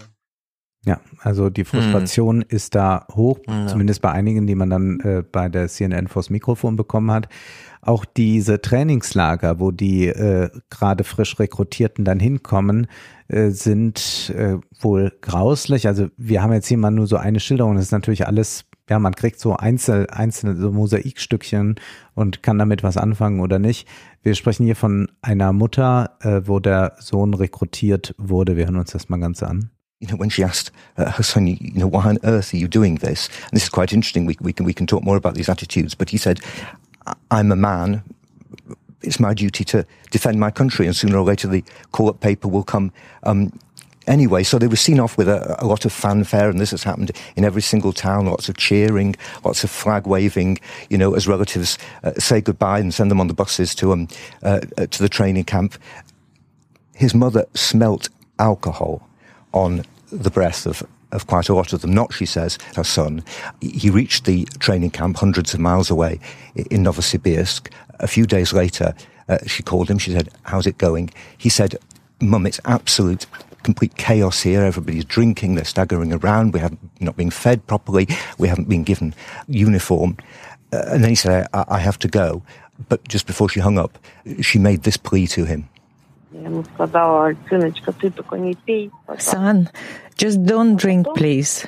And that was it. The last time we spoke, I heard that later that evening some other people called him and he was roaring with laughter. And then, half past midnight, his girlfriend called and said, Sasha's dead. Und wir hören weiter, was kann dahinter stecken? Military authorities kept changing their version. First of all, they said he died in his sleep. Uh, then they said he'd had a heart attack, even though she says he had no heart condition. Then they said he died of alcohol poisoning, and he they sent him a thing that said that basically had the blood alcohol content of somebody who'd simply gulped three bottles of vodka uh, straight down. But then, when she saw his body at the funeral, it had various bruises on and a whole kind of cleft, if you like, a kind of dent, you know, in his forehead, from which obviously she concluded that there'd been violence as well and that he'd been hit. And all this is in a context that well, we know across the whole of Russia, at least 36, and these are just the cases we know, people who've died basically in mobilization centers before they could even reach the battlefield, three even at this camp in Novosibirsk, of whom one was certainly a knife attack. Ja, eine ungeheure Barbarei, die man da hört. Also man Hm. kann diese Podcasts kaum äh, ertragen. Was machen denn diese Russen da? Ich verstehe das gar nicht. Die haben, also, das, äh, denen fehlt's ja auch an Männern. Ja. Und trotzdem so eine Ja. Verschwendung. Ja, ja. so also es ist, ja, es ist verrückt. Dann gibt's ja noch diese Gruppe Wagner. Also da geht man äh, laut BBC davon aus, dass die inzwischen 50.000 Kämpfer in der Ukraine Mhm. haben. Und vor äh, dem Einmarsch Russlands hatten die 5000 Leute. Also die hat sich auch extrem vergrößert, Ja. äh, diese Gruppe, und gehört ja diesem komischen Geschäftsmann da, äh, der den Spitznamen Putins Koch trägt. Und was ich dann im Guardian las, 31.22, 31. Oktober 22, da heißt es, Afghanische Spezialeinheiten, die an der Seite amerikanischer Truppen kämpften und nach dem chaotischen Abzug der USA im vergangenen Jahr in den Iran flohen, werden nun vom russischen Militär rekrutiert, um in der Ukraine zu kämpfen, so drei ehemalige afghanische Generäle gegenüber der Associated Press. Sie sagten, dass die Russen Tausende der ehemaligen afghanischen Elitekommandos in eine Fremdenlegion locken wollen, indem sie ihnen regelmäßige Zahlungen in Höhe von 1500 Dollar pro Monat anbieten und ihnen und ihren Familien sichere Zufluchtsorte versprechen, damit sie nicht in ihre Heimat abgeschoben werden, wo sie, wie viele annehmen, in den Händen der Taliban sterben würden. Sie wollen nicht kämpfen, aber sie haben keine andere Wahl, sagte einer der Generäle. Uiuiui. Also das heißt, Also, das Leute, so eine, die ja, auf der westlichen Seite gekämpft haben, also das ist ein, die damals im Stich gelassen wurden. die im Stich gelassen wurden und die Ja. jetzt den letzten Ausweg äh, sehen, ich kämpfe da eine Weile mit und wenn ich dann überlebt habe, dann sind meine Familie und ich frei. Mhm. Es ist äh, absurd hier Steven, äh, Steve Rosenberg von BBC äh, darüber, dass die Russen nicht an die Front wollen.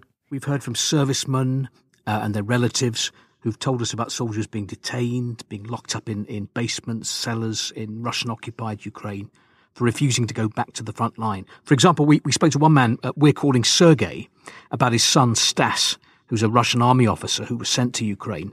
Um, Sergei and Stas are not their real names. We've changed those uh, to protect their identities. So Sergei says that he, begged his son not to go to Ukraine. Um, the father opposed the, the Russian invasion. Stas didn't listen to him. He went, and he regretted it. He called uh, his father and told him that his group had been sent into one battle with no cover, there'd been no intelligence gathering before, uh, and no preparation. Ja, so sieht es da aus. Und ich würde sagen, wir beenden das äh, doch sehr düstere Thema, aber das vielleicht nochmal Leute ein bisschen ins Umdenken bringt, ob es, ähm, ja, äh, was eigentlich Krieg bedeutet.